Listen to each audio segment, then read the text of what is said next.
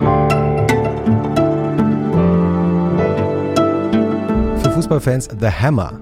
Er hat später auch Fußball im Fernsehen kommentiert und seit vergangenem Jahr Vorstandschef vom VfB Stuttgart. Gesellschaftspolitisch hat unser Gast Geschichte geschrieben, als er gesagt hat, ich äußere mich zu meiner Homosexualität. Wenn wir in Deutschland mal von der Mannschaft sprechen, die das da sein soll, eine Mannschaft kann man nicht verkaufen.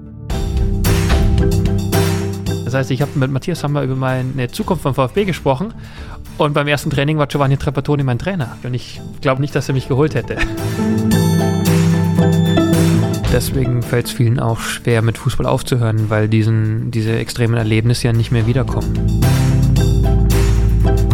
Also ich würde nur ganz klar sagen, die Leute, die sagen, Doping bringt nichts, das ist Quatsch. Natürlich würde Doping im Fußball auch was bringen. Und ich war komplett außen vor. Und dann habe ich dort schon so Einsamkeit erlebt. Und jetzt merke ich, dass ich viel mehr arbeite als früher. Und auf einmal merke ich, das ist ja viel besser, als jeden Tag irgendwie Leute treffen im Café und irgendwas erzählen, was früher war und theoretisch, was man macht. Wenn ich Sportchef wäre, würde ich so machen. Was, was, was machen die? Ich bin jetzt da und jetzt gibt es keine Ausrede mehr. Ich finde, dass sehr viele Fußballer über ihre sexuelle Orientierung reden.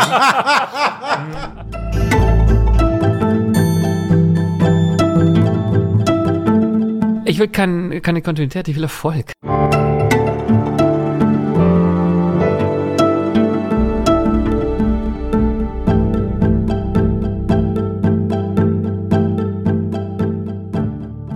Herzlich willkommen zu Alles gesagt, dem unendlichen Podcast, der genau so lange dauert, bis unser Gast findet. Nun sei alles gesagt. Dieser Gast ist heute der Vorstandsvorsitzende der VfB Stuttgart 1893 AG, 52-facher Nationalspieler und er trägt den britischen Nom de Guerre, Hits the Hammer.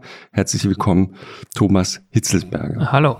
Guten Tag. Die Stimme, die Sie gerade gehört haben, also die Stimme vor dem Hallo, ist die Stimme von Jochen Wegner, dem Chefredakteur von Zeit Online, Mitglied der Chefredaktion der Zeit. Das da war Christoph Arment, Chefredakteur des Zeitmagazins und Herausgeber der Weltkunst und alter Fußballprofi. Dieser Podcast geht übrigens schon, wenn man alles zusammenrechnet, 88 Stunden lang oder 3,7 Tage. Gibt's jetzt schon alles gesagt. Unsere Frauenquote liegt bei 53 Prozent. Und bisher waren da soll ich anfangen mit allen Fang anfangen? an. Ja.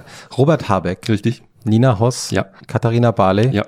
Ich sage das gerade auswendig. ja Sophie auswendig Passmann. Ich habe ja keine Liste vor mir. Sophie Und- Passmann, Ja. Tim Raue. Ja. Ähm, jetzt Dorothee Bär. Ja. Uli Wickert, Caroline Emke, Jutta Almendinger, Rezo, Ian McEwan. Sir Ian Mc, äh, kurz vor Sir. Hast du Herbert Ja, Grönemeyer unsere erste, unsere erste englischsprachige Ausgabe. That's right. Ich möchte noch erwähnen, bevor wir jetzt wirklich anfangen, wir haben einen Shop bei Spreadshirt. Jana Ähm, Hensel, Kat äh, Caroline Emke, Die, die Menschen haben, ähm, die Menschen haben ähm, so lange nach, Eva Schulz. wie heißt das? Swag gefragt. Nee, wie Merch. sagt man Merch? Danke. Merch. Nach Merch gefragt. Was hast du gesagt gerade? Wir haben einen Shop Sweat? gebaut. Gonna make you Tim sweat. Raue, habe ich gesagt. Tim Raue. Wir haben einen Shop gebaut, äh, shopspreadshirt.de slash alles minus gesagt. Können Sie mal reingucken. Wir verdienen keinen Euro daran. Ähm, es geht alles, äh, sozusagen ist alles zum Selbstkostenpreis. Sie können sich beschweren, wenn wir zu lange Einführungen halten. Bei unserer ähm, Mailadresse allesgesagt.zeit.de. Und äh, Christoph, wir kriegen auch ständig Preise. Sie können uns auch mal gratulieren für die Preise, die wir bekommen. Zum Beispiel den Lead Award in Silber. Und wir Yes. sind für den deutschen Podcastpreis in der Kategorie Beste Interviewer. Yay! Juhu. Wir haben uns sehr gefreut Ja. ähm, über die Nominierung Vielen und ähm, es gibt auch einen, habe ich dann gelernt, Publikumspreis. Da kann man auf der Webseite vom Deutschen Mhm. Podcastpreis abstimmen? äh, abstimmen. Wenn diese Folge erscheint, kann man, muss man relativ schnell Bitte abstimmen. ganz schnell abstimmen. ja, würden uns sehr freuen. Erst abstimmen, dann in den Shop gehen bei Deutschen Podcastpreis. So. Dieser Podcast endet genau dann, wenn Sie, Herr Hitzesberger, das Schlusswort sagen. Ich glaube, ein bisschen sind Sie mit unserem Konzept vertraut. Sie müssten jetzt, bevor Christoph Sie nochmal ausführlicher vorstellt, Immer gern. Ein Wort wählen. Und wenn dieses Wort fällt, das ist das Problem. Und Uli Wicker, den Sie, glaube ich, gehört haben, dem ist das ein bisschen zu schnell passiert. Bei Wenn der das ersten Folge. die nur zwölf Minuten lang war, wenn das Wort fällt, dann bricht der Podcast abrupt ab. Das heißt vielleicht nicht so ein einfaches Wort. Haben Sie eine Idee? Was? Ja, Also eins, das Sie nicht verwenden normalerweise. Ich glaube, die ist- meisten Zuhörer denken, ich habe eh das Wort schon genannt, weil ich noch gar nichts gesagt habe. Aber ich wollte jetzt auch kein unhöflicher Gast sein und sie unterbrechen, weil ich fand es jetzt auch interessant, dass sie so viel geredet haben. Und, ähm, und dann habe ich überlegt, wie ich das jetzt sage, weil das äh, wusste ich schon, dass am Anfang dieses Wort kommt. Und beim Herfahren habe ich auch überlegt, es ist ein einfaches Wort, aber da steckt halt was dahinter. Und ich muss mich zusammenreißen. Habe ich überlegt, vielleicht schreibe ich es auf, um mich dran zu erinnern, es nicht zu sagen. Es ist Verdichtung. Und jetzt werden Sie mich fragen, warum Verdichtung? Warum Verdichtung? Weil ich heute früh äh, wieder mal eine schöne Begegnung hatte mit einer guten Freundin von mir. Und wir haben über Roger Willemsen gesprochen. Und Roger Willemsen hat immer von Verdichtung gesprochen. Äh, er hat gesagt, wir können das Leben nicht verlängern, aber wir können es verdichten. Und sie sagt, das ist halt ein schönes Wort. Und vor allen Dingen, weil wir dann über Roger Willemsen spreche, äh, sprechen. Und dachte ich, das passt ganz gut. Ja, äh, und, Sie würden auch das auch in den nächsten zehn Stunden nicht einfach so mal verwenden. Ja, vielleicht finden wir Synonyme. Vielleicht finde ich welche. Sie können mir äh, irgendwelche Zettel ah. zuschieben, Synonyme für Verdichtung. Okay. Ähm, und ich versuche es zu umgehen. Finde ich gut. Roger Wo, Willem, haben Sie Roger Willemsen kennengelernt? Ja, wobei ich äh, vielleicht noch äh, kurz vorher sagen muss, wenn ich das ja sehr schnell sage, das Schlusswort, hm.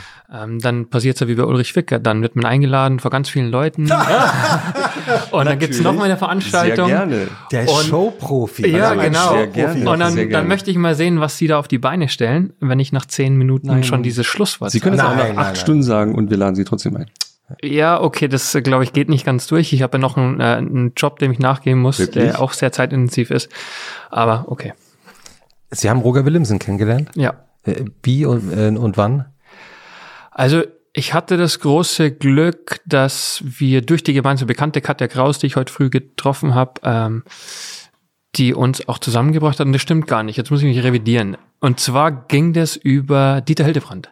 Ach, den großen Kabarettisten. Genau so ist es. Und das, ich war eingeladen zu einem Talk mit Dieter Hildebrand ähm, aus meinem ah, Heimatort, dem Nachbarort.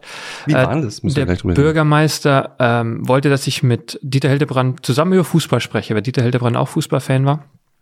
Und ich wollte Dieter Hildebrand kennenlernen, bevor ich mit ihm auf einer Bühne bin und über Fußball spreche. Und dann war ich äh, in Stuttgart im Theaterhaus und er ist aufgetreten mit Roger Willemsen und ich kannte zu dem Zeitpunkt Roger Willemsen nicht. Äh, das Programm hieß Ich gebe Ihnen mein Ehrenwort, äh, eine Weltgeschichte der Lüge. Barschel. Ja, genau. Und ähm, dann bin ich äh, im Theaterhaus gewesen und ich habe mir das Programm angeschaut, ich war begeistert und hinterher äh, wollte ich Dieter Hildebrand sprechen und sagen, pass mal auf, wir sind ein paar Wochen zusammen auf der Bühne, ähm, wie, wie wollen wir das angehen? Und Dieter Hildebrand hat sich nicht für mich interessiert. Okay, der hatte, er hatte einfach keinen Bock, um hier zu reden und dachte ich, okay, äh, irgendwie werden wir schon äh, hinkriegen. Aber Roger Willemsen war sehr zugewandt und hat mich viel gefragt und dann hat er mich schon sehr beeindruckt und ich dachte, warum fragt er mich so viel? Warum ist er so interessiert? Und danach hat er gesagt, wir müssen uns noch mal treffen. Dann hat er damals, glaube ich, eine, gab es eine Kolumne im Zeitenmagazin. Ja, richtig, eine Interviewreihe, die er geführt hat. So ist es. Und dann hat er mich dafür interviewt und dann hat gesagt, komm, wir treffen uns, wir sprechen, wir essen auch gut zusammen. Das war ihm mhm. auch immer wichtig. Und so ist es entstanden. Und er war der erste Mensch, bei dem ich gedacht habe, da geht eine besondere Energie von ihm aus. Und äh, so einen Menschen wie ihn habe ich vorher noch nie getroffen und ich glaube auch danach nicht mehr. Und dann war mir sehr dran gelegen, ihn immer wieder zu sehen, mit ihm zu sprechen und mhm. mich ihm auszutauschen. Und mhm. deswegen war sein Tod schon irgendwie ein krasses Ereignis, das natürlich die Leute, die ihm noch näher standen, ähm, sehr viel verändert hat, aber auch mich natürlich nachdenklich gestimmt hat und ich deswegen auch heute den Anlass gerne nehme, um ein Wort zu benutzen, das mhm. mir wichtig war. Roger Willemsen gehört tatsächlich auch für mich zu den Menschen, die einem oft fehlen. Es gibt ja Menschen, die sterben und man denkt dann nicht mehr so oft an sie, in der, also öffentliche Person, mhm. aber Roger Willemsen gehört wirklich zu ja, den ja. wenigen, wo man, wo ich jetzt also oft denke bei großen politischen Ereignissen oder auch persönlichen Ereignissen, was würde Roger jetzt mhm. sagen? Was würde Roger Willemsen jetzt das dazu so schreiben? Meme auch im Netz. Ne? Ja. Also viele fragen das, also auf Twitter fällt es mir extrem auf. Und naja, und dann auch seine Bücher natürlich. Das äh, hat auch noch mal einiges verändert. Äh, ich habe ihn kennengelernt und dann natürlich wollte ich die Bücher lesen und habe gemerkt, boah, das ist so anstrengend, der, der schreibt so kompliziert und und dann trotzdem äh, die Freude daran, sich sich reinzulesen und und ihn besser verstehen zu wollen, aber auch erstmal die Herausforderung, äh, alles mitzunehmen. Und er hat mir viele Bücher geschenkt und äh, gewidmet und dann ist es so besonders, dass man es hochhalten will. Und was ich meinte, ihn zu treffen und mit ihm, durch ihn andere Bekannte, die ähnlich inspirierend sind oder, oder waren. Und das äh, fand ich immer ganz bemerkenswert. Mhm. Und äh, was ist äh, das Buch, was Sie jetzt heute hier jemandem empfehlen würden von Roger Willemsen, der noch nie etwas oder die noch nie etwas von Roger Willemsen gelesen hat? Äh, die Enden der Welt war schon ein tolles Buch. Es hat mir sehr gefallen. Wahrscheinlich war Deutschlandreise äh, das erste, glaube ich, das ich von ihm gelesen habe. Dann eine afghanische Reise. Also die kleinen äh, Bücher so durchgeackert. Ich weiß nur eins, äh, habe ich mal gelesen auf einer Reise nach äh, St. Petersburg. Wir hatten ein Europa League Spiel und irgendwie fand ich es halt so faszinierend. Habe einmal immer weitergelesen. Dann hat man so einen ganzen langen Tag am Abend findet das Spiel statt und auf dem Zimmer kann man die Zeit äh, irgendwie auf unterschiedlichste Weise verbringen. Und ich hatte das Buch dabei und dachte irgendwie, das passt ganz gut. Das hat äh, hat irgendwie ganz gut reingepasst. Also alle Bücher, das Hohe Haus habe ich nicht zu Ende gelesen, muss ich zu meiner Schande gestehen. Aber Die Enden der Welt ist wahrscheinlich das Buch, das ich den meisten empfehlen würde. Hm. Der Roger Willemsen, lesende Fußballprofi auf dem Weg zum Europa League-Spiel nach St. Mhm. Petersburg. Waren Sie da eine Ausnahme? Äh, das ist schwierig ähm, und, und ich möchte immer gar nicht sagen, dass ich da so eine ganz besonders war. Es gibt viele andere Spieler auch, die, die, die lesen, die sich informieren, die sich weiterbilden. Es war in der damaligen Zeit eher selten. Ich habe da auch kein Hehl draus gemacht und habe es vielleicht ein bisschen unterschätzt, was es für eine Wirkung hat. Allerdings ist auch viel Positives daraus entstanden und so habe ich immer wieder auch ähm, kurz überlegt, wie sehr und wie offensiv ich damit umgehe.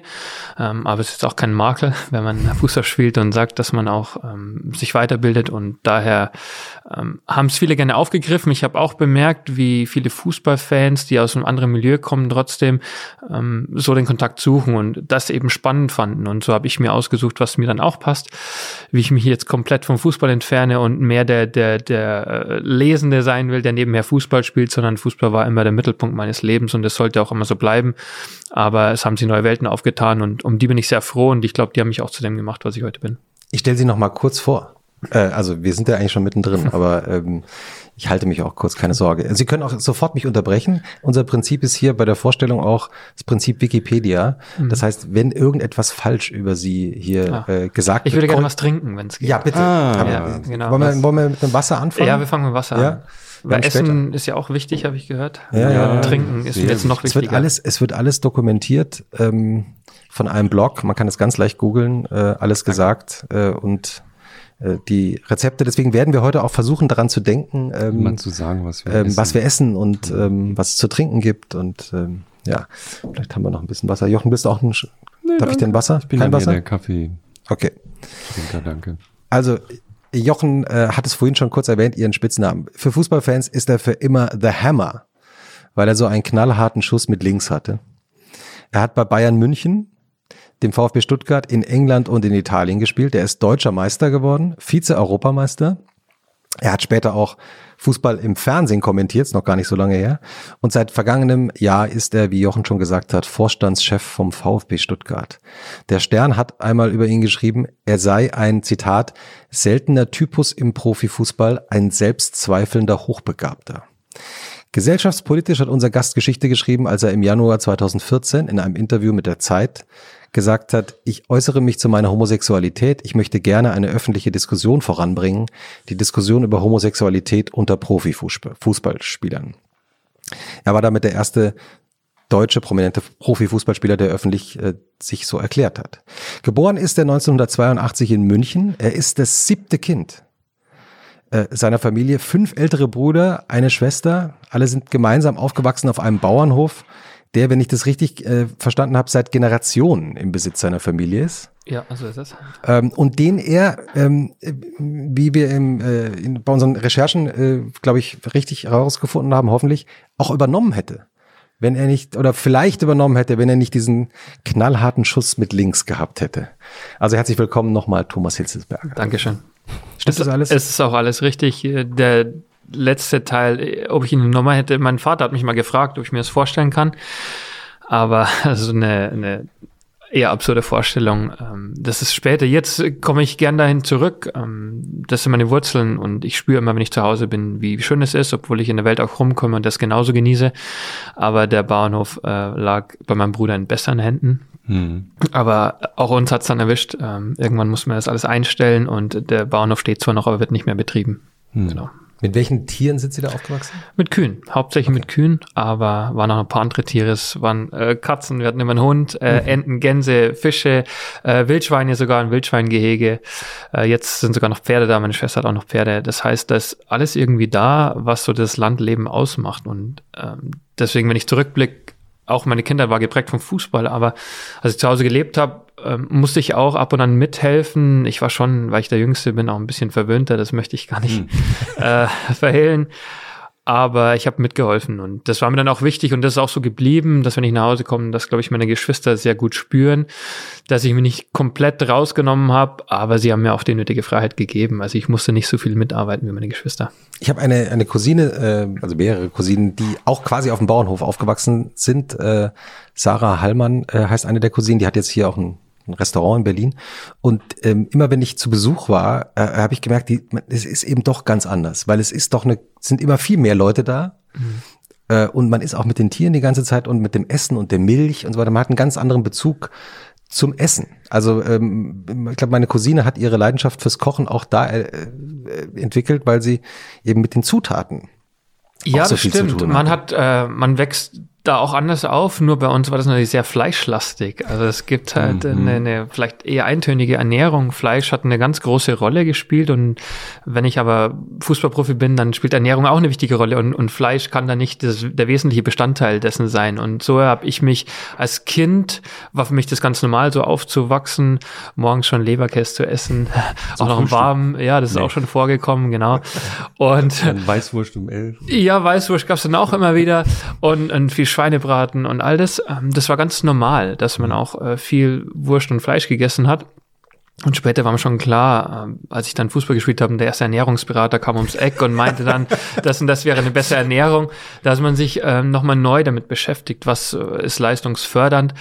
Und ähm, für mich auch zu wissen, wenn ich nach Hause komme, dann kann ich genauso wieder leben. Das gehört ganz genauso dazu. Äh, Alkohol in, spielt in Bayern sowieso eine andere Rolle. Mhm. Da ist es, gehört es auch irgendwie dazu. Grundnahrungsmittel, oder? Das ist ein Bier. Grundnahrungsmittel, ja. genau. Da kennen sie sich sehr gut aus mit Biersorten. Und äh, das ist ein anderes Leben. Ich spreche auch anders. Ich äh, verfalle sofort hier in Dialekt, wenn ich zu Hause bin. Ich spreche dann äh, bayerisch natürlich, was viele, glaube ich, gar nicht wissen. Manchmal, wenn ich mit, mit Familie zu Hause telefoniere und in der Nähe steht jemand, der das noch nie gehört hat, dann zucken die kurz zusammen. Und, Sie äh, wollen jetzt nicht nicht zufällig mal mit uns bayerisch telefonieren? Ich will nicht mit ihm bayerisch telefonieren, aber vielleicht kommen wir heute noch irgendwie drauf zu sprechen und Sie können mir was entlocken. Ja, wie, wie, wie also wenn Sie jetzt Ihre, Ihren Bruder oder Ihre Schwester anrufen oder Ihre Eltern? Das funktioniert eben nicht. Sie, ich kann ja, das jetzt nicht schwierig. nachmachen. Nicht. Nein, das, und das wir, geht nicht. Wir werden uns nicht entblößen und selber ja. versuchen, einen bayerischen Dialekt jetzt Auf zu suchen. Badisch könnten wir.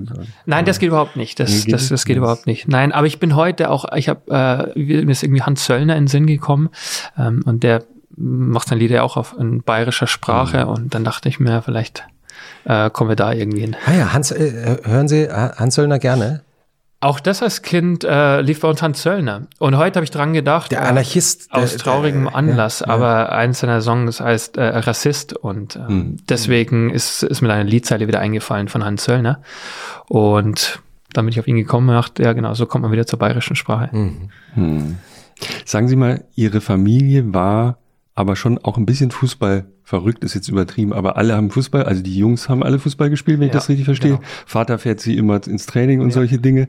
Und es gab sogar ein Bayern, ein altes Bayern-Tor auf dem Hof. Wenn das stimmt, was ich gelesen habe. Also, also ein Bayern-Tor äh, deswegen, weil wir haben viel Platz zu Hause, viel mhm. Wiese und an der Anfangszeit wollte ich ja jeden Tag Fußball spielen, hatte mhm. aber nur zwei Trainingseinheiten pro Woche mhm. und irgendwann nur zwei, nur mhm. zwei, genau und ein Spiel am Wochenende mhm. und irgendwann war bei Bayern München, zu denen ich gewechselt bin als Siebenjähriger, ähm, Tore, die weg mussten, die brauchten sie nicht mehr, sie haben neue eingekauft und wir haben gesagt, hey, wir, wir könnten doch die brauchen, dann haben wir die mhm. abgeholt und bei uns auf dem Hof gestellt, also auf die Wiese, ein echtes Bayern Bayern-Tor, das ich äh, sehr schnell zerschossen habe. Äh, viel mehr Löcher noch, als es anfangs angekommen ist und die Stangen dann verbogen. Aber äh, es war gut. So hatte ich immer dann auch noch zwei Tore. Und wenn genügend Leute da waren, meine älteren Brüder auch Zeit hatten, dann konnten wir zu Hause Fußball spielen. Ich habe eine ganz bescheuerte Frage, die man nur stellen kann, wenn man selber keinen Fußball gespielt hat als Kind oder nicht ist so leidenschaftlich wie Sie. Aber trotzdem können Sie Leuten, die nicht jedes Wochenende ins Stadion gehen, erklären, was die Faszination von Fußball ausmacht.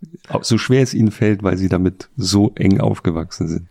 Nein, das kann ich natürlich nicht. Äh, ich, ich habe mir das nicht ausgesucht, das ist einfach so passiert. Und Sie haben es ja beschrieben, äh, die Familie ist Fußball verrückt wahrscheinlich, so kann man es auch bezeichnen. Mhm ähm, seit ich laufen kann, habe ich Fußball gespielt und war auch sehr schnell gut darin. Und mhm. dann bekommt man eine Bestätigung, die einem ja auch gut tut. Und ich habe immer weitergemacht und wollte erfolgreich sein, wollte Profi werden. Und das hat alles so gut funktioniert, so dass ich mir die Frage nie gestellt hat, äh, mhm. habe, was die Faszination ausmacht.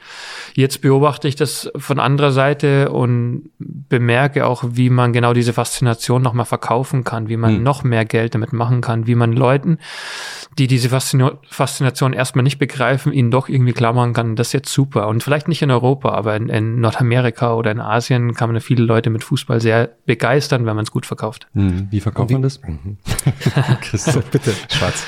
Äh, mit schönen Bildern, mit Emotionen, mit, äh, mit Stars. Äh, das, mhm. was, äh, wenn wir in Deutschland mal von der Mannschaft sprechen, die da Star sein soll, mhm. äh, eine Mannschaft kann man nicht verkaufen ins Ausland. Äh, die Leute wollen einzelne Athleten und die werden zu Stars gemacht. Und wenn man Ausnahmekönner hat wie Cristiano Ronaldo oder Leo Messi, dann ist es viel leichter, genau das, was sie machen, dass sie so viel besser machen als alle anderen, nochmals schön zu inszenieren. Wir mhm. haben die tollsten Möglichkeiten mit Video, mit Fotos, alles so aufzubereiten, dass Leute sich dafür begeistern können. Mhm.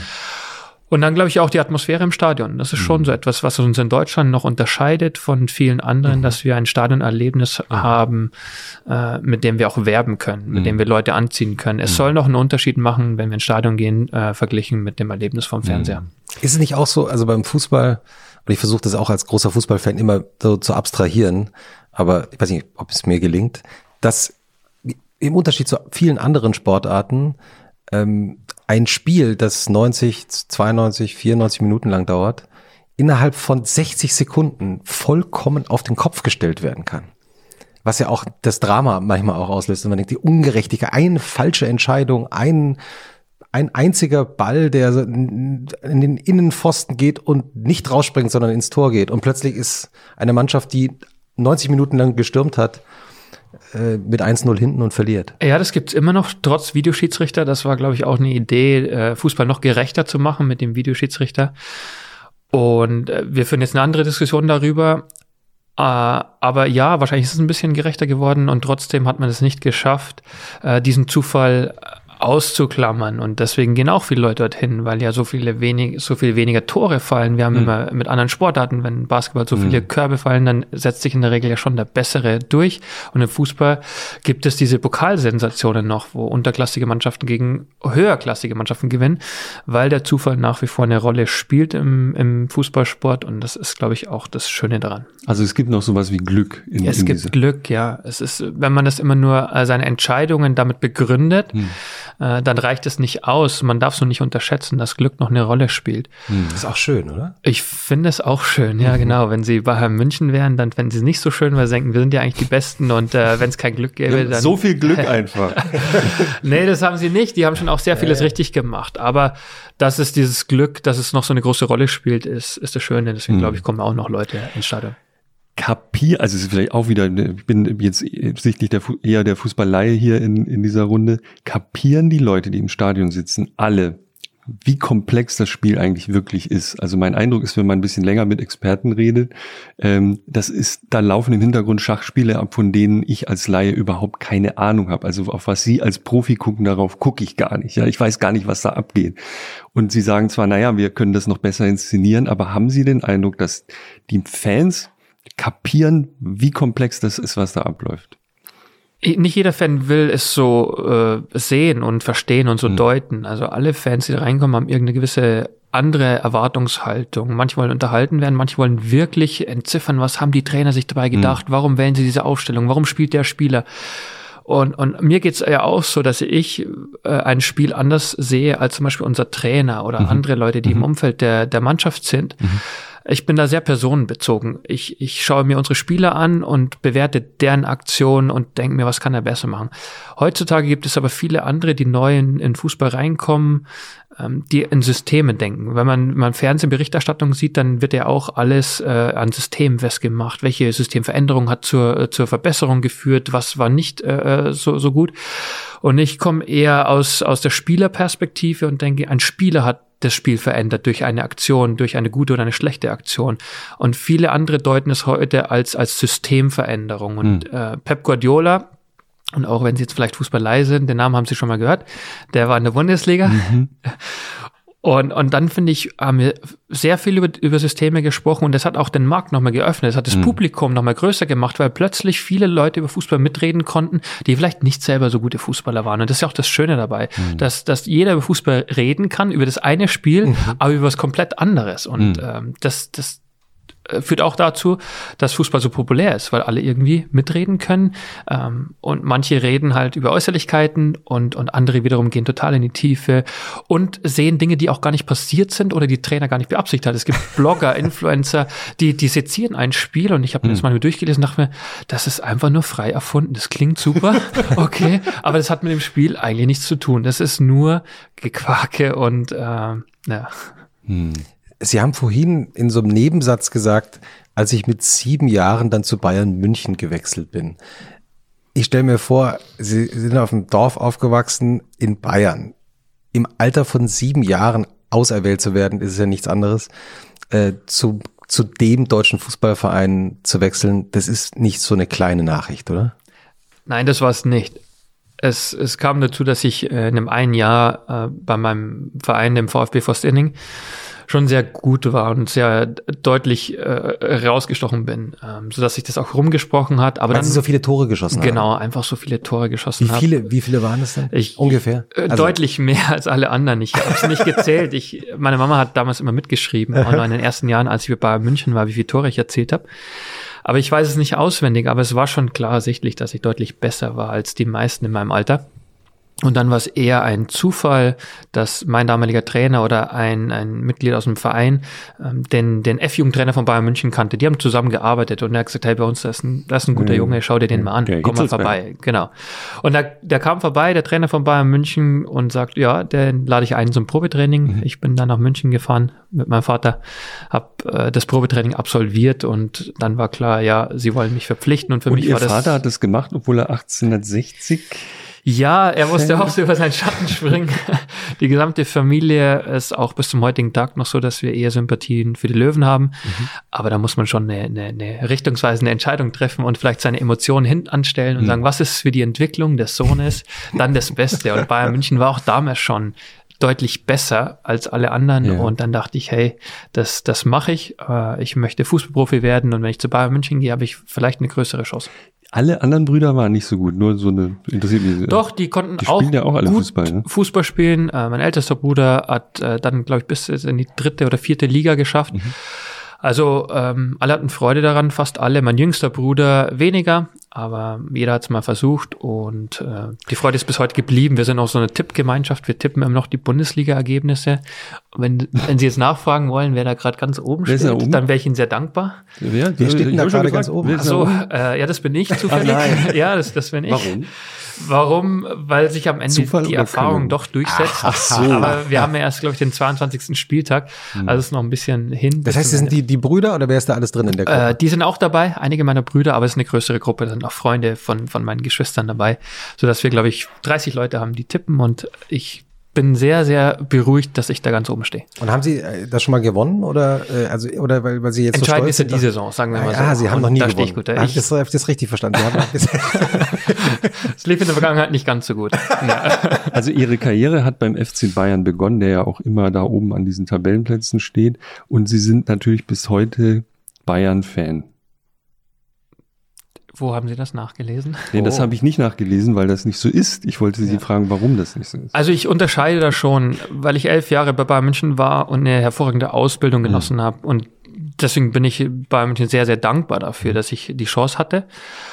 Und, und dann ist es so, dass ich nach England gewechselt bin, meinen Traum verwirklichen konnte und jetzt in dem Sinne kein Fan mehr bin mhm. einer Mannschaft. Die, die alte Sympathie für, für 1860, die ist bestehen mhm. geblieben. Sie sind, sind Sie ein 60er? Da habe ich mehr Sympathie dafür, genau so ist es. Aber, aber ich finde, es ist fast ausgeschlossen, nochmal richtig Fußballfan zu sein, wenn man selber mal Profi war und mhm. immer noch dabei ist. Der liebste Club ist mit der VfB Stuttgart, das ist ja ganz Natürlich, klar. Also. Das ist so. Und Aston Villa ist auch noch ganz besonders in England. Es war mein mhm. erster, erster Verein. Aber aus meiner Kindheit heraus und was die Familie angeht, ist dann 1816 München der mhm. Verein, der mir am nächsten steht. Sie, Sie haben ja als, weil Sie es gerade erwähnt haben, dass Sie dann von Bayern München als Jugendspieler dann nach England gewechselt sind, Sie, das völliges Unverständnis zum Beispiel bei Uli Hoeneß ausgelöst, mhm. der, glaube ich, ein halbes Jahr äh, an sie herangeredet hat, dass sie doch bleiben sollen. Das ist jetzt falsch. Er hat es nicht ein halbes Jahr versucht. Erster Gesprächstermin aber mit ihm. Es ne? gab einen Gesprächstermin mhm. mit ihm. Und das war für mich das erste Mal diese große Welt, äh, in seinem Büro zu sitzen. Und ich bin damals nach England für eine Woche und mhm. er hat dann mit mir darüber gesprochen und einfach mir gesagt, er würde es verstehen, wenn ich zum Top-Club gehen würde, Real Madrid oder, oder Manchester United, aber eben nicht zu Aston Villa. Mhm. Und dann hat man mir im Nachgang auch nochmal versucht zu erklären, dass ich ein wichtiger Spieler bin, eines von vielen Talenten, das man fördern will. Aber ich habe die Woche bei Aston Villa erlebt und dort etwas erfahren, was ich halt in den elf Jahren bei Bayern dann nicht mehr ganz so erfahren habe. Aber heute kann ich es auch besser einordnen. Und daher war ich neugierig und Aston Villa hat mir sofort zu verstehen gegeben, sie wollen, dass ich für die Profimannschaft da spiele in, in naher Zukunft und mhm. dass es sehr realistisch ist. Und das habe ich bei Bayern München eben nicht gesehen. Das war eine mhm. Phase, da hat man auch viele Spieler verpflichtet, auch aus dem Ausland. Und das sind so Signale, die man dann mitnimmt und denkt, naja, hier werde ich es nicht schaffen. Aber auch, weil ich ganz realistisch war, Bayern München ist ein besserer Club als Aston Villa. Warum? Das ist ein noch schwieriger Weg für mich. Und daher, warum nicht nach Essen Villa zu wechseln und dort eine Chance Sie sind da heimlich zum Probetraining gefahren irgendwie, ne? Genau, so ist es. Also ohne jemandem Bescheid zu sagen. Das war der Moment, in dem ich mir sehr schwer getan habe, äh, erstmal meine Eltern nicht zu informieren, weil mhm. ich auch der Überzeugung war, mein Vater würde sagen, lass das mal. Mhm.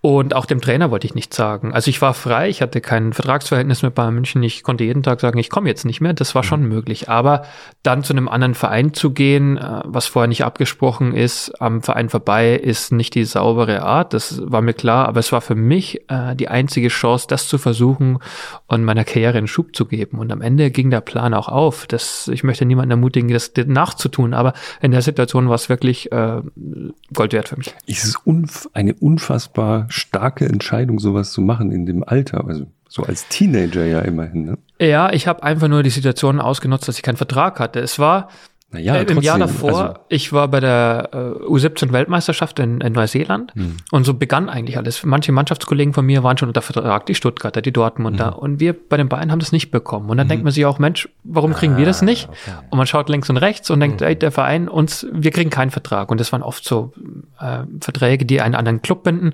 verdient man aber nicht viel Geld.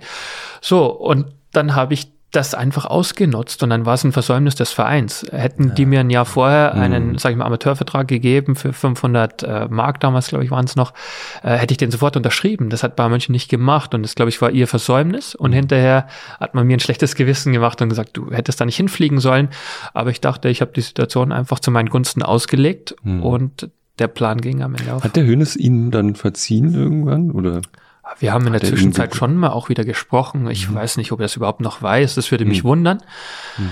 Aber ähm, bei München ging es danach gut, mir ging es gut, also sind alle irgendwie auch gut aus der Nummer rausgekommen.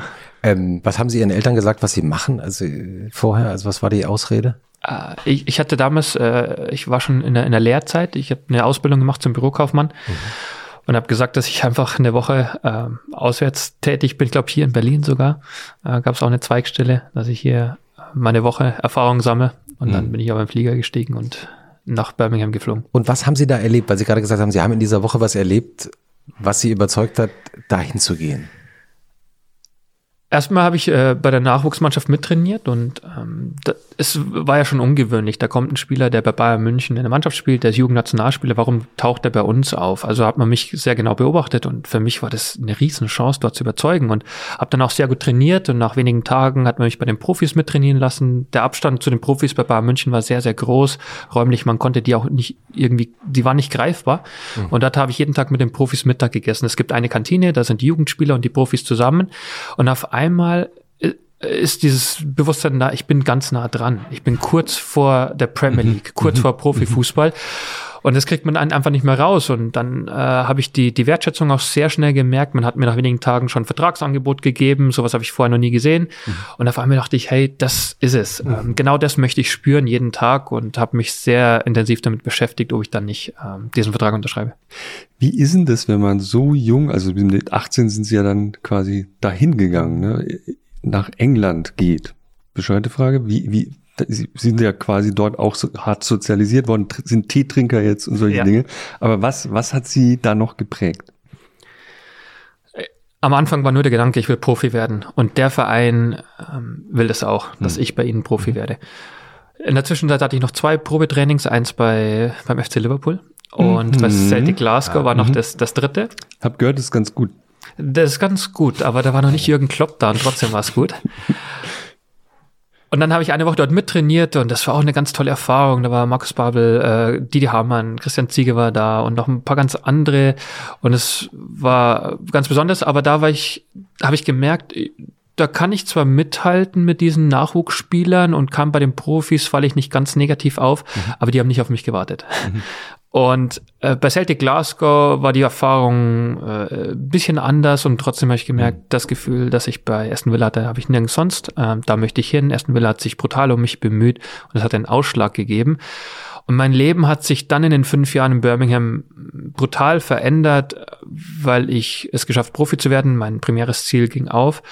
Aber was ich als, als, als Mensch erlebt habe, äh, erwachsen zu werden, von zu Hause ausziehen, au- von der Großfamilie weg, äh, selbstständig zu werden, hatte noch eine viel größere äh, Wirkung auf mich, als, als nur Fußballprofi zu werden. Ich will es auch nicht kleiner machen, als es ist. Also es war schon, das war der Hauptgrund. Aber alles, was, was mich auch heute weiterbringt, ist darauf zurückzuführen, die Sprache zu lernen, wirklich, also Englisch zu sprechen, fließend. Und die Kultur kennenzulernen. Am Anfang, es, es gab keinen deutsch sprechenden Spieler, niemanden, der mir da helfen konnte. In der Kabine sind Jungs aus Schottland, aus Nordirland, aus Irland, aus Wales, aus England. Die ganze Bandbreite. Haben Sie da überhaupt jemanden verstanden? am Anfang? Nein, am, am Anfang nicht. Also es, es, es passiert so viel auf einmal. Die unterschiedlichen Dialekte und dann fängt man genauer hinzuhören. Das, was mich heute, glaube ich, auch, wenn ich äh, hinhöre, haben Sie einen sofort zu. Akzent? Ja, ich habe dann irgendwann mit Brommy-Akzent gesprochen, was die Leute ja äh, total super finden, weil sie merken, der Spieler ist hier gerne. Er, er lernt nicht nur so rudimentär die Sprache, um durchzukommen, sondern der will hier wirklich leben. Man ist fester Bestandteil des Lebens ähm, in, in England und plötzlich nimmt er sogar den, den, den Akzent an. Und das fanden die Leute sehr gut. Das war unbewusst. Das, das war nicht mein Ziel. Das ist einfach so passiert, weil ich zugehört habe, meinen Mannschaftskollegen und habe das nachgeplappert, die, die, die Wörter so ausgesprochen, wie sie es auch getan haben. Und plötzlich sei, der spricht da wie, wie wir. Und das fanden die Leute sehr gut. Und ich habe immer auch dann genau hingehört und kann es heute, glaube ich, sehr gut raushören, wo jemand herkommt. Can you share this? Can you share this accent with us for for a little moment? Please. Das kann ich jetzt auch wieder nicht, weil es ist, jetzt, jetzt muss es auf einmal Jetzt, jetzt passieren. sagt, spricht der bayerisch Und es wurde, genau, und es ist jetzt auch so, so eingefärbt, weil ich in, ja schon länger weg bin und dann Oh, auch äh, ein paar Jahre in Amerika just, ab und just zu a war. few und dann- lines, just a few lines. I don't think so. You have to ask Do you- a few do you like- questions. do you- do you like- uh, come on, do you like the weather especially- it's- in- when, in when you actually say I'm from Birmingham and a few other expressions, that's when they actually, mind you, when you talk about it, then people always, uh, Germans in particular, they actually think, oh, this is uh, uh, not Scouse, uh, Cockney accent, because Germans who haven't lived in, in England, Right, they don't know. when they hear you speak like that, they think, oh, this is Cockney accent, and no, it's not. And then they ask about, oh, is it Scouse? Is it Bromley? Because nobody wants to sound like a Bromley, because apparently Bromley accent is the worst in the Working country. class. Ich glaube, jetzt können wir zurückgehen. Ja. Nee, aber das war sehr Das gut. war weil- sehr das schön. war Auch sehr vielen schön. Ja. Okay. Ja, das Bayerisch kriegen wir auch noch hin. Ähm, das heißt, äh, diese, diese Zeit da hat sie ge- geprägt. Haben Sie sich manchmal da auch einsam gefühlt am Anfang? Nicht einsam klassisches Heimweh. Nach 18 Jahren bei der Familie raus zu sein. Damals war meine Freundin dabei. Das war natürlich dann einfach, dass man nicht einsam ist. Wir haben uns zu zweit da durchgekämpft. Und das war, war wunderbar. Aber einsam, äh, beziehungsweise Heimweh war da. Das ist ganz normal. Obwohl es nur zwei Flugstunden sind, die Familie auch zu Besuch war, äh, hatten wir Heimweh. Das gehört dazu. Und das erste Jahr war schwierig. Weil ich sportlich die Erwartungen nicht erfüllen konnte. Und ich habe von Premier League geträumt und habe am Ende der ersten Saison bei der Nachwuchsmannschaft wieder gespielt. Und es war sehr ernüchternd. Da musste ich durch. Mhm. Weil wir gerade schon von Tee trinken gesprochen haben. Wir haben äh, ein bisschen recherchiert natürlich Ja, darüber, was Sie Tee. gerne trinken und äh, essen. Und unter anderem habe ich gehört, dass Sie gerne Ingwertee trinken. Jetzt haben wir, ähm, das stimmt es? Das ist richtig, hat aber nichts mit England zu tun. Also in England Genau. habe ich angefangen, Sorry. Tee zu trinken, klassisch äh, Schwarztee mit Milch und Ja. Zucker. Davon bin ich jetzt weggekommen. Ja, und ich habe ein, ein Tee, eine Teemischung deshalb äh, recherchiert. Ich dachte, vielleicht könnte das sozusagen alle ihre Geschmäcker treffen. Und zwar ist ein, äh, also ist eine französische Teemischung ähm, mit, äh, also ein Sencha-Tee mit Ingwer und Zitrone. Das klingt super. Wollen wir das ausprobieren? Also es, ja, gerne. Ist auch sehr anspruchsvoll. Ich bin da sehr einfach. Also ich schäle den Ingwer, äh, werfe den in eine Thermoskanne, äh, heißes Wasser drauf, lasse Mhm. über Nacht stehen und das ist mein Ingwertee mit äh, Zitronensaft und äh, Genau. Honig. Ja, das konnte man jetzt Also nicht sehr imitieren. aufwendig, aber weil das ist auch teuer. Das sieht sehr teuer aus, den Tee, Aber, den äh, Sie besorgt haben. Äh, Aber der das dauert, ehrt mich. der dauert, der dauert, glaube ich, also habe ich mir extra erklären lassen, ein bis zwei Minuten soll man nicht länger, also soll man nicht ziehen. Ich, Ja. Wollen wir kurz in die Küche gehen, dann stell, kümmern Das wir uns wäre mal super, um, ja. um heißes Wasser und Soll ich mitgehen? Aber Ähm, dann nee, wären ich wir glaub, alleine da. können ja, nee, aber dann reden wir einfach weiter. Weil ich habe nämlich ähm, auch gelesen, dass Sie Hunde auf Hunde gewettet haben oder zumindest bei Hunderennen waren. Wissen Sie das noch? Das weiß ich. Haben Sie Geld verloren oder Geld gesetzt? Geld gesetzt. Die Nachbarn, unsere Nachbarn hatten Greyhounds und dann ist es immer, als Deutscher kennt man es ja überhaupt nicht, diese Greyhounds. Äh, Hunderennen, dort an einem Freitagabend zu stehen und zwei Pfund auf einen Hund zu setzen. Das war eine ganz andere, schräge Welt und wir haben uns das angeschaut und es war sehr, sehr interessant, weil klar, wenn, wenn man mit den Nachbarn zusammenkommt und die müssen wieder ihre Hunde rausbringen äh, aus den Kennels und mit denen spazieren gehen und Gasse gehen. Und am Wochenende sind die auf den Rennen in der ganzen, äh, im, im ganzen Land unterwegs, dann schaut man einfach mal zu und dann nimmt man teil. Also diese Kultur, ob jetzt Pferderennen oder, oder Hunderennen, dorthin zu stehen, immer wieder ein paar Euro zu setzen, weil ich auch gemerkt habe, äh, über die Jahre, Wetten ist Engländern sehr wichtig. Also trinken und, und wetten. Äh, dieser, dieser Adrenalinschub, der dabei entsteht, das brauchen die. Also selbst, also Fußballer vor allen Dingen auch. Aber überhaupt ist, ist Wetten, hat nochmal eine andere Dimension als bei uns. Hm, ich habe mal auf den Bre in, in London auf den Brexit gewettet. Also natürlich, dass er nicht eintritt, war nicht, Ah ja. haben die nicht so Und viel dann? Geld verdient. Aber wie viel Geld haben sie da gesetzt? Ich glaube 100 Ja. Pfund. Oh, okay. Ja. Ah. Muss nicht weiter sagen. Nee. Warum ist englisches Essen so schlimm? Ihre Eltern haben, glaube ich, oder die Family hat immer deutsche Würste mitbringen müssen. Also das Klischee zumindest war erfüllt. Ja, das, das britische Essen ist grauenhaft gewesen seinerzeit noch. Heute kann man ganz toll essen in Oh ja. England. Also, aber damals nicht so. Ja, das war am Anfang etwas schwieriger, aber man geht ja mit der Erwartung schon mal dorthin, dass es ganz schrecklich ist. Und die Eltern sind dann auch sehr besorgt und, Mhm. und schicken dann natürlich Brot und Weißwürste und sowas. aber das war nur ganz selten. Äh, es war eher, wenn Besuch kam, haben die es mitgebracht. Mhm. Und äh, dann, dann denkt man immer, es ist alles ganz, ganz schlimm. Allerdings muss man schon auch sagen, äh, jetzt heute, wenn, wenn man sagt, ja, das Essen in England ist so toll, denken ja alle an London, wie, wie viele tolle Restaurants da gibt. Aber ich war in Birmingham. Und London hat ja, Ja. nichts mit dem Rest des Landes zu tun. Genau so ne? ist es. Und die, die Food-Szene in Birmingham hat sich über die Jahre auch gar Aber nicht so heute- sehr entwickelt. Heute ist es, heute ist es nicht Gar so. nicht so Nein. sehr entwickelt. Aber was ich damals äh, für, für nicht möglich gehalten habe und, und mittlerweile ja ganz, ganz toll finde, ist äh, indisches Essen, Curry. Na gut, und dafür äh, ist Birmingham Das war das bekannt. beste Essen früher in Großbritannien, war, glaube ich. Ja, und vor allen Dingen in, in Birmingham, da gibt es das Balti Triangle und da kriegt man ganz wunderbares äh, Curry Hm. und äh, wird so eingeführt in die indische Küche. Und das haben wir ein bisschen später erst entdeckt, aber ich bin ganz froh drum. Heute mache ich das, äh, esse ich das sehr gerne. Wir empfehlen ja immer schamlos äh, Restaurants in diesem Podcast. Haben Sie noch ein paar Tipps, äh, auch gerne aus London oder so, wenn wir schon dabei sind?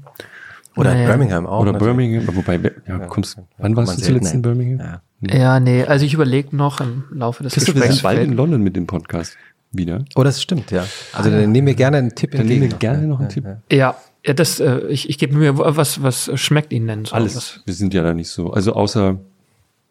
Alles, alles wird alles gegessen. alles wird alles, gegessen, ja. ja. ja. Ich glaube, mir fällt noch was ein. Ja? Mhm. Mhm.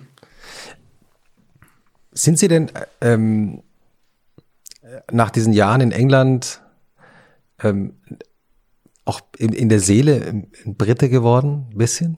Also sagen wir mal, diese leichte, ich höre das nur so raus, diese leichte Ironie, das sich selber manchmal so anzuschauen und auch zu merken, na gut, es ist vielleicht doch nicht alles so ernst, wie man es äh, so in Deutschland ja oft sieht. Das ist ja was Britisches. Also diesen, Genau. das, haben Sie das irgendwann, äh, hatten Sie das immer schon oder haben Sie das in England? dort gelernt, Ja. mitgenommen und Mhm. auch als schöne äh, Eigenschaft irgendwie kennengelernt und daher aufgenommen. Und ich habe das auch bei anderen beobachtet, Deutsche, die nach England gehen, die meisten sind dann auch begeistert und sprechen über diesen Humor, den sie gut finden und äh, oft dann auch selber annehmen. Und es ist so passiert und ich bin froh darum, weil ich schon finde, immer wenn es um Fußball geht, Deutschland, England, es, deutsche Fußballfans schauen gern nach England. Äh, sie mögen das Land mhm. dort und äh, ich werde jedes Jahr um die Weihnachtszeit von Leuten gefragt, hast du nicht ein paar Eintrittskarten? Wenn da dort wieder Fußball gespielt wird, bei uns ist Winterpause, Aha. dann wollen Leute, ach, da gehe ich hin, drei, vier Tage Fußballspiele anschauen, trinken und äh, Fußball genauso. Das ist das Typische, was man halt, und dann am besten seit ein paar Jahren kommt ja auch noch dazu Darts. Die wollen dann alle irgendwie diese Darts-WM noch, noch sehen, fragen mich, ob ich dann auch noch da Eintrittskarten habe. Haben sie natürlich alles. Habe ich ne? natürlich nicht. So ein Stapel zu Hause rumliegen. Kann können Sie Ihre Freunde eigentlich danach unterscheiden, welche, welche, welche Freunde Sie regelmäßig nach Tickets fragen und welche nicht? Nein, aber es ist halt das Lustige daran, dass, dass äh, um die Weihnachtszeit äh, jeder weiß, dass in England Fußball gespielt wird und es ist halt so ein schönes Erlebnis. Boxing Day. Ne? Boxing Day, da sollte man dann auch mal gewesen sein. Und ich kann es nur bestätigen, obwohl dieser Tourismus eingesetzt hat, äh, viele Skandinavier, aber auch äh, Asiaten, Nordamerikaner, alle die die Premier League aus dem Fernsehen kennen, die wollen dann mal hin und die Deutschen sind dann auch dabei und wollen es erleben und es ist immer noch so. Es macht Spaß, dort Fußball anzuschauen, weil äh, weil es anders ist als bei uns von der Atmosphäre und weil diese Entspanntheit für ein paar Tage die Deutschen sehr schnell spüren und sagen, Mensch, mhm. ist ja toll. Jetzt, mhm. wenn wir vielleicht später über den Kommerz sprechen und äh, die Premier League ähm, sehr, also noch mehr vom Geld getrieben ist, dann erlebt der Zuschauer das in dem Moment nicht. Also Deutsche können dort hingehen und fahren zurück und sind einfach begeistert. Auch mhm. wenn da Spieler 400.000 Pfund die Woche verdienen. Hm. Das ist jetzt dann egal. Ich schaue Fußball, ich treffe äh, coole Leute, die auch sehr schnell betrunken sind und dann wird geredet. und, und dann sagen noch, ich bin jetzt aus Stuttgart, dort äh, ist Jürgen Klopp geboren und schon hat man Thema. Ah. Okay, und der Abend ist gerettet. Und, ist und es, so ist es mittlerweile in England schon so weit, dass es reicht, dass genau. man aus derselben Stadt kommt, in der Jürgen Klopp geboren ist. Das reicht schon. Also ich komme ja aus dem ja. Bundesland, wo Stuttgart ist. Ach so. ja, und Jürgen Klopp ist halt immer ein Aufhänger jetzt. Das, die Karte muss man spielen. Das ist mhm. ganz klar. Mhm. Hätten Sie gedacht, dass der so durchstartet, dass er praktisch so verehrt wird, wie er wahrscheinlich kein deutscher Fußballspieler nach mir. Also nach Thomas Hitzelsberger genau, natürlich. Also das ja, hätte ich nicht für möglich gehalten. Mhm. Jürgen Klopp ist schon besonders außergewöhnlicher Trainer und besonderer Typ. Dass ihm sowas gelingt, hätte ich nicht für möglich mhm. gehalten. Ähm, hilft uns, glaube ich, in Deutschland, äh, an Rep Reputation zu gewinnen. Äh, die ersten Begegnungen, die ich dann hatte als, als Fernsehexperte, und da hatte ich immer großen Respekt vor Jürgen Klopp und dachte, wenn der neben mir steht und schlechte Laune hat, dann ist vorbei. ja, weil, weil Jürgen Klopp schon die Fähigkeit hat, alles zu bestimmen. Also der, alles ja, wir, äh, alles zu bestimmen, aber weil er rhetorisch exzellent ist, äh, weil er nicht klug ist, weil er Fußballexperte ist und er bestimmt, wie es geht. Er selber war ja auch Fernsehexperte, er kennt die Mechanismen, er weiß, was abläuft. Und wenn man mit Jürgen Klopp spricht, muss man 100% vorbereitet sein. Da kann man nicht einfach mal hingehen und sagen, jetzt mal abwarten, was mhm. passiert, mhm. weil äh, da muss man auf alles gefasst sein. Und er hat mich dann verschont. Ich glaube, einmal äh, durfte ich ihm ein paar Fragen stellen, hat er mich verschont. Mhm. Und, und auch bei Ach, ihm. verschont, also verschont mit, mit, Ja, das war so ein Vorbereitungsturnier in der Allianz Arena und dann war das halt so ein Geplauder über Fußball. Äh, das war alles in Ordnung. Aber äh, da muss man genau wissen, was man fragt und mit allem Recht rechnen und wissen, dass das Jürgen Klopp, dem kann man irgendwie nicht äh, ein Bein stellen. Jürgen Wollte Klopp, ich auch nicht, aber. Jürgen Klopp ist ja im Grunde genommen als Fußballexperte eigentlich bekannt geworden. Also äh, bevor ja. er, also als Trainer kannte man ihn, also in der breiteren Öffentlichkeit, glaube ich, da war er bei Mainz, glaube ich noch. Ja. Eigentlich nicht so, aber dann war er bei der Fußball-WM der Hauptkommentator, also der, hm. der Ja, der, das Fernsehen ZDF hat natürlich ja. auch gemerkt, also die, die kannten ihn, haben gemerkt, der hat rhetorisch äh, tolle Fähigkeiten. Sitzen auch und, in Mainz. Ja, ja so ja. ist es. Und er war jetzt nicht der, der hundertfache Nationalspieler, aber er, er kannte sich im Fußball gut genug aus, weil er Profi war bei Mainz.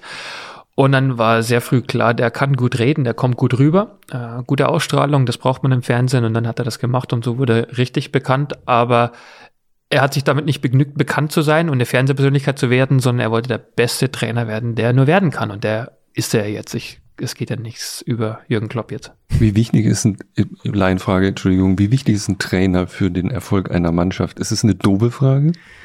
Nein, das ist keine doofe Weil, Frage. Der Trainer ist der Allerwichtigste, aber nicht der Einzige.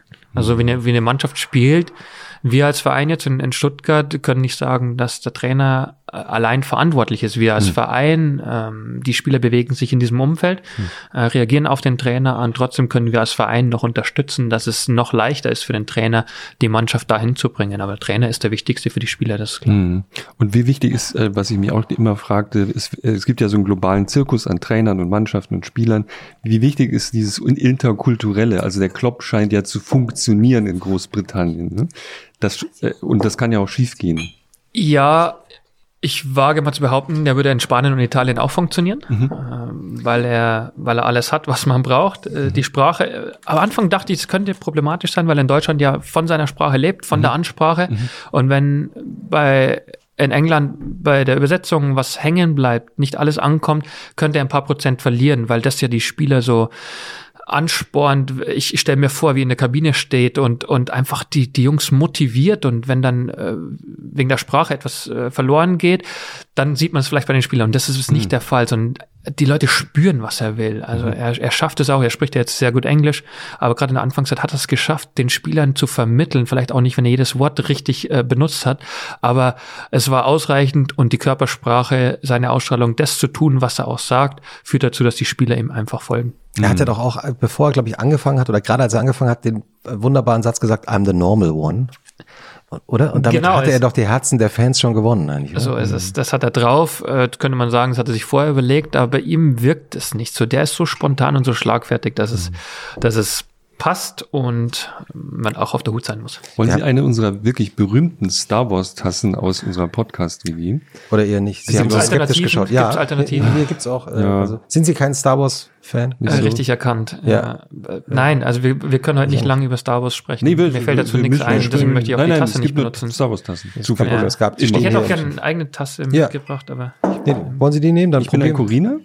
Ist das die? Ah, die habe ich das auch ist die schönste Hause. Tasse hier. dann, dann probieren wir mal den. Unsere Produzentin und ich haben beide mal in der Corina-Straße gewohnt und da gibt's beim Straßenfest die Ich bin ein Corina Oder Sie das. äh, Tassen.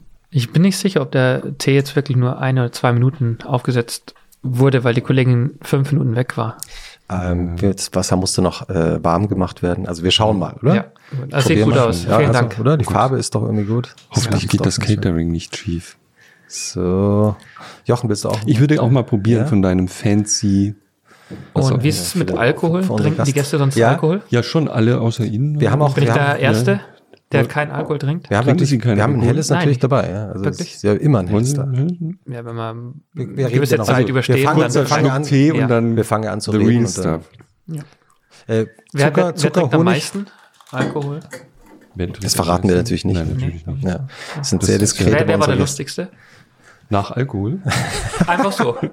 Der Wollen, wollen, Sie, wollen Sie Honig oder Zucker oder so? Nee, das bleibt erstmal Alles so, gut, ja. Der lustig. Ist wahrscheinlich Grönemeyer heiß, ne? fand ich am lustig. Also nee, Grönemeyer war sehr lustig. Ja. Kein Problem. Ja, es gibt eine legendäre Szene, die Sie natürlich nicht kennen, weil Sie den Podcast nicht. Noch nicht, aber ich habe jetzt nicht 88, durchge- 88 Stunden nehme ich Ja. mir demnächst. Ja. Äh, wir haben mit Grönemeyer, Herbert Grönemeyer in diese, an diesem Tisch mit der Ukulele, die hier auch irgendwo bestimmt rumliegt, ähm, Männer gesungen. Probiert mal was, meinen Tee. Achso, der Tee. Der, der ist, ist gut. ist gut. Gerade noch ein bisschen zu heiß, Oh, der aber ich aber probiere es gleich. Ja. Christoph, schau nicht so streng. Der riecht seltsam. Ja, Herbert Grönemeyer hat am Montag gesungen. Wir waren in Bochum. Da, da singt Nee. er immer bei den Spielen. Ich glaube, er war nicht selber da, aber Das Lied ich habe mir das läuft. vorgestellt. Ja. Ja, Also, genau. Was ist das nochmal für ein Tee? Das ist ein äh, Sencha-Tee mit äh, Ingwer und Zitrone. Das ist ja wirklich, Das habe ich ja noch nie. oder? Gute, Ja, gute Mischung. Aber kein Honig rein. Brauchen wir jetzt Nee, nicht. genau, ist ein guter eigener Geschmack, Ja. oder? Kann man im Ausland hängen bleiben und in Deutschland nie wieder auffallen?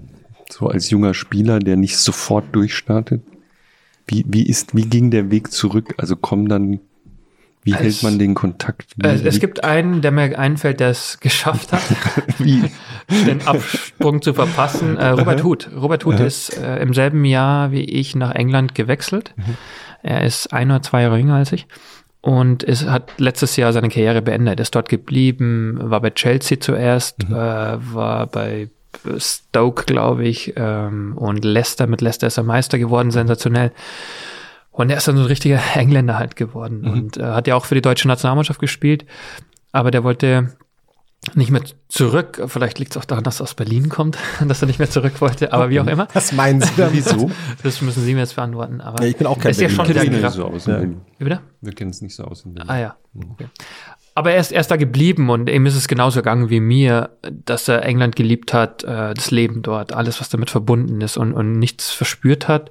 Zurückzukommen, nur bei mir, äh, ich hatte ein gutes Angebot von VfB Stuttgart nach Mhm. fünf Jahren und dachte Mhm. mir, Mensch, Aber wie geht es? Also rufen die da an, wir haben wochenlang dich heimlich beobachtet oder wie ist denn das? Haben die dann so Scouts? mein Berater, glaube ich, hat mich informiert. Also Stuttgart ruft dann bei meinem Berater an und sagt, Mensch, wie sieht's mit dem Spieler aus? Wie lange hat er noch Vertrag? Wir sind interessiert an ihm. Oder die wussten das vielleicht schon, dass mein Vertrag ausläuft. Und, und dann habe ich den Trainer damals, Matthias Sammer war zu der Zeit noch Trainer beim VfB. Ich bin nach Frankfurt geflogen, wir haben uns am Flughafen getroffen. Man mietet jetzt einen Raum an, äh, sitzt da eine Stunde Heimliches zusammen. Treffen am Flughafen. Genau. Aber äh, so, und dann hat man zwei Stunden Zeit und, und dann erklärt er mir, was, äh, warum er denkt, dass ich für den VfB Stuttgart der Richtige bin, was der Plan ist, wo die Reise hingehen soll. Und dann war bei Aston Villa eben nicht mehr diese Anerkennung da, die ich am Anfang gespürt habe, aber es ist ein normaler Lauf der Dinge und äh, ich war da auch niemandem böse. Das, es war wunderschön, hätten die mir ein tolles Angebot gemacht, wäre ich vielleicht geblieben, aber ich muss auch ganz ehrlich sagen, der VfB Stuttgart hat sich super um mich bemüht. Ich dachte, Mensch, mit Aston Villa wird es wahrscheinlich nichts mit der Meisterschaft in England. Was Pokal wird auch schwierig. Ich möchte ja was erreichen. Ich möchte Titel holen. Und der VfB Stuttgart mit dem kann ich mir das vorstellen. Ich glaube, der VfB Stuttgart ist noch stark, stark genug, mal um die Meisterschaft mitzuspielen oder den DFB-Pokal zu holen. Und natürlich der schöne Nebeneffekt, wieder näher bei der Familie zu sein. Obwohl ich dann kein Heimweh mehr hatte. Aber in der Bundesliga zu spielen, das wollte ich schon auch erleben. Und dann bin ich nach fünf Jahren ein Gespräch mit Matthias Sammer. Nehmen Sie uns nochmal in dieses Gespräch mit Matthias Sammer mit. Also Sie betreten ja, Sie sind da im Frankfurter Flughafen in so einem anonymen Businessraum. Das ist ja, wissen Sie noch, wie der aussah? Die sehen alle gleich aus. Ja, wie sehen die aus? Äh, ich glaube, damals gab es noch kein WLAN-Passwort, aber ansonsten ist es irgendwie so, so ein nüchterner äh. Tisch mit sechs Stühlen drum. Es steht eine äh, Kaffeekanne da, ein paar Tassen, ein paar Gläser und Wasserflaschen und das war's und eine Minibar. War er schon da, als Sie reinkamen? Das weiß ich nicht mehr. Das kann ich nicht mehr sagen. Und, und was, was, wie, wie läuft so ein Gespräch denn wirklich ab? Haben Sie sich geduzt? Oder wie, wie, wenn, wenn man sich das jetzt vorstellt, der Matthias Sammer möchte jetzt diesen Spieler da aus England rüberholen. Wie macht er das? Äh, Ich glaube, wir haben uns geduzt. Im Fußball duzen sich fast alle, äh, aber wenn man sie noch nie gesehen hat, man duzt sich dann trotzdem. Der Sportdirektor damals war noch dabei, wenn ich mich recht erinnere. Und dann sitzt man da und äh, der erklärt mir, was er in mir sieht, welche Fähigkeiten ich habe, wo meine Position sein Also der soll. charmiert Sie erst auch ein bisschen. Ja, oder? klar. Er sagt Und- irgendwie, dein, dein linker Schuss. Ja, oder, genau. Ja, Das, das, so. das ist das, was uns fehlt. Nochmal, die, die Details kenne ich nicht mehr, aber der, der Verein möchte mich überzeugen, dass ich dorthin wechsle und äh, dann reden wir eigentlich nur über, über, über das Sportliche, weil die Berater dann oder der Berater, mein Berater mit dem Verein dann ja über den Vertrag spricht. Also die müssen sagen, zu welchen Konditionen. das Geld. Ja? Über, der, über das Geld, Vertragslaufzeit und so. Und ich möchte von dem Trainer nur wissen, auf welcher Position siehst du mich? Was sind die Ziele des Vereins? Wie sollen wir die erreichen? Sollen noch andere Spieler kommen? Was ist mit Spielern, die vielleicht vom Absprung stehen? Bleiben die? Will der Verein die halten? Und solche Sachen bespricht man dann. Das heißt, Sie hatten sich auch vorbereitet und hatten sich ein paar Punkte äh, überlegt oder war das so? Ich habe täglich? Fußball gespielt. Ich war ja drin im Thema. Ich wusste, Ja. was los ist. Da habe ich mir jetzt äh, keine vorbereitende Zettel mitgenommen. Ich meine bei Stuttgart, also beim, beim Team von VfB Stuttgart. Also gab es da. Ich habe die Bundesliga verfolgt, Okay. genau, da Ja. kannte ich die meisten Spieler schon, aber jetzt nicht persönlich, sondern einfach aus dem Fernsehen kannte ich die und äh, deswegen haben wir darüber gesprochen und dann dachte ich, hey, cool, weil Matthias Sammer ja schon extrem erfolgreich war und wurde ja noch erfolgreicher danach. mit Ihnen. Äh, nee, der, das war ja das Verrückte dabei. Der hat mich, ich glaube, im März saßen wir zusammen da am Flughafen und ich bin dann im Sommer nach Stuttgart gewechselt und dann hat man ihn entlassen. Das heißt, ich habe mit Matthias Sammer über meine Zukunft vom VfB gesprochen und beim ersten Training war Giovanni Trapattoni mein Trainer und der kannte mich nicht und ich glaube auch nicht, dass er mich geholt hätte. Und dann steht man da und denkt, hey, ich habe mit jemand anders was besprochen und das zählt jetzt nicht mehr. Also ich habe zwar Vertrag und der neue Trainer, glaube ich, weiß gar nicht, wer ich bin. Was haben Sie gedacht, als Sie gehört haben, Matthias Sammer ist entlassen worden? Auch das weiß ich nicht mehr, weil es noch so ein paar andere Ereignisse in meinem Leben gab, die wahrscheinlich noch eindrücklicher und bedeutender waren. Äh, verrückte Fußballwelt. Hey, du kannst nichts daran ändern. Ich freue mich trotzdem auf den Umzug, auf den Verein. Und dann ging es nur darum, wer wird denn der neue Trainer? Ähm, Und als ich dann gehört habe, dass Giovanni Trapattoni ist, dachte ich, ja, der Verein greift ganz oben ins Regal und äh, ist nochmal sehr ambitioniert, weil es ja so ist. Giovanni Trapattoni so viele Titel, die er geholt hat und der VfB Stuttgart holt so einen erfahrenen, erfolgreichen Trainer. Ich glaube, da geht was. Mhm. Und wie war es dann? Es ist nicht ganz so viel gegangen, aber wir waren auch nicht ganz so schlecht. Mhm. Es war geprägt davon, dass der Trainer im Mittelpunkt stand. Ähm, wenn Giovanni Trapattoni, war so groß, total, ja. äh, Giovanni Trapattoni, der dann immer noch auf dem Trainingsplatz stand und so über diese Hütchen äh, da drüber gesprungen ist und in seinem äh, höheren Alter trotzdem noch total fit war und, und einfach, er mhm. war die Sensation. Er war ähm, der, warum Leute gekommen sind, unter anderem, weil das die große Fußballwelt dann ja auch in Stuttgart war. Damals waren wir noch nicht so abgehängt wie jetzt. Und das hat die Leute begeistert. Es gab gleich mit irgendeiner so Maultaschenfirma, gab es gleich einen Werbedeal und so. Und dann war halt der sehr prominent in der Stadt und präsent. Aber das war halt großes Kino. Und wenn jemand so viel Titel holt, dann muss er was drauf haben. Und mhm. dann zu beobachten, worauf er Acht gibt. Vieles, was er gemacht hat, äh, haben Leute nicht ganz verstanden und wollten nicht wahrhaben, dass es zu Erfolg führt. Also die Belastung im Trainingslager war sehr gering. Wir haben im Training Einwürfe trainiert. Und wenn man, also jetzt, wenn, jetzt gehen wir nochmal zurück zu Jürgen Klopp. Wenn Jürgen Klopp einen, einen Trainer für Einwürfe einstellt, was er gemacht hat, glaube ich, dann ist es super revolutionär. Darf ich als Laie kurz nachfragen? Er hat einen eigenen Trainer für Einwürfe eingestellt? Also ich würde, ich, ich denke, dass der für Standards verantwortlich ist. Mhm. Alles, was mit Standards zu tun hat. Und dazu zählen auch Einwürfe. Verstehe. Fußballfans regen sich immer brutal auf, wenn Einwürfe zum Gegner geworfen werden. Und das passiert viel häufiger, als sie denken. Aber dann hat Giovanni Trapattoni sich mit Einwürfen beschäftigt. Wir haben das trainiert ja. im Training und, ja. und das konnte man damals irgendwie niemandem vermitteln. Sagen, ja. sind wir verrückt, wir trainieren Einwürfe. Aber er wusste schon, was er macht. Und, und die geringe Belastung war ein Problem, weil die meisten Spieler haben in Stuttgart noch unter Felix Magath trainiert. Und Felix Magath ist natürlich das komplette Gegenteil, was die Trainingsbelastung geht. Felix Magath hat extra Hügel bauen lassen, oder? Ist es, das äh, hat so? er auch bauen lassen. Ja. Und, und, und, die ganze Trainingsmethodik äh, hat sich halt so unterschieden, dass, dass Spieler bei Felix Magath viel trainiert haben und erfolgreich waren. Ja. Und plötzlich kommt jemand, der, der ganz wenig trainiert, aber sagt, wir holen die Punkte am Ende der Saison. Am Ende sind wir ausgeruhter als die Gegner und da werden wir an einen anderen vorbeiziehen. Und das konnte er nie umsetzen, weil er vorher schon entlassen wurde, weil viele nicht glauben wollten, dass wir mit so wenig Training ähm, erfolgreich sein können. Konnten, konnten Sie es denn selber glauben? Ach, ich fand es schon interessant. Ich habe aber erstmal mit mir selber gekämpft, dass ich meinen Platz da in dieser Mannschaft finde, weil äh, mich holt Matthias Sammer und, und äh, Giovanni Trapattoni, äh, kann mir erstmal nichts anfangen, probiert mich mal links, mal rechts aus, hat mich mal schon vor der Halbzeit ausgewechselt, irgendwann in der 37. Minute. Das ist demütigend, oder? Für das ist schon nicht schön. Also, oder? Das ist, ja, das muss man sagen. Also ist, vor der Halbzeit ausgewechselt zu werden, heißt eigentlich, du schädigst die Mannschaft, oder? Wir nehmen dich jetzt hier raus. Ja, oder? Das ist so. so ausformuliert habe ich das nie. Ja, aber, es, aber das könnte man so sehen. Glaube ich, oder? Ja, ja genau. Äh, das ist schon bitter.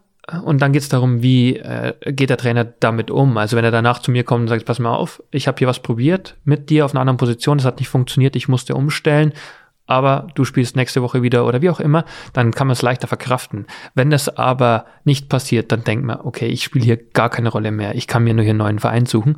Und so habe ich mich dann da schon ja auch wieder von erholt. Das ist jetzt auch kein Weltuntergang, aber es ist erstmal bitter. Ja, ich finde es so interessant, bei selbst absoluten Superstars und Nationalspielern, also jetzt in der laufenden Saison bei Thomas Müller zum Beispiel, mhm. der man sagen kann, der hat alles gewonnen, Erfahrungen gesammelt, der hat ein Selbstbewusstsein ohne Ende. Selbst bei so jemandem ist es offenbar so, wenn er das Gefühl hat, der Trainer glaubt nicht mehr an mich, dann spielt der plötzlich auch schlechter. Ja. Und der neue Trainer kommt und plötzlich blüht dieser erfahrene, mit allen Erfolgen ausgestattete Fußballspieler auf, mhm. weil er merkt und spürt, der Trainer steht hinter mir. Ja, und das beobachte ich zuerst, das ging bei mir selber los, zu sehen, welche Fähigkeiten Spieler haben. Und das sieht man im Training. Im Training sieht man ja und man, man kennt seine Kollegen, man weiß, was jemand in der Lage ist zu leisten. Welche mhm. technischen Fähigkeiten, wie, wie stark die sind im Zweikampf, wie lange die laufen können, wie schnell die laufen können. Und meistens sieht man da, was möglich ist. Und dann hat man das Spiel. Und dann ah. gibt es Leute, und es sind nicht wenige, die am Spieltag nur einen geringen Prozentsatz von dem leisten, was sie im Training zeigen. Und dann verwundert es schon auch die Trainer und sagen, hey, warum liefert der nicht? Und deswegen ist im Fußball spielt sich sehr, sehr viel im Kopf ab. Das muss man einfach sagen, weil ich möchte behaupten, alle Spieler, die in der ersten Liga sind, in den Kader dieser Mannschaften, die können alle wirklich gut Fußball spielen. Nur die wenigsten schaffen es, jede Woche ein oder zweimal, egal unter welchen Umständen, Top-Leistung zu bringen. Und äh, es gibt Spieler, die können bei einem Trainer super sein und beim nächsten Trainer nicht mehr funktioniert, weil ihnen was fehlt. Und das meine ich, das unterscheidet die Besten von dem, vom Rest. Wer ist in der Lage, unter immer wieder neuen Umständen seine mhm. Leistung abzurufen? Das können nur die Topstars, deswegen werden sie so hoch bezahlt unter anderem, glaube ich. Und viele andere sind abhängig vom Verein, bei dem sie sind, vom Trainer, der sie gerade trainiert, von den Witterungsverhältnissen was auch immer, der privaten Situation, da spielt ja so vieles rein. Und die Top-Leute, die werden ein gewisses Niveau nicht unterschreiten und ab und zu kommen auch noch so richtige Peaks und ähm was macht man, um sich im Kopf auf sowas vorzubereiten? Also kann man das den Kopf trainieren für solche Spiele und wie geht das? Man kann das und ähm, äh, mittlerweile äh, sind Psychologen, Sportpsychologen bei im Fußball auch Standard. Das ist nichts mehr, was, was nicht dazugehört. Das mhm. ist schon mal ein Fortschritt. Nur äh, vielerorts denkt man noch, Psychologen müssen dann kommen, wenn schon was verrutscht ist. Ja. Äh, Sportpsychologie kann sehr hilfreich sein. In Nachwuchsleistungszentren ist es auch vorgeschrieben, dass man eine volle Stelle äh, eines Sportpsychologen hat, um so Leistung zu op optimieren zu können. Und ich finde das schon sehr hilfreich, äh, wenn je früher sich äh, Spieler damit beschäftigen, wie man Leistung optimieren kann, mhm. wie man mit Misserfolg umgehen kann, kann es ihnen helfen aber es hat auch viel mit, äh, mit der Persönlichkeitsentwicklung, mit, mit Erziehung zu tun. Wie reagiert jemand auf Stress? Das geht uns doch allen so. Nur mhm. da steht man unter extremer Beobachtung und das ist nochmal eine andere Komponente. Am nächsten Tag oder schon am Abend danach wird sofort eine Bewertung durchgeführt durch die Fans, durch die Zeitungen, alles, was da passiert. Und das auszuhalten, das ist schon, äh, das sollte man trainieren. Mhm. Ich finde, damit äh, sollten, sollten alle lernen, umzugehen. Mhm. Manche schaffen es besser und manche eben nicht. Und da gehe ich jetzt, Per Mertesacker hat das ja auch mal nach seiner Karriere beschrieben, wie es ihm ergangen ist, wie er mit dem Druck äh, manchmal nicht zurechtgekommen ist. Und die meisten reden halt erst nach der Karriere über die Ängste und Sorgen, die sie hatten, weil mhm. sie das eben nicht sagen wollen, solange sie noch spielen. Mhm. Mhm. Wie haben Sie war, das gemacht? Wie machen Sie das? Ich war schon auch nervös. Ich war sehr angespannt. Mhm. In meinem ersten bedeutenden Spiel für Aston Villa, also es war mein eigentlich zweites mhm. Profispiel mhm. äh, in Manchester gegen Manchester United, war ich richtig nervös.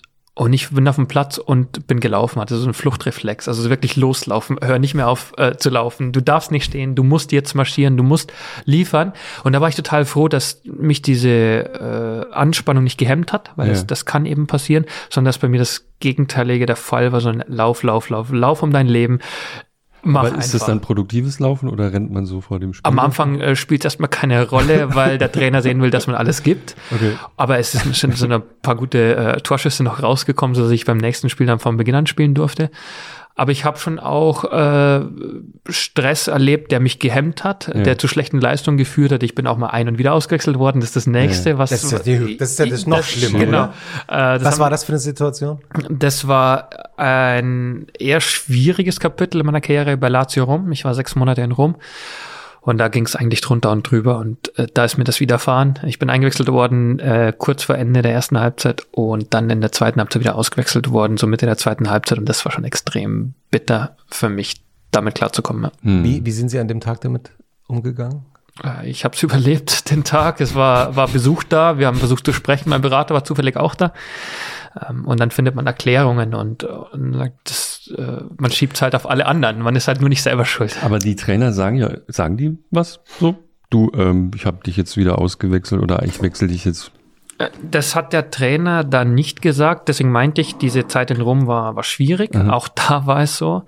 Ich bin das das zweite Mal passiert. Ähm, ich bin in der Wintertransferperiode nach Rom gewechselt. Der Trainer hat mich geholt. Der, der, mhm. der konnte auch ganz gut Englisch. Ich konnte mhm. mich mit dem verständigen. Mhm. Und dann spielen wir das erste Spiel. Ich habe auch gespielt, wurde da ausgewechselt, es hat nicht gut funktioniert und der Trainer wird entlassen. Der Trainer, der mich geholt hat, wurde nach dem ersten Spiel, bei dem ich da war, entlassen. Ist das eigentlich öfter? Ist das eigentlich öfter in Ihrer Karriere passiert? das, das waren nur die zwei Mal. Das ist, der Hitzelsberger ja. Fluch. Aber dann ging es halt drunter und drüber. Kurz vor der Entlassung, also nach wenigen Tagen, die ich in Rom war, wollten die Fans das Trainingsgelände stürmen. Polizei hat das abgeriegelt. Also die ganze Palette, die man sich denken kann, ist da auf mich eingeprasselt und denkst, was ist hier los? Wo bin ich hier hingeraten? Genau, und das war ein halbes Jahr vor der Weltmeisterschaft 2010 in Südafrika. Ich habe alle Spiele bis dahin gemacht für die Nationalmannschaft, war da fester Bestandteil und dann entscheide ich mich für Lazio Rom und es läuft halt echt komplett schief. Nach dem mhm. ersten Spiel Trainer rauswurf, ein neuer Trainer kommt, der spricht kein Englisch, kann mir nichts anfangen, gibt mir irgendwann zu verstehen, hey, du hast keine Erfahrung in der Liga, ich brauche äh, Spieler jetzt, die, die funktionieren, die wissen, worum es geht und ich war komplett außen vor. Und dann habe ich dort schon so Einsamkeit erlebt, die die halt einfach nicht schön war. Äh, du bist in Rom, alle beneiden dich darum, dass du jetzt in Rom leben darfst und äh, ich denke mir, eigentlich äh, ist es hier gerade nicht so schön. Hm. Ich will hier weg. Äh, ja, könnte man so sagen. Was war in, in Stuttgart, weil erst lief es ja so ein bisschen schwierig an und dann wurde es richtig toll. Gab es da so einen Punkt, an den Sie sich erinnern, als plötzlich alles super war? Das hat auch ein Jahr gedauert. Also nach dem Trapattoni weg war, kam Armin Fee mhm. und erstmal war die Stimmung nicht so gut. Immer wenn so ein Trainerwechsel kommt, äh, ist was nicht in Ordnung. Und dann kam er und äh, wir haben die Saison zu Ende gebracht, äh, so mittelmäßig. Und dann kam die Weltmeisterschaft 2006 in, mhm. in Deutschland. Mhm. Und da war ich im Kader und habe nur ganz kurz gespielt in einem Spiel und kam aber topfit aus dieser äh, Sommerpause zurück und dann hat Armin Fee mich da im ersten Spiel spielen lassen und hat gesehen im Eintraining, ich war richtig gut drauf, noch euphorisiert von dieser WM und mhm. alles war wunderbar und ich topfit und hat er mich spielen lassen im ersten Spiel mit 3-0 verloren, ich war an allen drei Gegentoren beteiligt ja. und dann war ich eigentlich weg vom Fenster. So äh, schnell ja. war das, oder? Der ja, ich, ich denke, er war erstmal nicht so richtig überzeugt von mir, hat dann gemerkt, aber im Sommer, ich, ich bin der Nationalspieler, also ich muss ja irgendwas können, er kann mich mhm. jetzt da nicht ganz abschieben und dann hat er mir noch die Chance gegeben zu spielen und ich habe enttäuscht. Mhm. Und dann war für mich erstmal kein Platz mehr. Und dann ist es noch, die Transferperiode ist noch, äh, also man kann noch wechseln und ich, mir war klar, der Verein, glaube ich, wäre nicht unglücklich, wenn ich einen neuen Verein finde. Und dann habe ich keinen Verein gefunden und mhm. musste quasi da bleiben. Mhm. Und dann haben wir uns da zusammengerauft. Und ich gesagt, pass auf, so funktioniert es ja nicht. Ich ich will auf einer anderen Position spielen. Und er hat gesagt, hey, hier kann nicht jeder kommen und sagen, was er will, aber warte mal ein bisschen ab. Und dann habe ich ein paar Wochen später die Möglichkeit bekommen, Mittelfeld zu spielen. Und dann wurde es echt Spiel für Spiel besser. Ich habe mich reingespielt. Am Ende wurden wir deutscher Meister und, ja, ja. und er hat mich zum Kapitän gemacht. Also Sie haben einfach weitergearbeitet. Also es ja. ist auch so ein Muster, oder? Egal, was diese Typen da machen, ich, ich arbeite mal weiter und gucke, was passiert. So kann man sagen, genau. Also zuerst mal legt man sich so zurecht, wie man es haben will, das sind hm. erstmal die anderen schuld und dann hm. bringt es ja nichts mehr. Das ist so eine Managerweisheit eigentlich auch. Ne? Also man muss ja. einfach weitermachen, dann wird man auch irgendwann erfolgreich sein. Ja, ich versuche das ja zu beherzigen und jetzt auch, hm. wenn in meiner Position den, den Leuten das, das zu vermitteln, dass wir gewisse Dinge nicht beeinflussen können. Wir müssen uns damit beschäftigen, mit dem, was wir beeinflussen mhm. können. Mhm. Und so ist es nun mal. Ich bin da, ich habe Vertrag, ich habe jeden Tag Training und kann dem Trainer zeigen, dass ich halt besser bin als die anderen. Und wenn ich spiele, dann muss ich halt das hinbekommen, auf den Punkt genau die Leistung abzurufen. Mhm. So, und, und, und darum ging's. Im Fußball hat man schon immer die Möglichkeit, dann wieder Verein zu wechseln und zu sagen, naja, es lag ja an dem Verein, dem Trainer und da wird alles besser. Mhm. Man nimmt halt nur die Probleme mit sich mit, wenn man sich nicht damit beschäftigt und sagt, ich glaube, das Problem bin ich erstmal. Mhm. Und das muss man konfrontieren. Und, und dieser, dieser Moment, also wenn Sie sagen, das, ich glaube, das Problem bin ich, man ist ja umgeben, in der Fußballwelt sind sie ja umgeben von Leuten, die alle nur, also ich sage jetzt mal so, Geld verdienen wollen mit ihnen. Das heißt, sehr viele Leute sind vermutlich sehr freundlich zu ihnen. Ja. Mhm. Und äh, Kritik bekommt man vermutlich gar nicht so oft zu hören. Ja, dann Außer von Fans natürlich. Also von Fans, ja, aber sozusagen, aber, dann, wenn es zu spät ist, genau. dann hätte ja vorher mal was gesagt, dann hätte ich ja vielleicht was geändert. Genau. Ähm, da ist, also die, die deutlichste Kritik ist die, wenn man nicht spielt dann mm. merkt man ja, irgendwas war nicht in Ordnung. Aber da wird doch drüber geredet, oder? Also es war, mm, gibt's ja nicht so Feedback. In der idealen Welt Führungsweisheit, schon. man müsste auch mal Feedback Ja, kriegen. früher war das nicht so verbreitet. Heute äh, sollte man natürlich mit allen äh, Spielern noch sprechen, warum sie nicht spielen oder warum sie spielen, wie sie gespielt haben. Ach, das, das hat man jetzt eingeführt. Ja, das hat man irgendwann eingeführt. Feedback. Übrigens, ja, ja. Christoph, das, wir haben dich rausgenommen, weil. Das ist ja nicht nur Fußball, das ist überall anders auch. Man sollte den Mitarbeitern schon erklären, was sie tun sollen und dann ihnen sagen, ob sie es gut machen oder nicht gut machen. Und wenn sie es nicht gut machen, soll man ihnen helfen, es besser zu machen.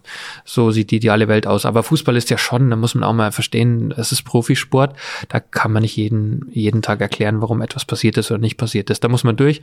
Und ich verlange auch nicht immer eine Erklärung oder habe es da nicht verlangt, sondern deswegen sage ich, vielleicht kommt die Erkenntnis irgendwann, ey, vielleicht sollte ich hier mal was verbessern und verändern. Und der Trainer wird den Teufel tun, den besten Spieler auf der Bank zu lassen oder gar nicht in Kader zu nehmen. Mhm. Und ein Gespräch war sinnvoll, weil mhm. es ist, Spieler gehen ungern zum Trainer, wenn sie ein Problem haben.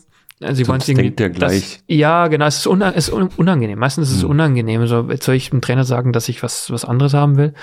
Ähm, daher braucht es schon eine gewisse Überwindung. Und zum Trainer, für mich war es auch so. Hm.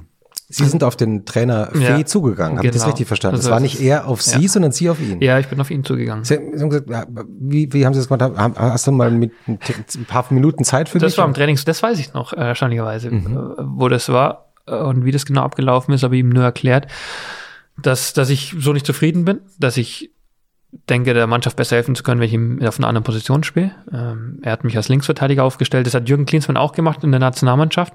Und da sagt man natürlich nicht, das ist jetzt die falsche Position. Also ich habe da ein paar Spiele absolviert, die waren jetzt nicht so berauschend.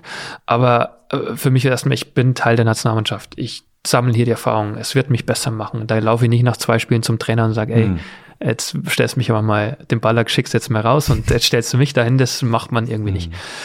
Und im Verein war es dann schon anders, äh, als, als Nationalspieler zu sagen, hey, ich habe hier gerne ausgeholfen, aber du hast gesehen, das hilft hier niemandem, das hilft mir nicht, das hilft dem Verein nicht, lass uns was anderes machen. Ich glaube, als Mittelfeldspieler bin ich viel wertvoller. Und er hat gesagt, ja, jetzt gedulde dich mal, ich habe es vernommen, aber andere Spieler haben auch äh, irgendwie Bedarf angemeldet. äh, es wird sich schon irgendwie ergeben und es hat sich dann hm. ergeben. Ich habe noch eine Frage, noch so eine Grundsatzfrage ein, über eine Interaktion haben wir nur am Rande gesprochen, nämlich diese Leute im Stadion, also die Fans oder Zuschauer. Wie ist das eigentlich? Man, also sozusagen, wenn man, wenn man nicht so genau drüber nachdenkt, kann man, glaube ich, schnell ausblenden, dass das ja eigentlich die krasseste Erfahrung sein muss, die so ein Profi hat. Ne? Also zigtausend Leute, die auf einen einbrüllen, sich mit einem freuen, einen hassen das sind ja die schlimmsten Emo oder die tollsten und die schlimmsten Emotionen, die man so haben kann, nehme ich mal an. Das ist wie ein, wie ein Schauspieler, aber exponentiell größer. Genau, und deswegen fällt es vielen auch schwer, mit Fußball aufzuhören, weil diesen, diese extremen Erlebnisse ja nicht mehr wiederkommen. Ja. Also nur bei ganz, ganz seltenen Fällen. Und das ist äh, ein schönes Gefühl, dass man da durchschreitet, aber natürlich die negativen Erlebnisse sind äh, echt schlimm, dass, mhm. dass man damit ja auch kämpft und, und immer wieder in diesem Spannungsfeld ist ich will erfolgreich sein, ich will, mhm. äh, dass die Leute uns zujubeln, dass wir erfolgreich sind und dadurch Titel gewinnen, eine eigene Bestätigung haben. Aber die Kehrseite der Medaille ist, wenn es nicht gut läuft und die schauen 50, 60.000 zu, dann tut's weh. Dann tut's richtig weh, ausgewechselt zu werden und die Zuschauer pfeifen dabei. Alles schon passiert und denkst dir, puh, mhm. das brauche ich jetzt nicht. Das gehört aber dazu. Wenn man den Erfolg will, wenn man den Applaus will, muss man auch mit dem Pfiffen klarkommen. Das, das ist mal so, wir wachsen da so rein. Ich bin auch mit 18, 19 ging's los und wollte das ähm, und, und bin so mitgewachsen, öffentliche Bewertungen, Interviews gegeben. Ähm, da muss man halt den Schmerz auch aushalten. Mhm. Und wenn man es nicht aushält, dann muss man äh, sich Leute holen, die einem dabei unterstützen oder sich zurückziehen. Das ist mal so, weil jeder geht ja freiwillig rein und muss wissen, was, was ihn da erwartet. Wenn Sie jetzt die Augen zumachen würden und sich eine Szene vorstellen sollten des absoluten Glücks auf dem Fußballplatz. Ein, eine Szene, die sie erlebt haben, ein Tor, das sie geschossen haben. Was ist das Erste, was Ihnen einfällt? Das haben Sie bestimmt nachgelesen. Mhm. Das war die Meisterschaft 2007 mit dem VfB Stuttgart. Mhm. Das, das, berühmte Tor. Ja, genau. Ich habe es auf YouTube ein paar Mal angeguckt. Ah, ja. Und, wie war's?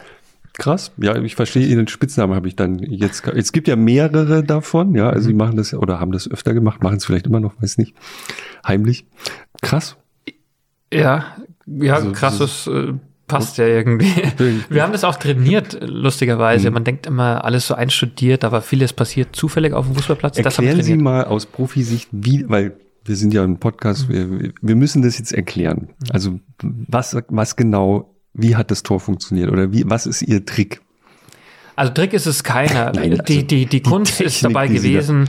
Äh, es ist eine Standardsituation. Wir haben eine Ecke, die von der rechten Seite, ich habe Blick aufs mhm. Tor und von meiner rechten Seite wird die Ecke getreten. Und wir wollten schon mich in eine Schussposition bringen, ja. genau dahin, weil es ja klar mhm. war, dass ich da gut schießen kann. Aber wenn man sich dort positioniert und schon stehen bleibt, dann wird mich einer decken. Leute. Genau, dann sieht es der Gegner und dann stellen die einen hin, weil die ja. wissen, der kann gut schießen, dann stellen wir, dann kann ich unmöglich angespielt werden. Ja. Dann, wie können wir das vorbereiten?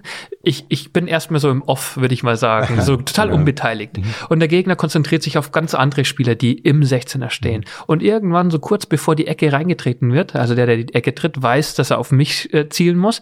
Und ich schleiche mich so an und dann im letzten Moment bin ich in dieser Schussposition. Und es ist schon gar nicht so einfach, dass der Ball genau dorthin kommt. Und dann natürlich, dass ich den auch so treffe. Wir hatten ja. das paar Mal trainiert, im Training klappt das paar Mal wunderbar, interessiert ja. nur keinen. Ja. Und im Spiel muss es passen. Und dann ausgerechnet am letzten Tag, bei diesem bedeutenden Spiel, dass er so reingeht, weil da stehen ja noch 20 andere im 16er, die könnte man treffen. Man muss erstmal das Tor treffen. Der Torwart ist ja auch noch da. Und dass er da reingeht, ist schon so pff, Glück. Aber auch können. Bisschen. Ich habe ja auch viel Fußball trainiert vorher und äh, wussten Sie eigentlich, ganz kurz, wussten Sie, wussten Sie, als Sie getroffen haben, man weiß ja, wenn man geschossen hat, ob man den Ball richtig getroffen hat. Mhm. Und der Ball fängt an zu fliegen. Ja. Wussten Sie, dass er reingeht? Nein, weil ich wenige Minuten davor genau die gleiche Situation hatte. Mhm. Nur da hat ihn noch jemand abgefälscht. Da hat mhm. ihn äh, fast identisch. Und ich denke so, da habe ich ihn getroffen. Der geht rein. Du, du weißt, der trifft das Ziel und der war perfekt.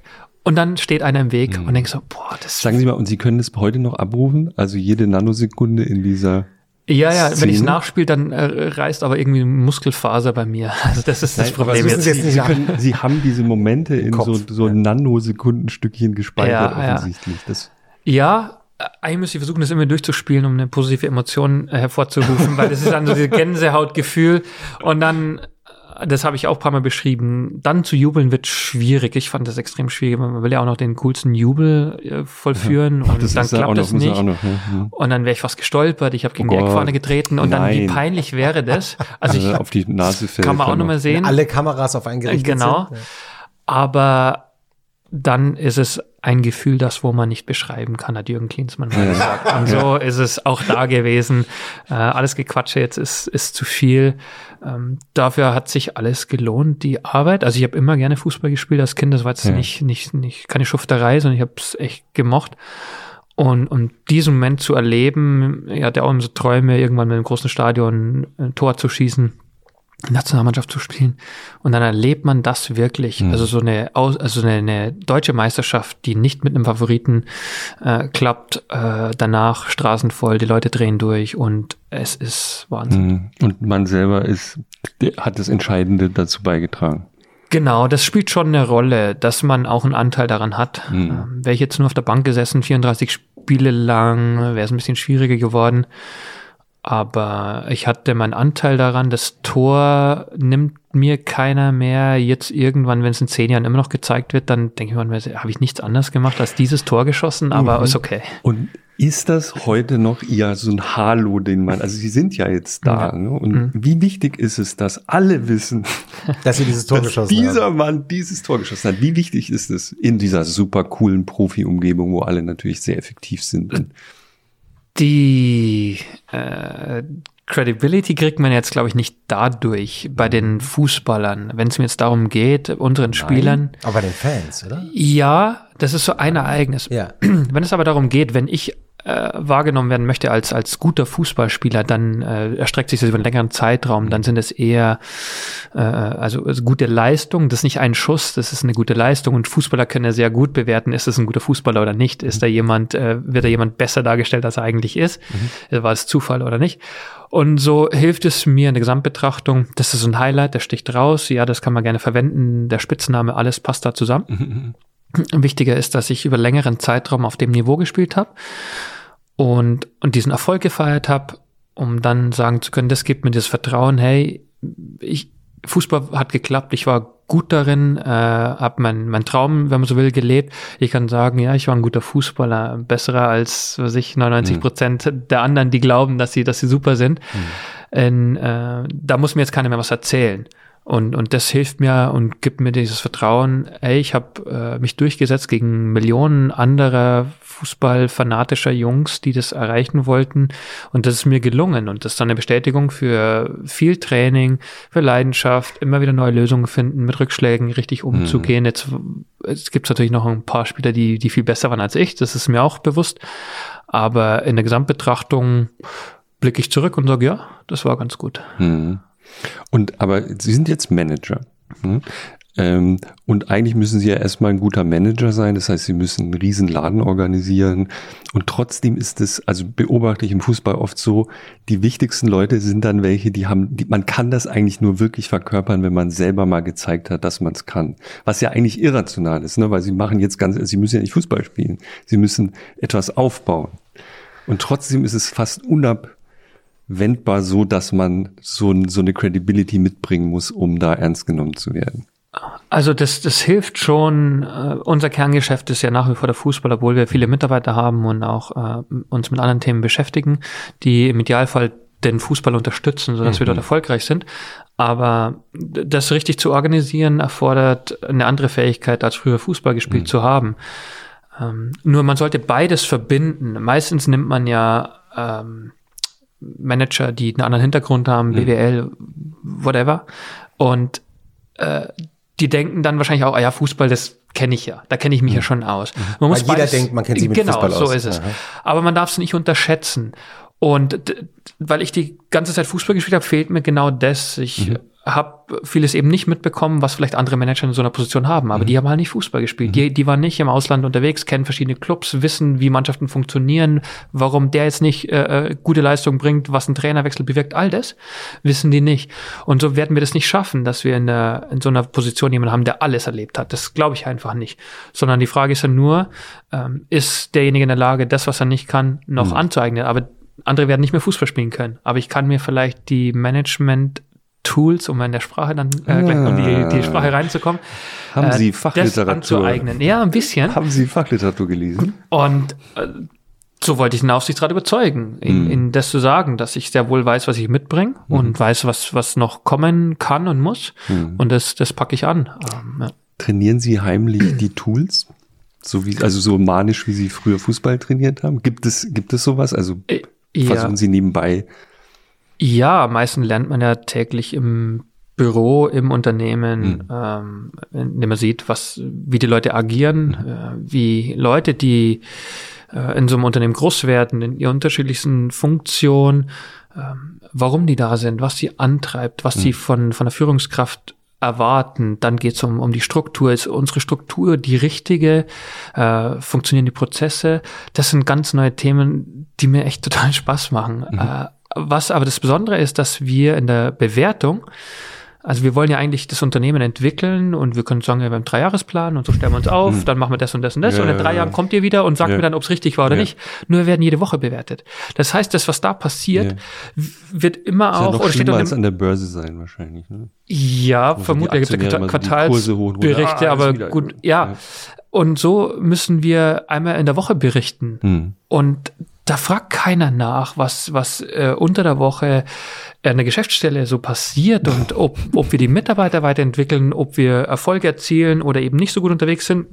Wenn der Hitz am Samstag wieder das Tor nicht getroffen hat, dann genau so ist es. alles Ja, nix. dann ist alles schlecht. Dann mhm. ist alles schlecht. Und, und das auch zu verstehen und sich davon ein bisschen frei zu machen, äh, den Leuten zu erklären, dass es einem anderen nicht, nicht ganz so, also es hat was miteinander zu tun, aber lass uns so ein bisschen befreien von diesem Alltagsstress, den wir haben. Natürlich, wenn es gut läuft, schwimmen wir alle oder reiten auf dieser Welle. Das machen wir total gerne. Also wenn wir jetzt ein Spiel gewinnen am Wochenende, spürt man, dass die Mitarbeiter alle irgendwie auch nochmal einen Ticken besser also drauf sind. sind drauf. Ja, das haben ist alle mitgewonnen. Aktienkurs ja, steigt. Ja, das ist, äh, das sollte man auch gut nutzen. Ähm, Jetzt habe ich auch beobachtet, leider, dass wir in, äh, in all den Jahren, in den letzten Jahren ja nicht ganz so erfolgreich waren, dass, dass sich vielleicht manche schon damit auch zurechtfinden und sagen, so der Misserfolg ist irgendwie mhm. Teil des Ganzen. Und das will ich halt nicht. Es, es soll einen Unterschied machen zwischen Gewinnen und Verlieren. Also der VfB Stuttgart spielt seit, seit wann in der zweiten Liga? Äh, seit, jetzt seit vergangenen Sommer. Genau, wir sind, sind ja. wir abgestiegen mhm. und wollen natürlich unbedingt aufsteigen. Jetzt wieder. Und da merke ich, wie die, wie die Ergebnisse die Mitarbeiter beeinflussen. Und im positiven Fall ist es super, mhm. im negativen Fall müssen wir schnell wieder Weg zurückfinden. Das geht auch. Also ich meine, die Leute sind ja schon lange dabei.